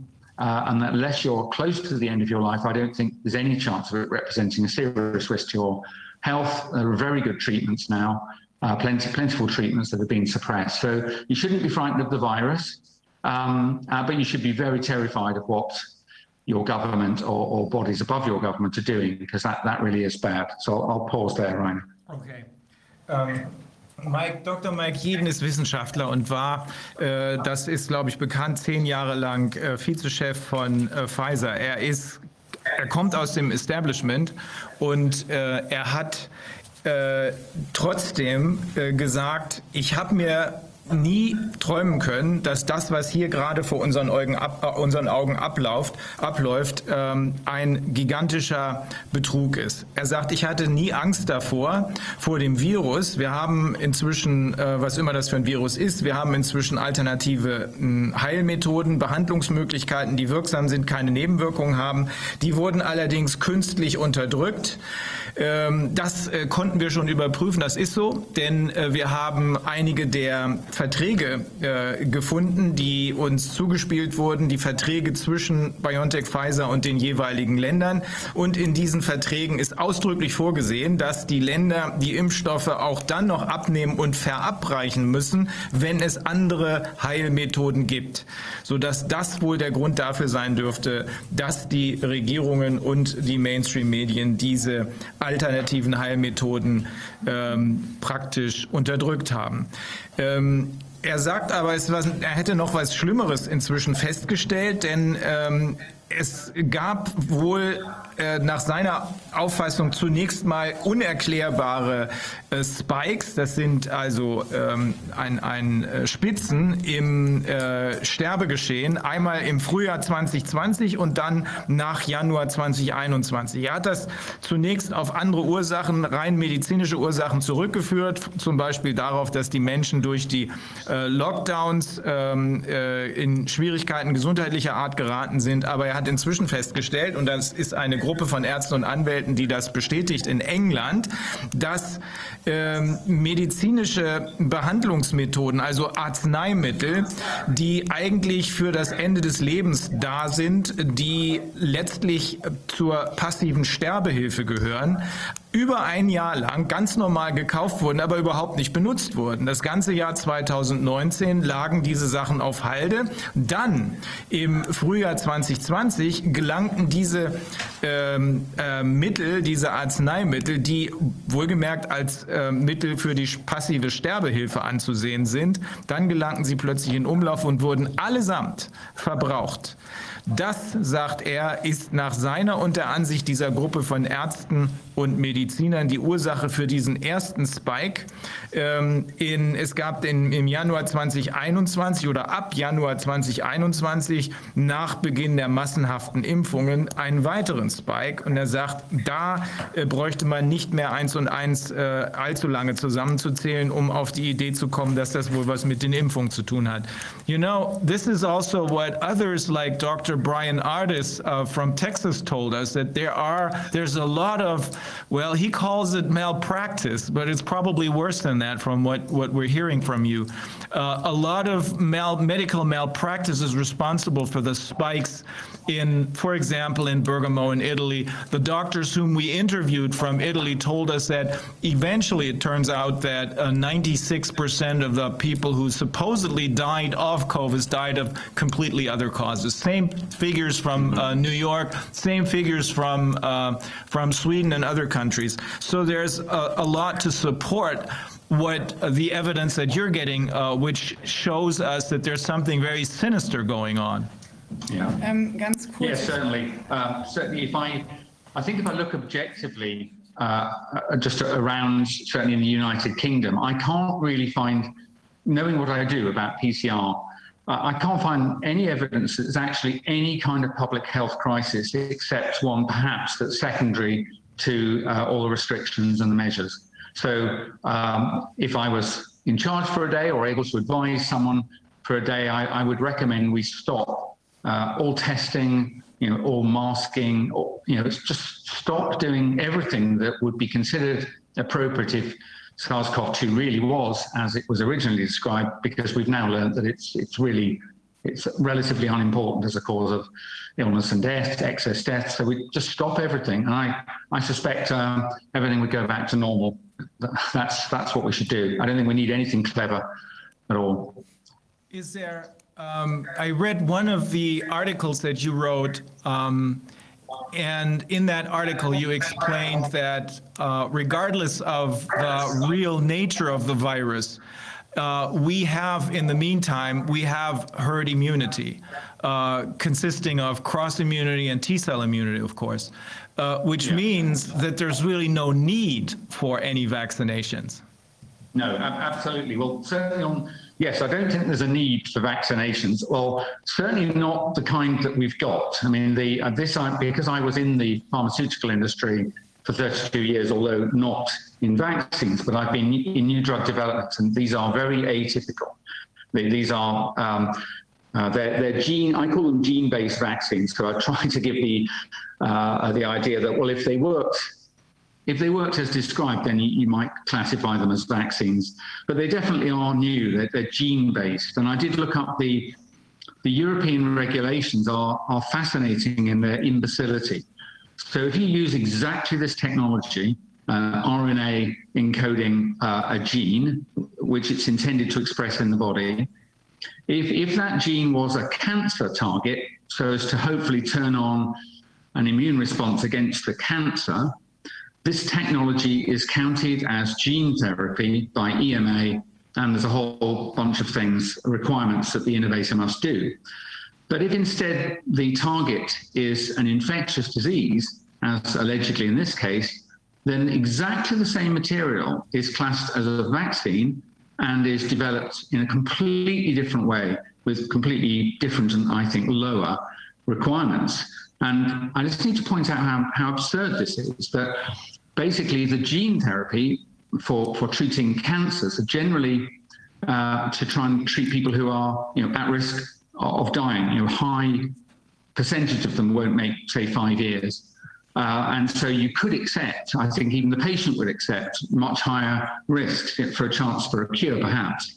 But with public health prophylactic vaccines, you, you want to give them potentially to hundreds of millions of people and, and not hurt anyone.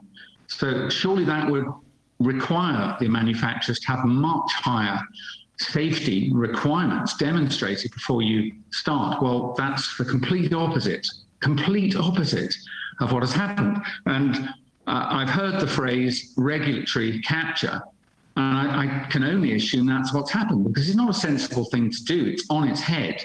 The people who are most uh, at, at, risk because they're perfectly well, and most of them wouldn't die if they caught the disease. They're more likely to be harmed because the products have been developed via uh, a path that's easier to, to, to navigate. Whereas the, the anti-cancer uh, mRNA um, uh, vaccines uh, go through a, a, different pathway. So that, that could explain it's you know a combination of regulatory capture, that is the regulators allowed themselves to operate to define a policy that I've summarised, which I think is inappropriate, uh, and, and as a consequence, then I think there's a misclassification of these products which have then been developed um, in, a, in a way that simply does not does not establish safety. Uh, and, and so the bottom line is we've ended up with products that they're not safe. I mean, I'm sure you've had testimony from others, but they're, they're just appalling in terms of the frequency and severity of side effects, including deaths shortly after vaccination, including in perfectly healthy people not at any risk from the from the virus. So that, that tells you straight away that uh, you know, since a cursory glance at the public uh, adverse event recording systems would, would, tell you what I've said is true. Um, uh, that so these these vaccines should not be used because they're not safe. Should not be used because they're not very effective. We're seeing breakthrough cases certainly in the UK and Israel. They don't work very well, not persistently good if at all. And then finally, there are safe and effective treatments of, of various kinds. So I'm afraid I would uh, I put the whole lot in a dumpster fire right now. That's my professional opinion. Can I ask a quick question? So the um, these breakthrough cases that you see, are these really breakthrough cases in the sense of that the vaccination doesn't work, or is this like some sort of, um, you know, that the PCR tests react to anything that the, you know, the vaccinated um, produce? Because it's kind of, or like, is the immune system of the vaccinated reduced to some extent in its functionality? Because it's kind yeah, of I, uh, strange. I honestly, I honestly don't know. Those are all really, really good suggestions. I, am simply not close enough uh, to, to it to know. But here's the interesting thing. And I see Wolfgang has his hand up, so I'll just make a comment and stop. The, the interesting thing is, unless, so if I'm wrong, I'll be stand corrected. But the last time I checked, the um, age mortality, the total age mortality profile in the UK has not changed.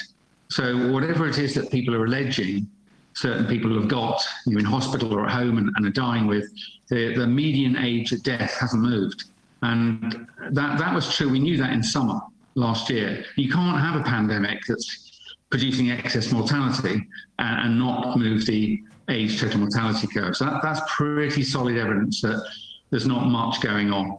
So anyway, I'll pause. One, one more thing. Uh, Wolfgang, who is going to probably ask a question or add some uh, comment, he um, very this is, uh, he explained to us, and I, I, found this very easy to understand, that um, whatever the virus is, it's a respiratory problem.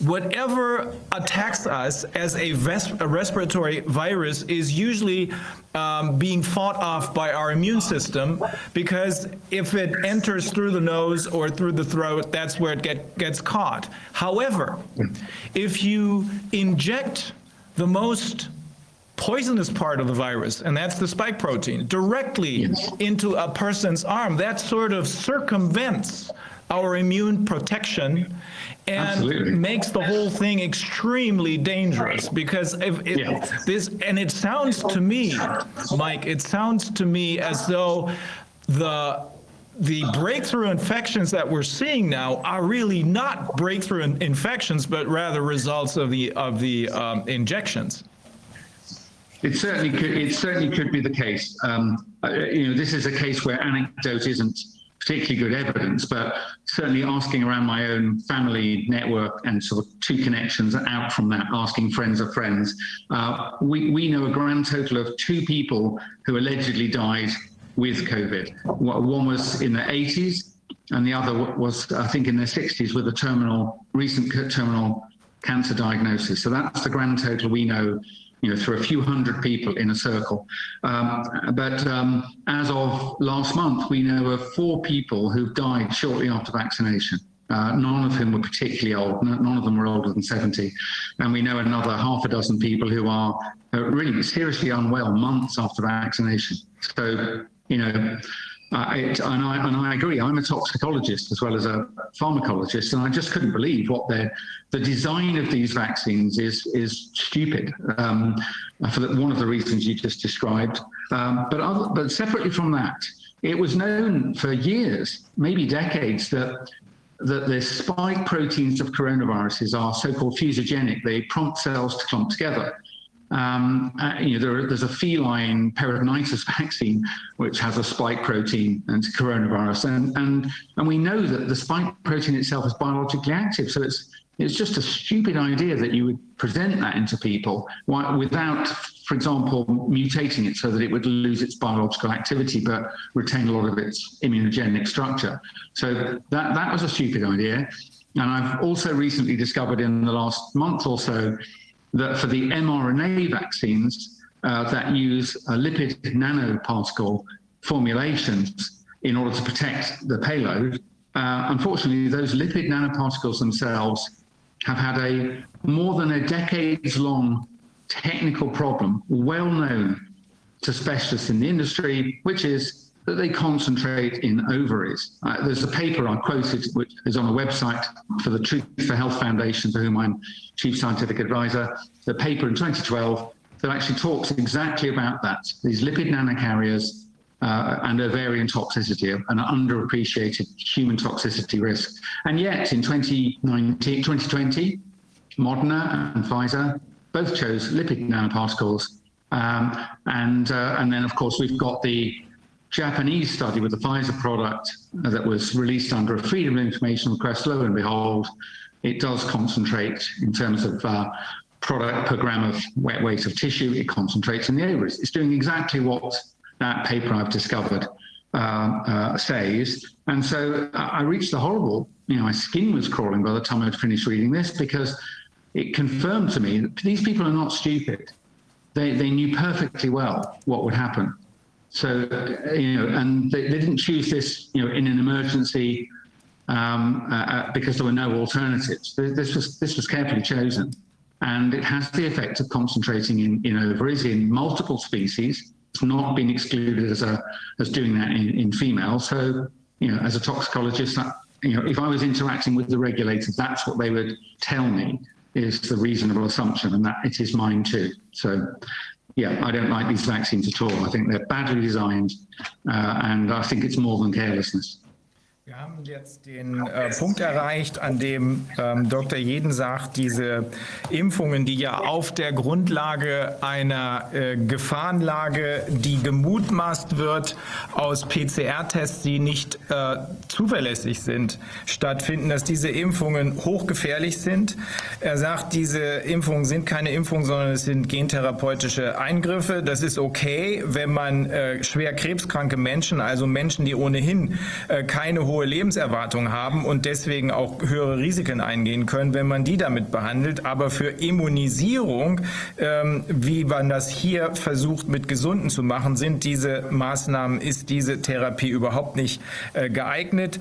Ähm, es sieht so aus, als würde eine, äh, eine, eine, eine sogenannte regulatorische Gefangennahme stattgefunden haben. Die Leute, die, die ähm, Behörden sind in sich selbst gefangen und nehmen nicht mehr wahr, dass erst diese Impfungen tatsächlich die eigentliche Gefahr auslösen. Dies äh, äh, insbesondere, wenn man sich ansieht, das ist seine persönliche Erfahrung, unsere übrigens auch, dass er nur zwei Leute, er und seine Frau nur zwei Menschen kennen, die an Covid, an dem Virus gestorben sind, nämlich eine Dame, die in den hohen 80ern war und eine Dame, die zwar 60 Jahre alt war, aber an einer lebensbedrohenden Krankheit litt, während er heute heute äh, aus seinem eigenen Bekanntenkreis vier Menschen kennt, die nach Impfung gestorben sind und ein halbes Dutzend, die schwer krank sind. Das ist wohl das, da werden wir gleich Wolfgang noch äh, vielleicht oder morgen dazu fragen müssen, äh, das Umgehen des Immunsystems, denn das Gefährlichste an dem äh, Virus soll ja das Spike-Protein sein, dieses Stachelteil. Ähm, das wird normalerweise hier, weil es eine respiratorische Erkrankung ist, vom Immunsystem abgefangen im Mund- und Rachenraum äh, und äh, Nasenbereich. Ähm, wenn man das aber injiziert und damit das ähm, Immunsystem umgeht, dann kommt es zu massiven Problemen, nicht nur was die Thrombosen angeht, das werden wir morgen noch mal ausführen, sondern wie Mike festgestellt hat, um, das, ähm, um den Stoff in den Körper, in die Zellen zu bringen, braucht man eine Hülle, das sind diese Lipiden-Nanopartikel, die äh, anders als das ursprünglich gesagt worden ist, äh, sich im ganzen Körper verbreiten und anlagern. Insbesondere auch, so ist es in Tierexperimenten äh, zu beobachten gewesen, in den, ähm, in den Eierstöcken, also in den Fortpflanzungsorganen äh, zumindest äh, der weiblichen Tiere, die man äh, getestet hat. Äh, und es ist nicht ausge ausgeschlossen worden, dass das bei Menschen genauso ist. So to sum this all up, Mike, um, there is no factual basis for the assumption that we have a pandemic that is threatening to overwhelm our healthcare systems because the tool that was used to uh, measure this pandemic, the PCR test, is totally unreliable as far as that is concerned. The measures that were taken make no sense, rather they are dangerous uh, in particular the vaccinations, uh, according to what you have seen and according to what you have discussed with your colleagues, these so-called vaccinations are not vaccinations, they're gene therapies. They may make sense if you use them uh, uh, for the treatment of cancer patients, but they don't make any sense for mass immunization of healthy people. They're much too dangerous. Yes, I think I think that's right, and I, I think I would just mention one other thing that I think is very, very important because I think it, it underscores the sort of direction of travel. Actually, maybe two things. One is this idea that you can infect people even though you have no symptoms. This asymptomatic transmission. Uh, I think it's been it's been central to maintaining people in a state of fear because they look at each other and they they, they believe because they're told it that any of these people in the shop or on the sidewalk could represent potentially a, a lethal threat to them. And it's I can see people in, in a state of terror. Uh, and yet, uh, asymptomatic transmission in the case of respiratory viruses just really doesn't feature much uh, in the literature. A little bit of research on so-called pre-symptomatic transmission. Uh, but, the, but the bottom line, and I've said this before, that in order to be a good source of respiratory virus to be able to infect others well, uh, you need to be you need to have plenty of the virus in your airway. But if you do, it's inevitable that you will have symptoms. You don't get a choice. There's not a delay. If you've got a lot of virus in your airways, it's busy killing the lining cells of your airway, which produces symptoms, and your immune system is busy fighting back, and that produces symptoms. So it's impossible for you to be a very good source of infection and to be symptom free. That's, that's just simple basic logic. It's also been tested empirically and it's true. Uh, and so um, the people are actually being lied to. It's not like this sort of disputed science. It's just not true. Uh, but until we can you know, convince people that they're they're not, if they're perfectly fit and well, they're not a, a risk to other people. Uh, but you can see because they've accepted this, then they accept these stupid masks. And I do think the masks are part of the sort of psychological operation. You know, when I have to wear a mask in certain situations in, in shops where I am here, uh, you know, I can feel it raises my stress level, and I look around and everyone is stressed. Uh, so it keeps people frightened. So that's that's I do think that's very important. But I think the uh, the consequence of all of this, if you take a step back, not that many people have died. I mean, really, uh, about 0.8, 0.9% of the population don't make their next birthday every year, mostly old people. Uh, and that number's been slightly increased, really ever so slightly. Uh, so it's, is not, it's, uh, it's not like it's reducing the population.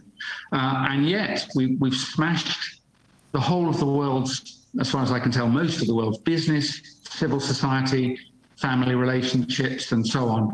Uh, for coming up towards, it's getting on towards two years now, the disruption, um, and and it's all for no good reason.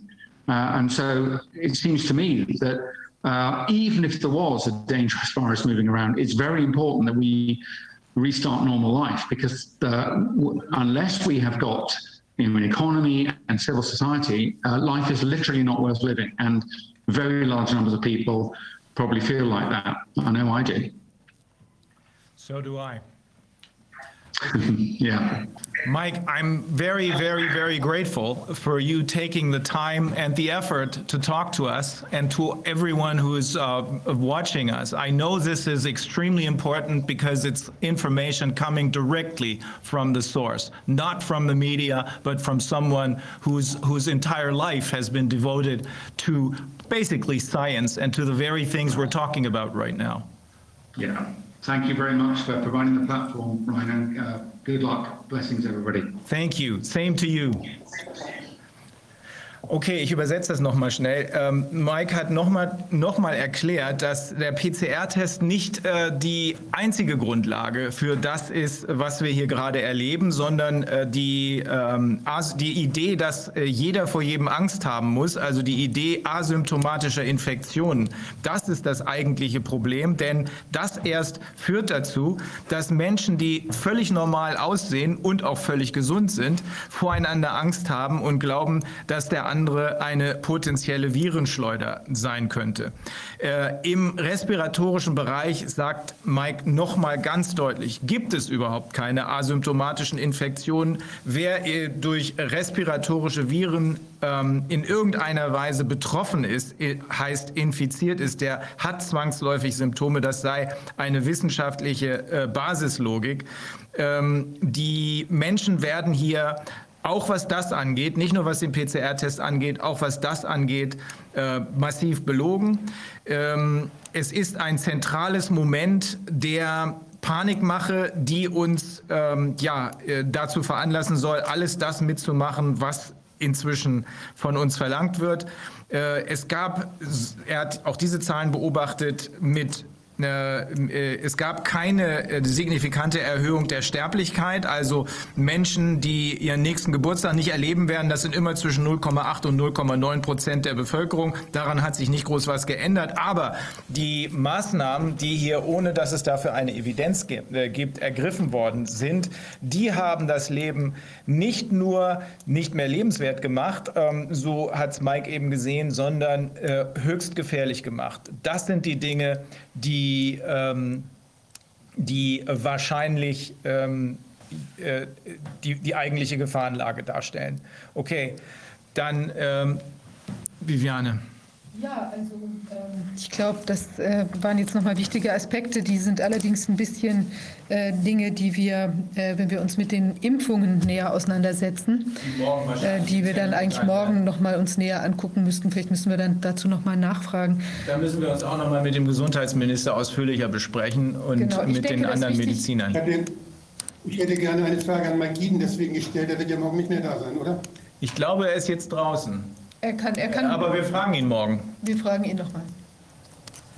Also äh, ihr, äh, Herr Gesundheitsminister, dieses Bild von der Umgehung des Immunsystems, das ist für mich absolut einleuchtend. Äh, äh Dr. Jeden hat dem ja eben auch beigepflichtet. Äh, wenn das wirklich gefährliche an dem Virus, an dem angeblichen Virus, das Spike-Protein ist. Und wenn das typischerweise von einem gesunden Menschen mit einem funktionierenden Immunsystem hier vorne abgefangen wird und dieses Immunsystem hier umgangen wird, indem man genau dieses Spike-Protein plus einiges andere, was offenbar auch gefährlich ist, die Nanopartikel, die Lipidhülle, die da benutzt wird, äh, die ist ja, wissen wir, nicht erst seit Mike Jeden, sondern auch schon äh, von äh, anderen Impfexperten, die sind ja auch gefährlich. Wenn also durch die Impfung das Spike-Protein, ausgerechnet der gefährlichste Teil, direkt in den Körper gerät, äh,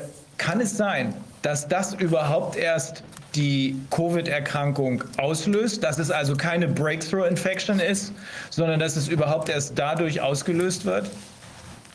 Es ist völlig, es ist völlig unstrittig, wenn die Spikes im Blut sind, wird man schwer krank und dann ist es eine Gefäßerkrankung, weil die Gefäßwände dann angegriffen werden. Die Spikes können durch, ins Blut kommen durch die Impfung. Sie können bei der Erkrankung nur ins Blut kommen, zum Beispiel, wenn sie irgendwie, wenn die Viren irgendwie direkt durch eine Wunde oder durch, durch eine Schwächung des Gewebes es schaffen, tatsächlich diese ganzen anderen Barrieren zu durchdringen. Und das ist sehr selten. Bei der Impfung ist es aber die Regel.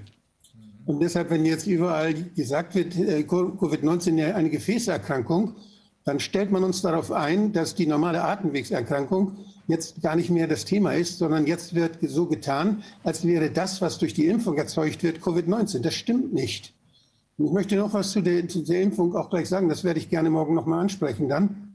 Äh, es ist so, dass wir ja sehr, sehr viel hören von Leuten, die von Shedding sprechen. Das heißt, davon sprechen, dass sie gar nicht geimpft sind, aber trotzdem Komplikationen haben, die, so, die sich so anfühlen wie bei, einem, wie bei geimpften Leuten. Ich möchte darauf aufmerksam machen, dass es seit über zehn Jahren eine Forschung gibt von sich selbst verbreitenden Impfstoffen. Das ist ein großer Forschungszweig. Da wird, das, das wurde aus ethischen Gründen bisher immer nicht angefangen. Und äh, dort hat man alle möglichen Modelle. Man macht das bei Tieren. Man wollte Tiere impfen, damit keine Viren dann auf den Menschen von den Tieren übertragen werden können. Das ist der Vorwand. Diese Forschung läuft bis, bis in dieses Jahr, ist da immer noch was veröffentlicht worden. Und äh, ich will darauf aufmerksam machen, dass wir jetzt zwei Impfstoffe haben. Das ist der von Johnson Johnson und das ist der von AstraZeneca. Beide Impfstoffe haben Vektoren. Diese Vektoren sind nichts anderes als Viren. Viren, die uns nicht sehr krank machen, die aber gentechnisch verändert sind, die, in die nämlich das Spike, äh, die, dieser Code für das Spike-Protein eingebaut wurde. Das heißt, das sind Viren, die können uns infizieren, die werden uns aber eingespritzt.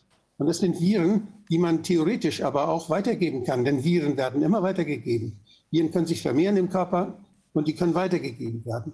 Wenn, die, wenn das der Fall ist, wenn also tatsächlich diese Adenoviren äh, zum Beispiel mit der DNA oder mit der, mit, auch mit der, mit der RNA, äh, wenn die jetzt weitergegeben werden, wenn wir uns ganz normal mit Adenoviren infizieren, ohne das zu merken, weil die uns ja bekanntlich nicht krank machen, das merken wir kaum, dann ist es theoretisch möglich, dass wir uns gegenseitig impfen, dass wir diese Information in uns gegenseitig hineinbringen, obwohl wir keine Spritze bekommen haben. Wo wird das kontrolliert? Wo wird das ausgeschlossen? Zu meinem Verantwortungsbereich gehört das Paul-Ehrlich-Institut. Und nicht nur das Robert-Koch-Institut. Das, das Paul-Ehrlich-Institut ist verantwortlich für die Sicherheitsprüfung und macht das auch für die immer. Hat dort den Auftrag. Ich möchte das Paul-Ehrlich-Institut fragen, und zwar intensiv befragen, mit welchen Methoden es das Monitoring macht zum Beispiel, mit welchen Methoden es so etwas ausgeschlossen hat, wo dann, ob da schon irgendwann mal eine Übertragung stattgefunden hat. Mir ist das nicht bekannt. Es wird verschwiegen, dass diese Möglichkeit besteht. Angeblich sind diese Viren attenuiert, also sind die, können die sich nicht mehr vermehren. Aber wir haben ja nicht mehr eine Kontrolle der Inhaltsstoffe dieser, dieser, der, der Spritzen, die gegeben werden diese Inhaltsstoffe, das hätte ich Mike Eden auch gern gefragt, ob, er, ob ihm das bekannt ist, ob das stimmt, das, was Paul-Ehrlich-Institut gesagt hat, dass das lediglich die Angaben sind, die von den Herstellern kommen, die das, die das Paul-Ehrlich-Institut dann sammelt und wo es sich darauf verlässt, oder ob es eigene äh, Messungen macht, eigene Analysen macht der Impfstoffe, die ja sonst normalerweise auch stattfinden bei den Ländern. Die Länder haben ja solche Arzneimittelüberwachungslabors. Und wo findet das statt? Wo ist der Überwachungsplan? Welche Ergebnisse sind da äh, gefunden worden? Macht man bei jeder, nimmt man bei jeder Charge, nimmt man da eine Probe oder nicht?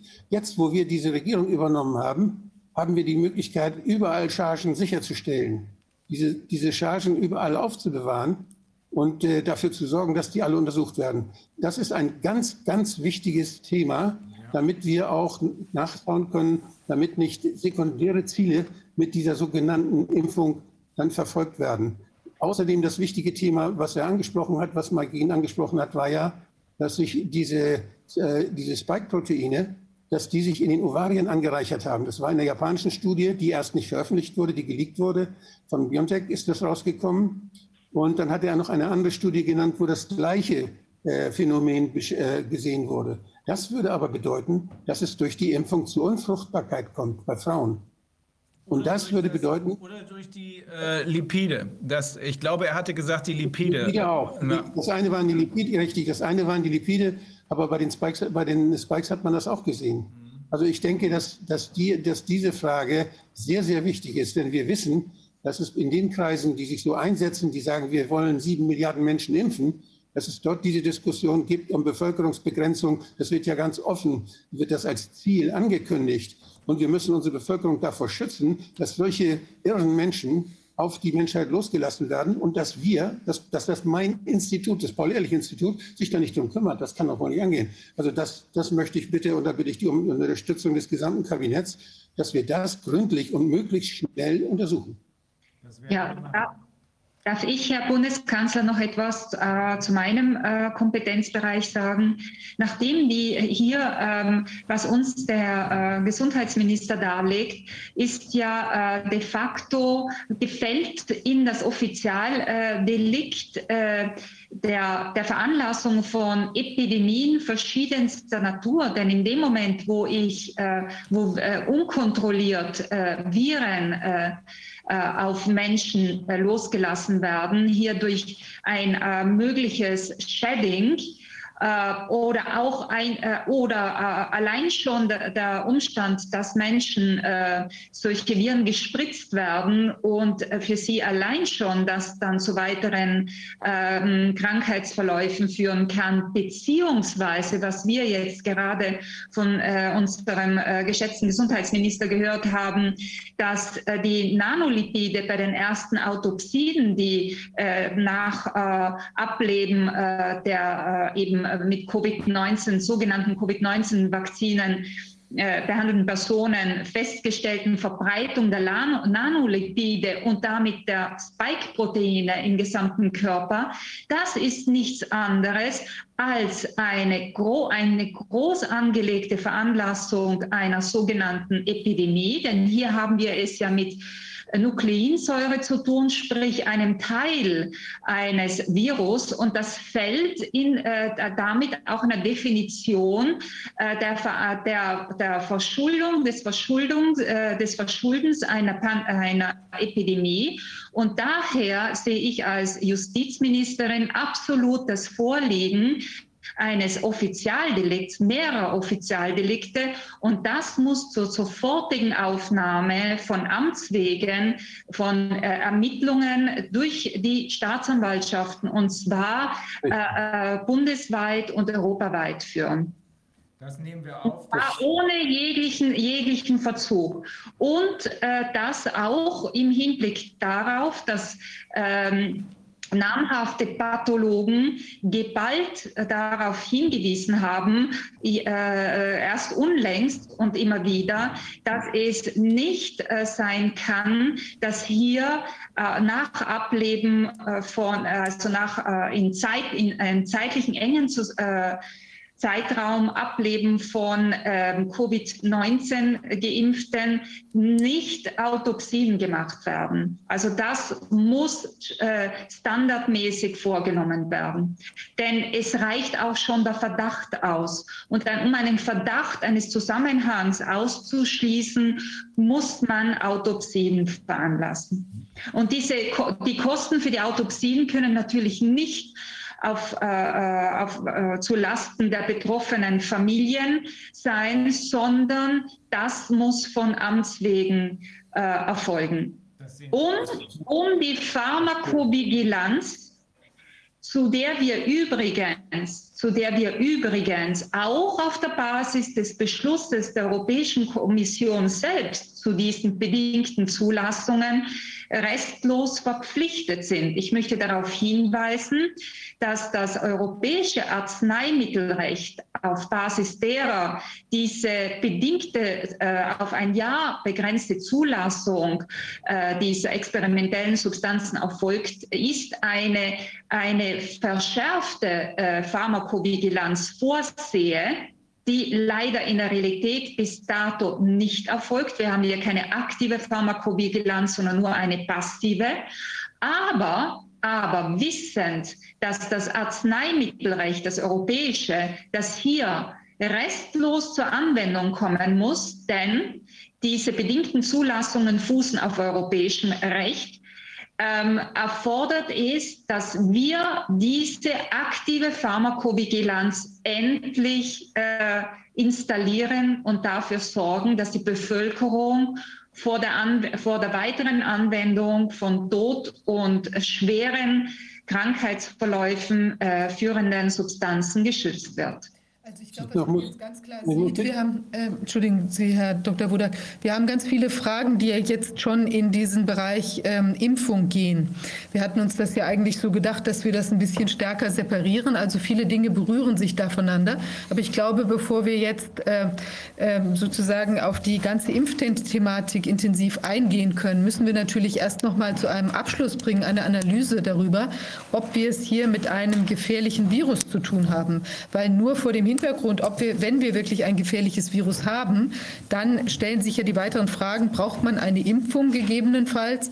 Und wenn, haben wir die richtige Impfung und was, wie ist möglicherweise eine Risiko- und Nutzenanalyse davon? Und ich glaube, wenn wir die ganzen vielen Dinge, die da natürlich sich berühren, also ich habe ja auch das Gefühl, so aus der Beobachtung, dass wir es wahrscheinlich eher mit einer, einer Impfpandemie oder Impfschadenpandemie zu tun, in Anführungszeichen zu tun bekommen können, die natürlich für unsere Bevölkerung auch von sehr oder von noch größerer äh, ähm, Problematik sein wird. Aber ich glaube, dass wir nicht umhin kommen, uns eben nochmal die, die ähm, wirkliche also quasi die Grundlage des ganzen Geschehens. Also wie erkennen wir, ob wir es hier mit einem neuartigen Virus zu tun haben oder wie können wir ausschließen, dass da noch etwas weiteres droht? Also da gibt es sehr viele Anhaltspunkte, dass dem nicht so ist. Aber ich glaube, wir müssen Kriterien aufsetzen, die dann auch Alarmglocken läuten lassen, wenn sie eben erreicht sind. Und das Gleiche gilt dann letztlich für die Impfthematik. Es sind nur unterschiedliche Parameter, weil wir beispielsweise bei den Impfthemen, die wir ja jetzt sehen, Thrombosen und so weiter, brauchen wir andere Hilfsmöglichkeiten brauchen wir vielleicht viel mehr Intensivbetten, als wir sie jetzt gebraucht haben, äh, wie sich ja an, anhand der Divi-Analyse dann herausgestellt hat, für das Corona-Geschehen. Und ich glaube, da müssen, das müssen wir sehr stark trennen voneinander. Also ich möchte das in den, in den Raum geben, weil ich glaube, dass wir, wenn wir das nicht ganz genau aufdröseln, in genau diese Vermischung jetzt geraten, dass eben ja auch gesagt wird, die Leute sterben an diesen Durchbrüchen und das tun sie eventuell nicht. Also wie ist das zu bewerten, was wir vorhin angesprochen haben? Gibt es diese Mutationen? Werden die schlimmer oder ist es, sind es eben anderes geschehen? Und ich glaube, dass ähm, Herr Kohn jetzt aus dem, äh, dem Robert-Koch-Institut und vielleicht Herr Professor Bergholz, der, äh, Sie hatten ja beide ähm, sich noch mal Gedanken gemacht äh, zu dem ähm, zu dem Geschehen. Also wie können wir, welches, welches Schadpotenzial haben wir da, beziehungsweise wie können wir eben diese Gefährdung durch das Virus nochmal abschließend beurteilen oder so beurteilen, dass wir vielleicht alle ähm, vielleicht morgen nochmal mit dem Haus Rücksprache halten jeweils können und vielleicht nochmal äh, dann das mitnehmen als ein, ein Erkenntnis, äh, was können wir daraus können wir jetzt ein Zwischenfazit ziehen und sagen, dass die Tatsache, dass wir keine erhöhten Sterbezahlen haben, jedenfalls nicht in dem relevanten Zeitraum. Wir haben gesehen, es gibt Spikes, äh, die allerdings nach Einschätzung von Mike Eden auf Falschbehandlung, vielleicht sogar gezielte Falschbehandlung zurückzuführen sind. Aber wir haben trotzdem keine erhöhten Sterbezahlen. Wir haben außerdem festgestellt, äh, mithilfe von Dr. Jeden und Professor Kämmerer, dass die angewandte Diagnostik ähm, nicht funktioniert, dass der PCR-Test nicht in der Lage ist, Infektionen festzustellen und das ist noch gar nicht erwähnt worden, dass das ausdrücklich auf allen Beipackzetteln dabei steht dass dieser Test nicht zugelassen ist für äh, diagnostische Zwecke, sondern nur für wissenschaftliche Zwecke. Können wir vor dem Hintergrund dessen das Zwischenfazit ziehen, dass wir keine Evidenz für eine pandemische Lage nationaler Tragweite, also für das Vorliegen einer äh, Gefährdung des Gesundheitssystems haben. Können wir das sagen?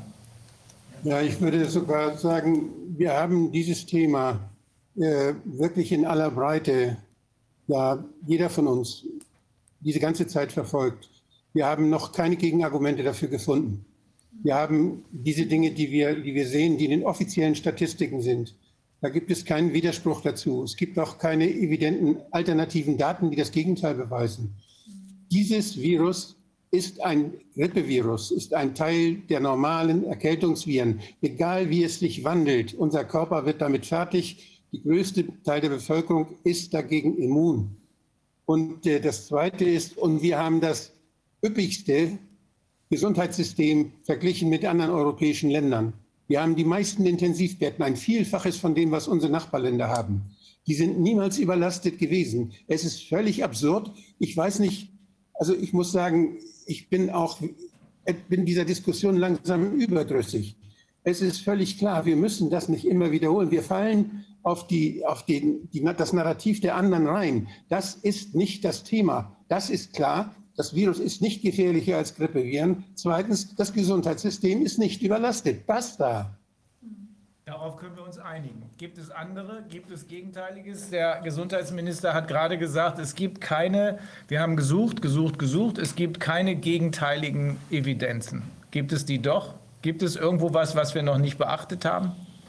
Also ich kann dazu nur sagen, dass aus dem RKI liegen, liegen eben Aussagen vor, die dem entgegenstehen und ähm, ich sehe keine ähm, nichts, was äh, der Evidenz der, der Aussagen jetzt, äh, die hier gemacht wurden, entgegensteht. Aber ich, ich äh, empfehle doch noch eine, eine letzte Ehrenrunde zu drehen, dann nochmal nachzufassen.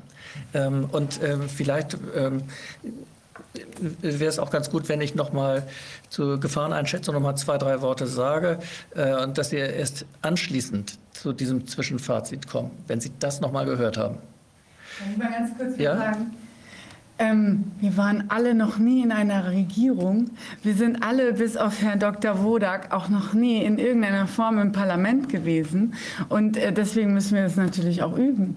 Und ich meine, ich sitze neben dem Bundeskanzler, aber das ist auch das erste Mal in meinem Leben. Und das möchte ich einfach mal hier äh, auch sagen. Also wir, wir müssen auch uns herantasten und, und gucken, dass wir diese ähm, Studien und die Sachen, die wir dafür eine Aussage brauchen, wie, wie Sie hier gerade zusammen zusammengefasst haben, Herr Dr. Filmich, ähm, dass wir die eben von außen ranholen. Und jetzt drängt halt die Zeit und deswegen haben wir es halt so gemacht. Und ich meine trotzdem, dass wir das Zwischenfazit ziehen können. Ja. Denn was wir außerdem, wir haben ja beide Seiten angeguckt.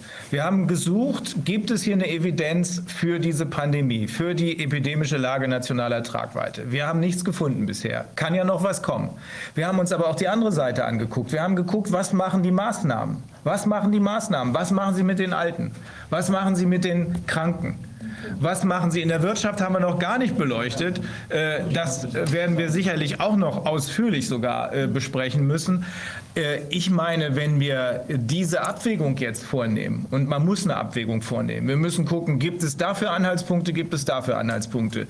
Ich habe keine Anhaltspunkte für eine epidemische Lage nationaler Tragweite. Ich habe aber eine Menge Anhaltspunkte, genauso wie die Justizministerin und genauso wie der Gesundheitsminister inzwischen dafür, dass hier mit falschen Zahlen gearbeitet wurde und auch mit falschen Tatsachenbehauptungen insgesamt gearbeitet wurde, möglicherweise auch mit Absicht und nicht nur, mit, äh, nicht nur aus Versehen.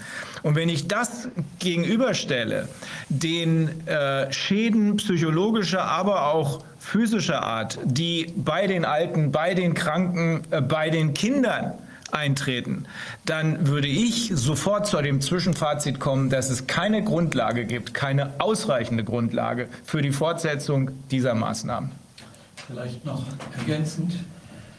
Das sind die menschlichen Schäden. Aber wir haben ja unermessliche wirtschaftliche Schäden. Die meisten kommen ja erst auf uns zu.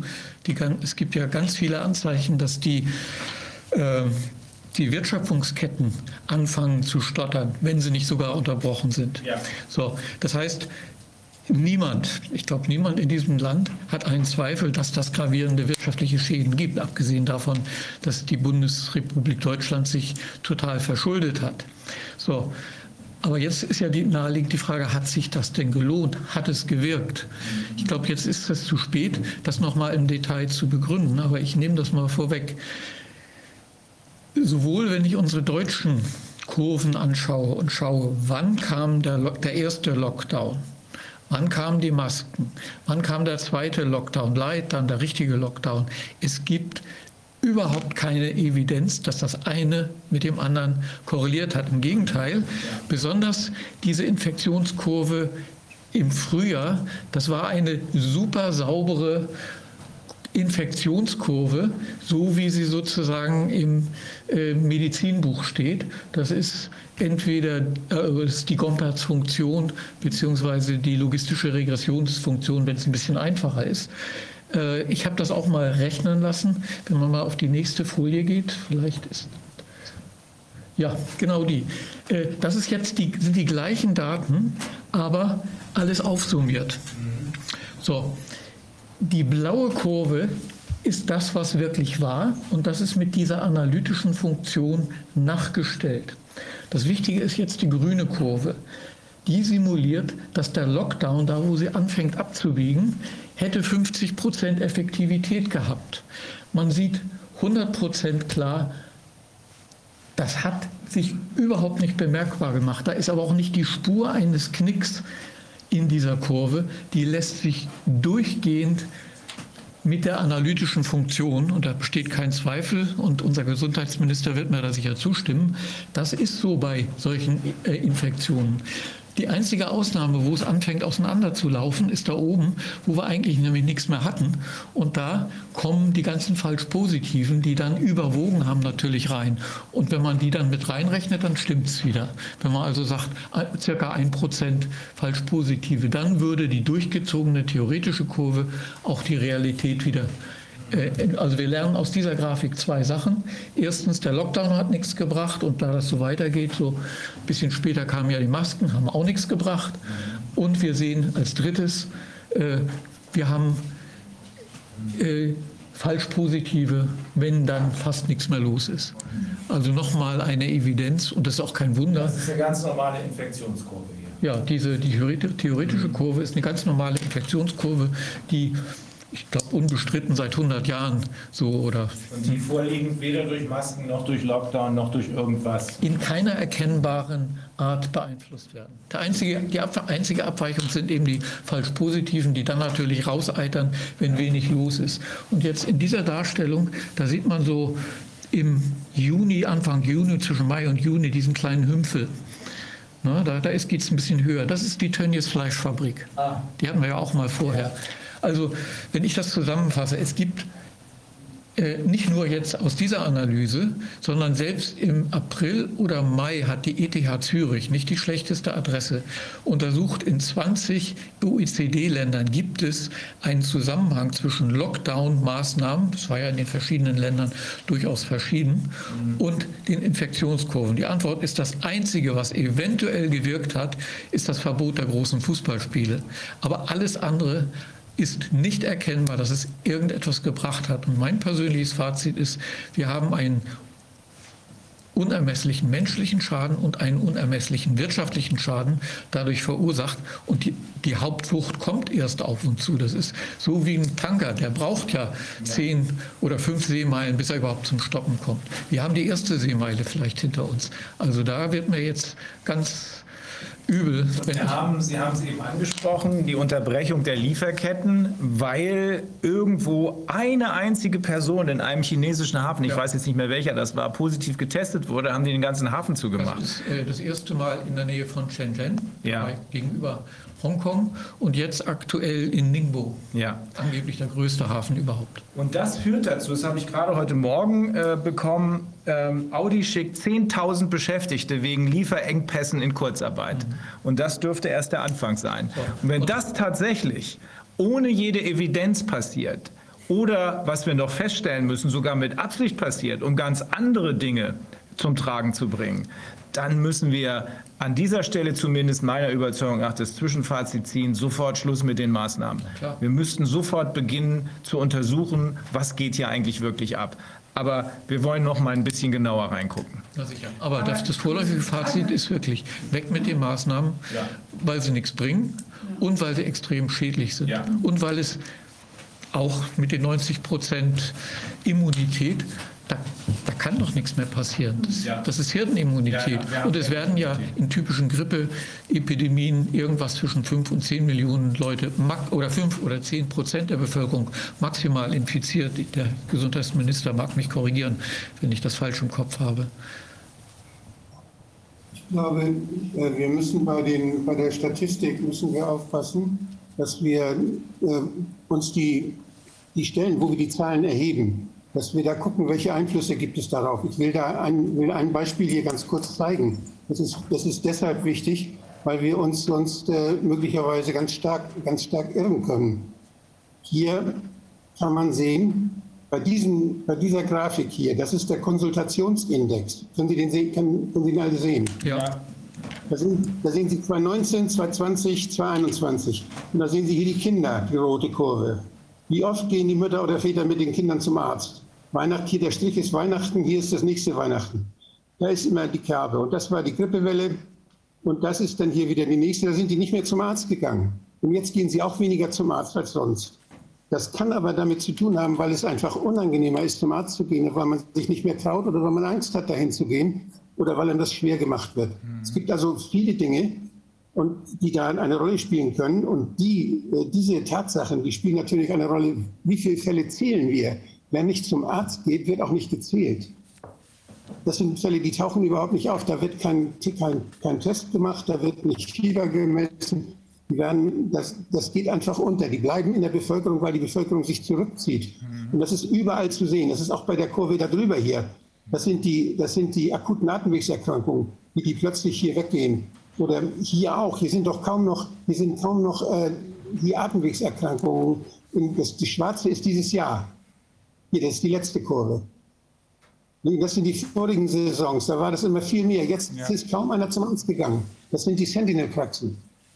Und äh, das, das führt natürlich, wenn wir jetzt gucken auf Zahlen, was wurde gezählt, wie hat sich das entwickelt, dann müssen wir das berücksichtigen, weil Dinge, die nicht zum Arzt, beim Arzt gesehen werden, die werden auch nicht gezählt. Ja. Das, verfälscht, das verfälscht die Statistik. Das ist ein weiterer Grund mehr, finde ich jedenfalls, das Zwischenfazit in unserer Abwägung gegen die Fortsetzung der Maßnahmen ausfallen zu lassen. Wir konzentrieren uns dann morgen noch mal auf die besondere Maßnahme, nämlich die Impfung und wollen noch da noch mal das, was sich heute schon angedeutet hat, äh, vertiefen, um festzustellen, äh, werden die wirklich in Wahrheit gar nicht gebraucht und äh, außerdem sind sie in Wirklichkeit vielleicht sogar hochgefährlich. Das sollten wir aber morgen fortsetzen, weil ich denke, wenn Sie da nicht grundlegende Bedenken haben, würde ich an dieser Stelle dieses Zwischenfazit ziehen.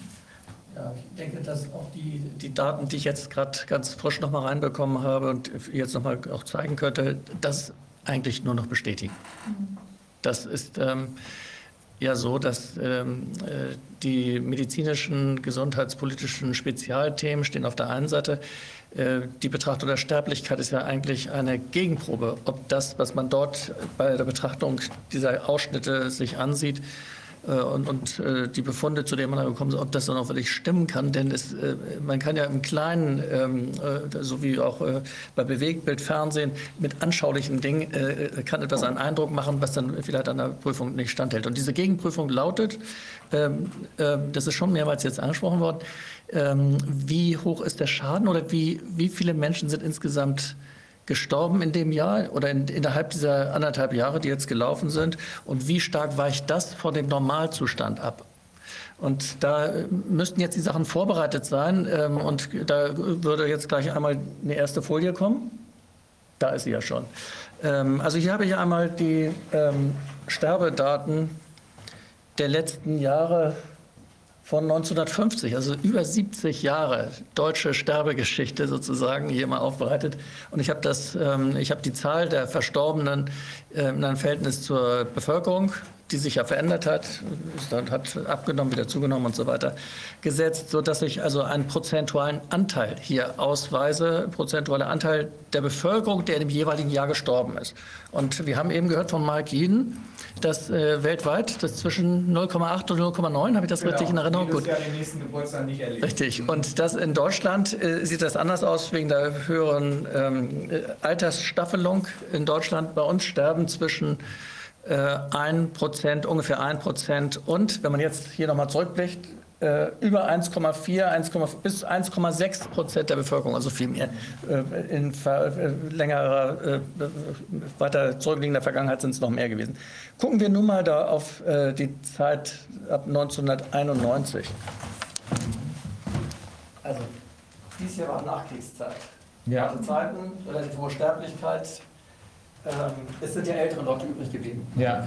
Die sind dann, äh, das hat eine höhere Sterblichkeit verursacht.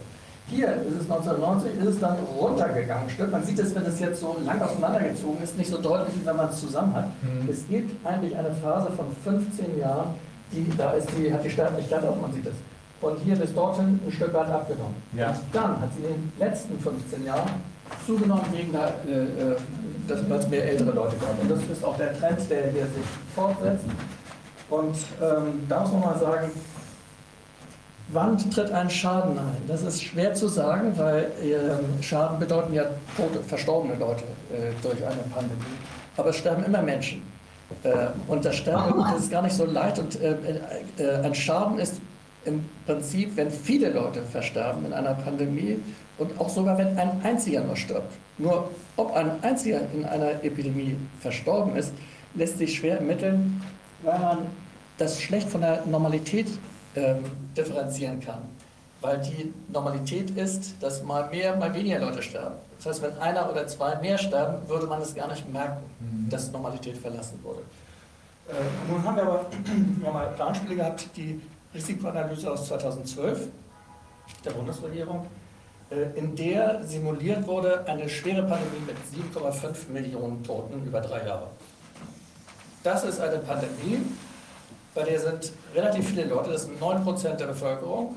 Wenn man das hier mal einzeichnen würde für das Jahr 2012 gleich, machen wir gleich, ähm, äh, da muss man sehen, das ist also ein da ist ein, definitiv ein erheblicher Schaden für äh, die Gesellschaft entstanden, fiktiv in diesem Planspiel. Mhm. Ähm, und das auch dem Szenario nach nicht nur in der älteren Bevölkerung, wie hier im Moment in der Corona-Pandemie, wo es hauptsächlich um Pflegefälle, also jedenfalls einen unglaublich hohen Anteil geht, sondern es ging quer durch, durch alle Schichten und durch alle Altersstufen, sodass der Schaden für die Gesellschaft natürlich noch einiges höher ist, weil die Leute, die produktiv im Leben sind, die die Gesellschaft am Leben halten, eben auch verschwunden sind, was jetzt nicht so so der Fall ist.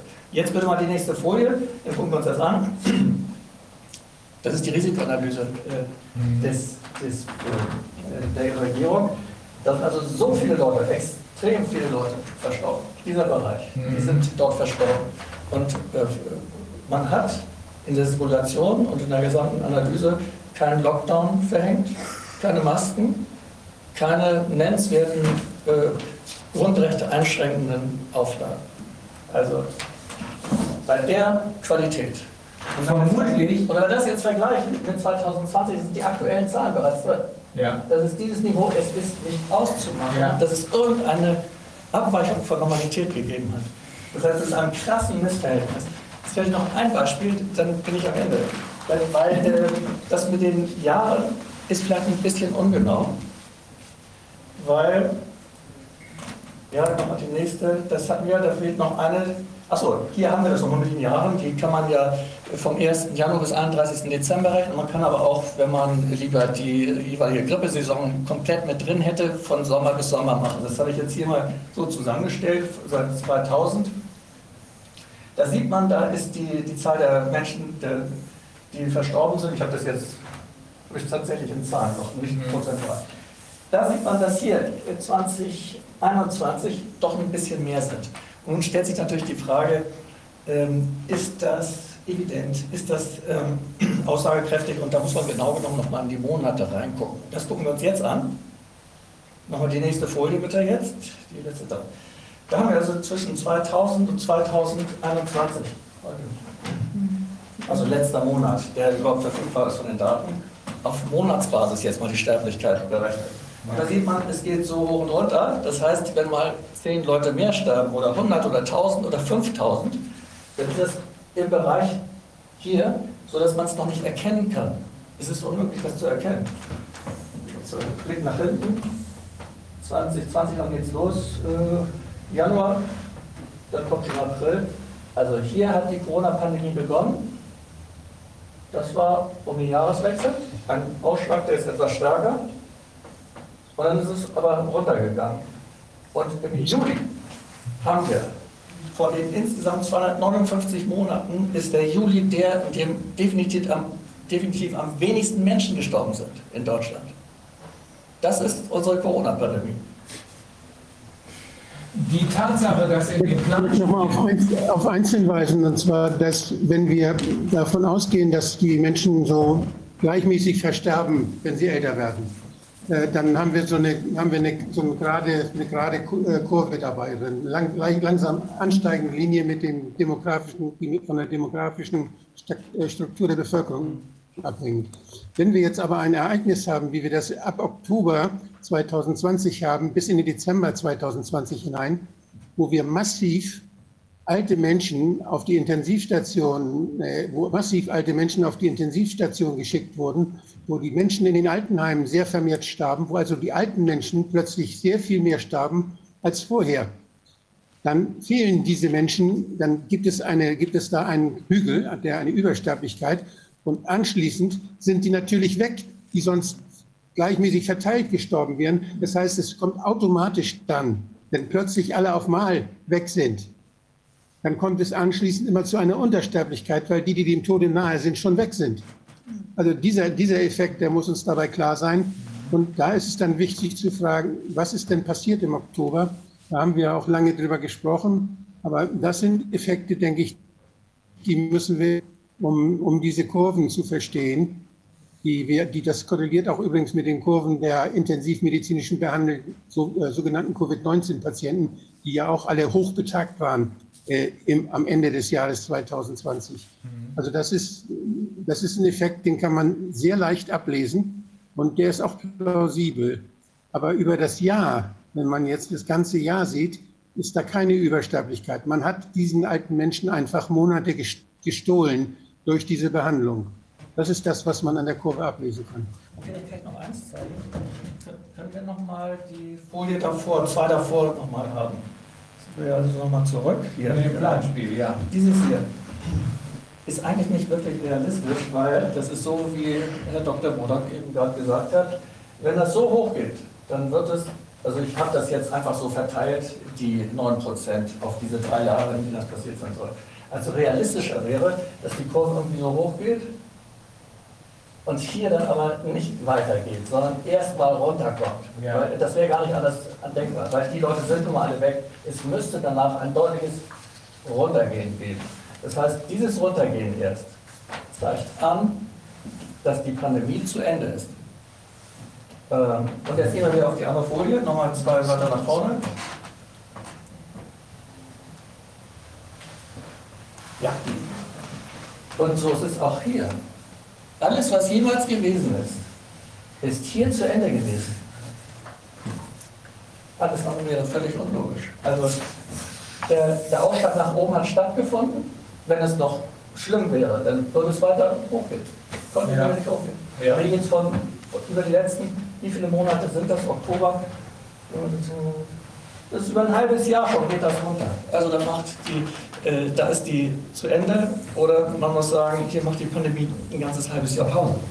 Oder es dreht jemand an irgendwas. Ja, also die Zahlen brauche ich ehrlich gesagt auch schon nicht mehr. Ja. Wenn man nämlich gerade, also das steht ein bisschen im Widerspruch zu der Beobachtung, die auch zum Beispiel in, in Bayern jetzt gemacht worden sind, äh, dass tatsächlich eine höhere Sterblichkeit jetzt, gerade im Juni, sei, bei den Älteren nach den Impfungen.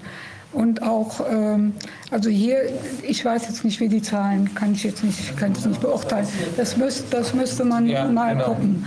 Aber was mir noch als wichtig, ein wichtiger Punkt ist, äh, der unbedingt auch mal generell auf, in Regierungsebene oder überhaupt in die Bevölkerung reingetragen werden muss.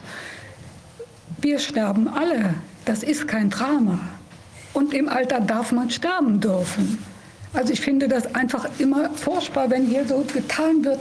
Es ist ja ganz schlimm, wenn die Leute jetzt da, da an, was weiß ich was, sterben. Die sterben, jeder stirbt irgendwann. Und wir, müssen einfach, und wir müssen einfach wieder dahin kommen und sagen, hier Leute, wir müssen mit einem äh, wir, gewissen allgemeinen wir, wir müssen, wir, Genau, wir müssen damit rechnen und wir müssen aber dann eben gerade, weil wir wissen, dass das am Ende so läuft, mit den Menschen uns so beschäftigen, dass sie ein würdiges Abschied nehmen und nicht in der Form, wie wir das jetzt hier erlebt haben, um sie zu retten, um sie vermeintlich zu retten. Ne?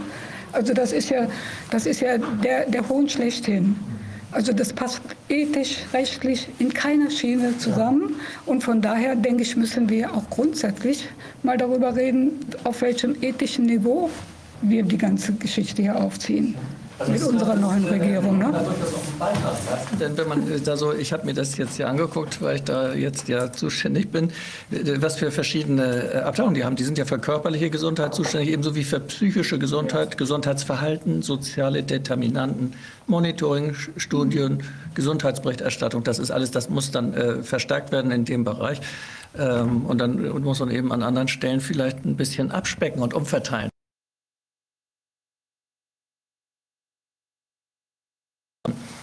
Der Schaden, der entsteht, äh, sind Tote. Ähm, es gibt aber einen Normalzustand des Sterbens. Und noch niemals hat in Deutschland irgendjemand behauptet, oh, wir haben dieses Jahr wieder eine ganze Million Menschen verloren. Das ist ein hoher Schaden, der uns entstanden ist. Ich meine, es sind Menschen geboren worden und es sind Menschen gestorben. Und ähm, ähm, die Frage ist dann einerseits, ist überhaupt dann von einem Schaden zu sprechen, wenn etwas im Normalgeschehen stattfindet? Bisher ist nicht davon gesprochen worden. Wir würden also jetzt etwas anders tun. Warum tun wir es anders so? Und das Zweite ist dann natürlich auch die Verhältnismäßigkeit. Und äh, da muss man sagen, wenn man eine Pandemie hat, die wie die Simulation von 2012 relativ stark ausschlägt, das wäre also eine etwas stärkere Pandemie, dann würde man aus dem Instrumentenkasten der Dinge, die einem zur Verfügung stehen, darauf zu reagieren und sie zu bekämpfen. Also ich habe viele, viele Instrumente. Da würde ich auch eher ein bisschen mehr nehmen. Wenn aber dieser Schaden gar nicht so groß ist, dieser eindeutig über die Normalität deutlich hinausgehende Schaden, sondern aber null, dann kann ich auch aus dem Instrumentenkasten meiner Möglichkeiten damit umzugehen. Da muss ich richtig runtergehen. Da kann ich eigentlich, weiß ich gar nicht, ob man noch mehr als Händewaschen empfehlen kann. Das ist aber genau das, worauf Mike Jeden schon hingewiesen hat. Wir haben ja weltweit einheitliche äh, Pandemic Preparedness Pläne gehabt, die sich an der WHO äh, orientiert haben. Und in dieser, in dieser Simulation, die Sie da eben gezeigt haben, da muss weil Sie haben ja eben gesagt, da waren gar keine Lockdowns, da waren keine Masken, da war nichts. Da muss der alte Stabilbaukasten noch ausgereicht haben. Es ist erst jetzt, das hat Dr. Mike Jeden gesagt, es ist erst jetzt bei dieser sogenannten Pandemie, die ich nicht mehr als solche erkennen kann, erst jetzt sind völlig aberwitzige Maßnahmen ergriffen worden. Noch nicht mal in diesem Planspiel von damals, wo man mit immerhin 9% Toten gerechnet hat. Noch nicht mal da sind derart außergewöhnliche ja, Maßnahmen ergriffen worden. Dass dieses Planspiel, was da gemacht wurde, das war ja ein Szenario, was man selbst definiert hat. Eines von vielen Möglichkeiten. Es mag ja Hunderte, Tausende, Zehntausende von Möglichkeiten geben, wie eine Pandemie verlaufen kann. Jetzt ist die dort mit 9 Prozent über drei Jahre, hat alle Bevölkerungsteile gleich. Man hat dies und jenes gemacht und diese oder jene Maßnahmen ergriffen und Mechanismen. Aber jede Pandemie ist anders. Und diese Pandemie, die wir jetzt in Deutschland hatten, die war nicht. Einer mal sagen, was eine Pandemie ist und wann das letzte Mal eine gesehen das, wurde? Da, da sage ich gleich auch noch mal vielleicht was zu. Zur Definition ist ja auch sehr wichtig. Also mich macht das langsam nervös. Wir, wir, fallen auf diese, wir fallen auf die da, Wording da, rein. Mal, was, jetzt habe ich einen Faden verloren, dann sage ich vielleicht direkt dazu was. Pandemie ist äh, im Verständnis der Bevölkerung oder auch in meinem Verständnis bisher immer gewesen, es ist eine ganz gefährliche Geschichte. Es geht um die Welt, eine Krankheit, Tod bringt mit ganz viel hohem Schaden und viel Leid und Elend und gestorbenen Menschen. Ja. Äh, die WHO hat die Definition vor einiger Zeit geändert, 2011 oder wann das war, oder 9 sogar schon. Ähm, und seitdem bedeutet Pandemie nach der Definition der WHO nur noch eine Welt, nur noch eine Welt ein, ein, äh, dass ein Krankheitserreger irgendwie um die Welt geht. Und wenn man jetzt sich das anguckt, wann, wer hat die letzte gesehen? Ähm, äh, wir alle sehen die permanent. Es hat also seit 2009 eine durchgehende Pandemie gegeben nach der Definition. Ich meine es ganz ernst. Ich meine einfach, wann, wann da mal eine richtige Pandemie mit vielen Toten und mit ganz vielen Schwerkranken, wann war denn die letzte?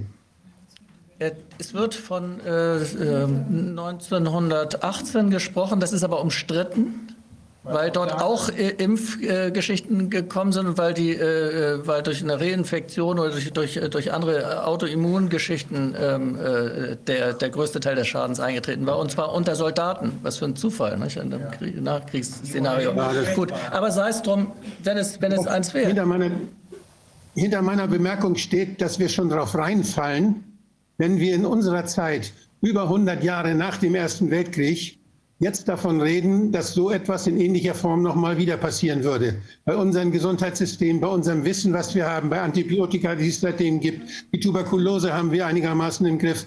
Das, das ist etwas, was damals, als der Verkehr weltweit schon funktioniert hat, aber noch keine Antibiotika da waren, für kurze Zeit vielleicht mal möglich gewesen ist. Da sind die Leute aber auch verhungert und da waren schlechte soziale Verhältnisse.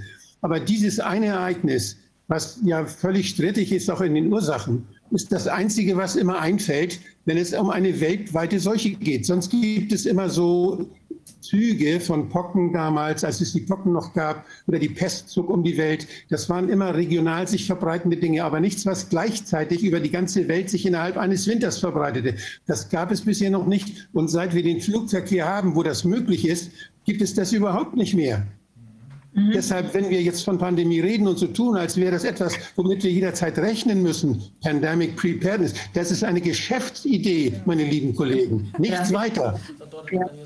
Also auf jeden Fall ist es so, dass das Schadpotenzial eines neuen Viruses natürlich nicht erkannt werden kann, aus genau diesem Grunde, weil wir eben nicht vor ein paar Jahren die letzte große Epidemie hatten. Wir haben also keine Musterviren bei uns in der Kammer liegen, wo wir sagen können, der neue, den wir hier jetzt identifiziert haben, der sieht genauso aus oder der weist bestimmte Merkmale auf, die dieser alte, der diesen Schaden angerichtet hat, äh, schon hatte. Nicht? Also gibt es nicht. Das bedeutet, man kann also nie vorher, bevor nicht ein Schaden, ein definitiver Schaden sich manifestiert hat in einer Gesellschaft, äh, überhaupt anfangen, Maßnahmen zu treffen. Weil vorher ist ja ein Zustand von Normalität über die letzten 70 Jahre, der überhaupt nicht durchbrochen ist. Und auch über die letzten anderthalb Und deshalb äh, also, äh, ist es so, dass man das vorher nicht sagen kann. Nun kann es sein, dass man nervös wird oder dass man denkt, man will es richtig machen und eher ein paar mehr Maßnahmen treffen äh, zur Sicherheit und so. Aber man weiß es vorher nicht, aber hinterher, hinterher weiß man es definitiv, weil diese ähm, ähm, Corona-Infektionen, die verlaufen immer in Wellen. Also da entsteht kein Schaden vorher und auch nicht nach dieser Welle. Das heißt, wenn die Welle durch ist, kann man bilanzieren und gucken, ob das, was man hier vorne gedacht hatte, geglaubt, befürchtet, was behauptet worden ist, ob das wahr war. Also man geht einfach dann dahinter, hinter die Welle oder wartet ab den Juni, Juli und guckt, hat es dort diesen Schaden gegeben. Und wenn man es auf der Mikroebene nicht hinkriegt, dann guckt man, ob sich die Sterblichkeit verändert hat. Und wenn die Sterblichkeit im Rahmen, in diesem üblichen Band, ich hatte das äh, in der Folie gezeigt, dass, sich das, dass das eben schwankt, wenn es in dem geblieben ist, dann kann es keine, dann kann die Gefahr nicht da gewesen sein. Dann hat sie keinen Schaden äh, geführt, außer die Maßnahmen hätten etwas gebracht. Und da sind wir an anderer Stelle schon dabei, festzustellen, dass das aus anderen Gründen nicht sein kann, weil es keine Korrelation mit irgendwas gibt, weil es keine, keine Wirksamkeitskontrolle gibt. Es gibt also, ähm, das ist gerade im letzten Juni habe ich zwei Beispiele dafür. Das einerseits hat der Bundesrechnungshof moniert, äh, dem Haushaltsausschuss des Bundestags gegenüber, dass Maßnahmen, äh, die getroffen worden sind, in ihrer Wirksamkeit nicht überprüft wurden. Da ging es um äh, Beatmungsgeräte, die angeschafft wurden ähm, in erheblicher Zahl für viele hundert Millionen ähm, für die Krankenhäuser, die auch das Geld dafür bekommen haben. Aber in der gleichen Zahl sind nicht tatsächlich diese 13.000 zusätzlichen Intensivbetten entstanden. Das ist einfach gar nicht entstanden. Das ist so geblieben. Also die Wirksamkeit ist nicht hinterfragt worden. Und das zweite Beispiel war, ähm, der, der, ja, da, da gibt es vielleicht noch etliches, aber das ist gerade aus Juni, da hat die Bundesregierung eingeräumt in einer kleinen Anfrage der FDP, dass keine Wirksamkeitsanalysen und Wirksamkeitsüberprüfungen in der Pandemie oder in dieser Krise stattgefunden haben. Das Problem ist, wenn man keine Wirksamkeit überprüft, dann kann man auch keine Verhältnismäßigkeit überprüfen. Weil man weiß ja gar nicht, was überhaupt passiert ist. Wenn man keine Verhältnismäßigkeit überprüfen kann, dann dann kann man die Voraussetzungen nicht erfüllen, die dafür gegeben sein müssen, dass man unserer Verfassung nach Grundrechte und andere wichtige Verfassungsrechte einschränkt. Das heißt, die Regierung selbst räumt ein, räumte ein, Vergangenheit, äh, dass sie keine Wirksamkeitsüberprüfung durchgeführt hat. Und das bedeutet nichts anderes, als dass alle Maßnahmen verfassungswidrig waren. Darf ich kurz noch was, etwas als äh, Wesentliches aus äh, juristischer Sicht und daher aus meinem Kompetenzbereich zu diesem Thema sagen? Wir wissen ja, dass die, äh, äh dass die Public Health Emergency of International Concern von der WHO allein auf der Basis der Daten, die geliefert wurden, mit denen wie aus dem Zauberhut äh, äh, eben plötzlich auf den Markt geschmissenen PCR-Tests, Jetzt, äh, das äh, war Ende Januar äh, vergangenen Jahres. Jetzt ist nun äh, mehr als eineinhalb äh, Jahr, äh, Jahre sind nun vergangen. Wir wissen, dass diese PCR-Tests nachweislich in den allermeisten äh, Staaten, europäischen Staaten, aber nicht nur.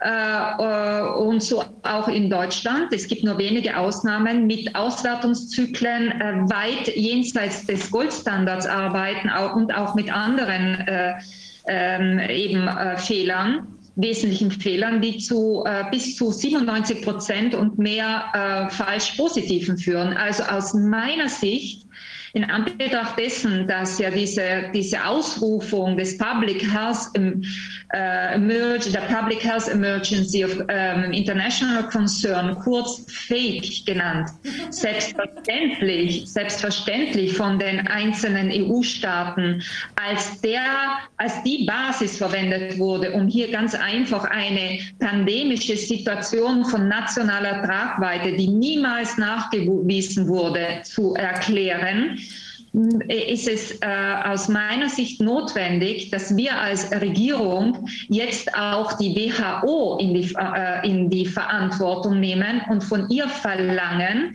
wenn sie schon ähm, äh, äh, den, den Takt vorgeben will in der internationalen Gesundheitspolitik. Und darüber, äh, glaube ich, äh, ist grundsätzlich zu diskutieren. Aber äh, endlich einheitliche, dem Goldstandard entsprechende Kriterien, für, äh, aber klare Kriterien, nicht nur äh, interpretierbare Kriterien, sprich auch die Anführung der, der Höchstanzahl von Auswertungszyklen bei PCR-Tests, der, An, äh, der Anführung, welche Gene, ähm, und da weiß der Gesundheitsminister natürlich im Detail besser Bescheid als ich, aber da wir uns ja mit diesem wesentlichen Thema nun allesamt über ein Jahr äh, jetzt schon auseinandersetzen, äh, weiß selbst ich als Juristin mittlerweile, auf was es bei diesen PCR-Tests ankommt. Und es scheint, äh, es ist für mich äh, absolut inakzeptabel, dass, äh, äh dass äh, äh, Deutschland wie auch die anderen EU-Mitgliedstaaten, die ja Mitglieder, noch Mitglieder dieser Weltgesundheitsorganisation sind, hier nicht Klarheit einfordert von der WHO. Es darf nicht sein, dass wir als Mitgliedstaat praktisch von internationalen Zahlen abhängen bzw beeinflusst werden, die dadurch entstehen, dass eine Weltgesundheitsorganisation zwar in einem Schnellverfahren PCR-Tests als, als ähm, äh, veröffentlicht, äh, veröffentlicht und damit äh, Salon, also die Protokolle veröffentlicht. So ist es ja auch erfolgt mit dem sogenannten äh, Drosten-Test, äh, dem Test, PCR-Test der Berlin äh, Charité dann aber nicht dafür, dafür sorgt, und zwar rechtzeitig sorgt,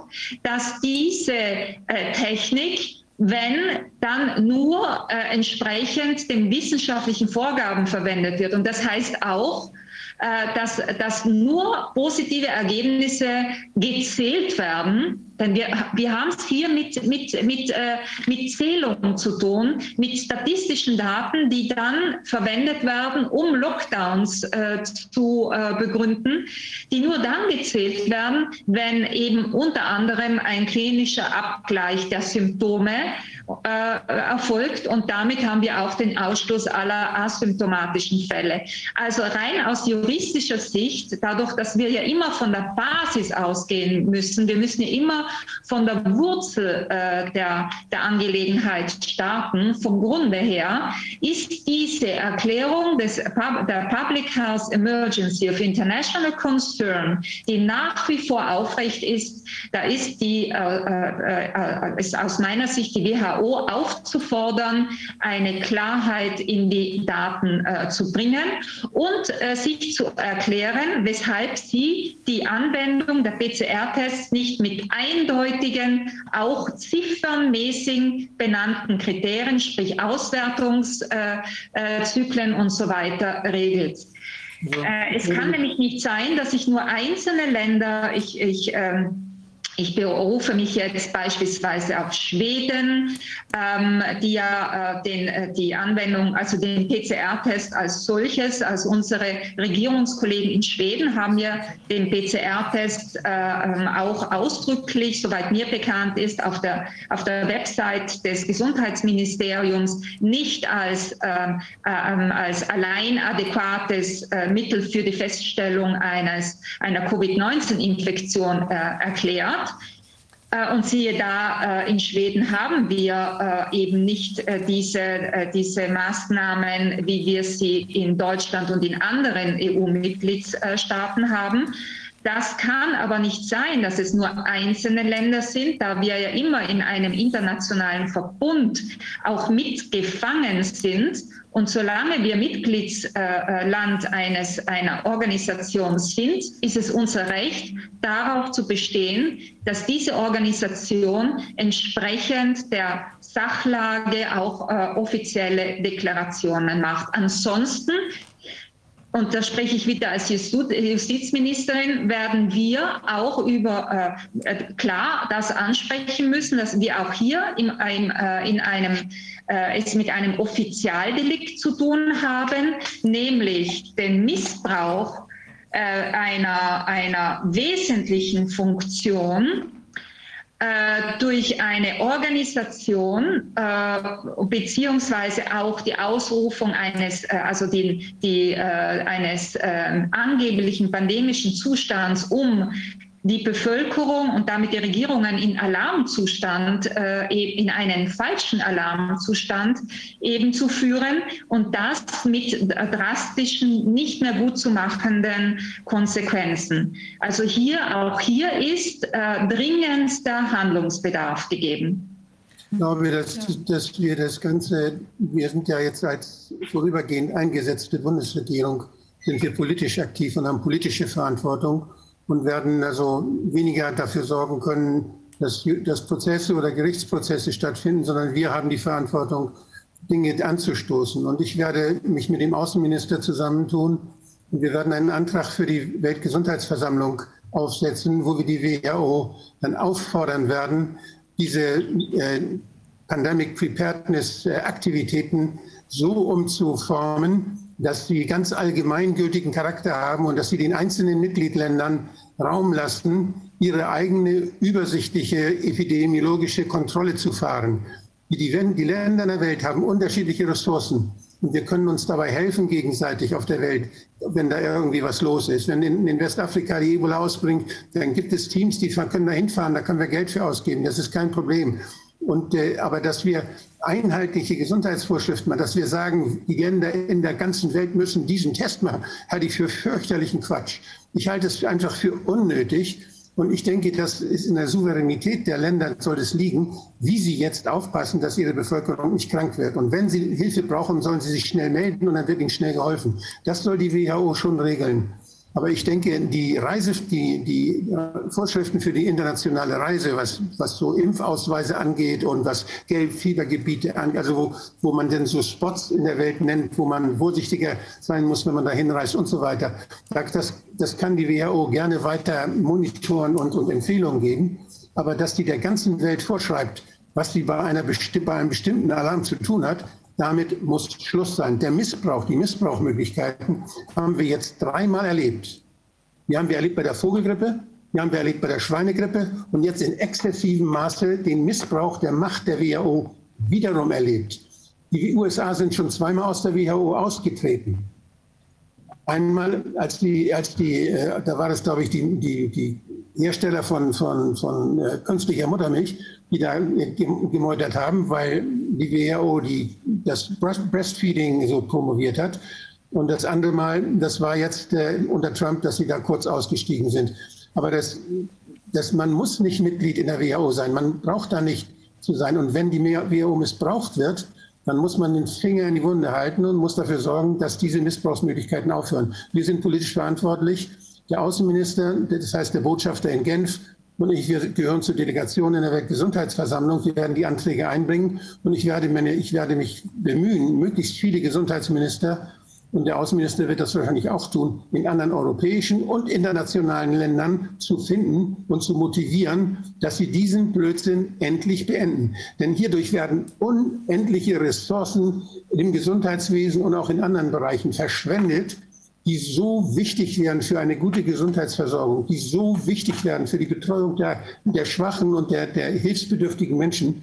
Das, was hier gemacht wird, ist einfach ein, ein Absaugen von Kapazität aus, aus Gründen, wo die WHO sich einfach prostituiert und wo sie sich der Pharmaindustrie völlig ausgeliefert hat. Das müssen wir beenden. Wir werden, wir werden jetzt, Herr Gesundheitsminister, am morgigen Tag noch näher in die Impfproblematik einsteigen müssen. Aber ich glaube, das, was Sie gerade gesagt haben, ist nicht die notwendige Konsequenz. Das ist eine Konsequenz äh, des offensichtlichen, auch aus meiner Sicht, Missbrauchs. Eine andere Konsequenz statt Einwirken auf die WHO wäre schlichtweg auszutreten aus der WHO. Äh, wir sehen jetzt gerade auch, dass viele dieser supranationalen Organisationen ähm, zu weit gegangen sind. Äh, der Brexit war Schritt eins. Jetzt diskutiert Ungarn darüber, aus der EU auszusteigen. Ähm, ich halte es für vordringlicher, jetzt darüber nachzudenken, ob wir diesen supranationalen Organisationen überhaupt noch angehören wollen. Und äh, die entscheidende Frage wird dabei sein, wollen wir denen einfach diese Macht die sie offenbar selbst sich angeeignet haben. Sie kommt nicht von unserer Bevölkerung. Wollen wir denen diese Macht noch weiter zugestehen?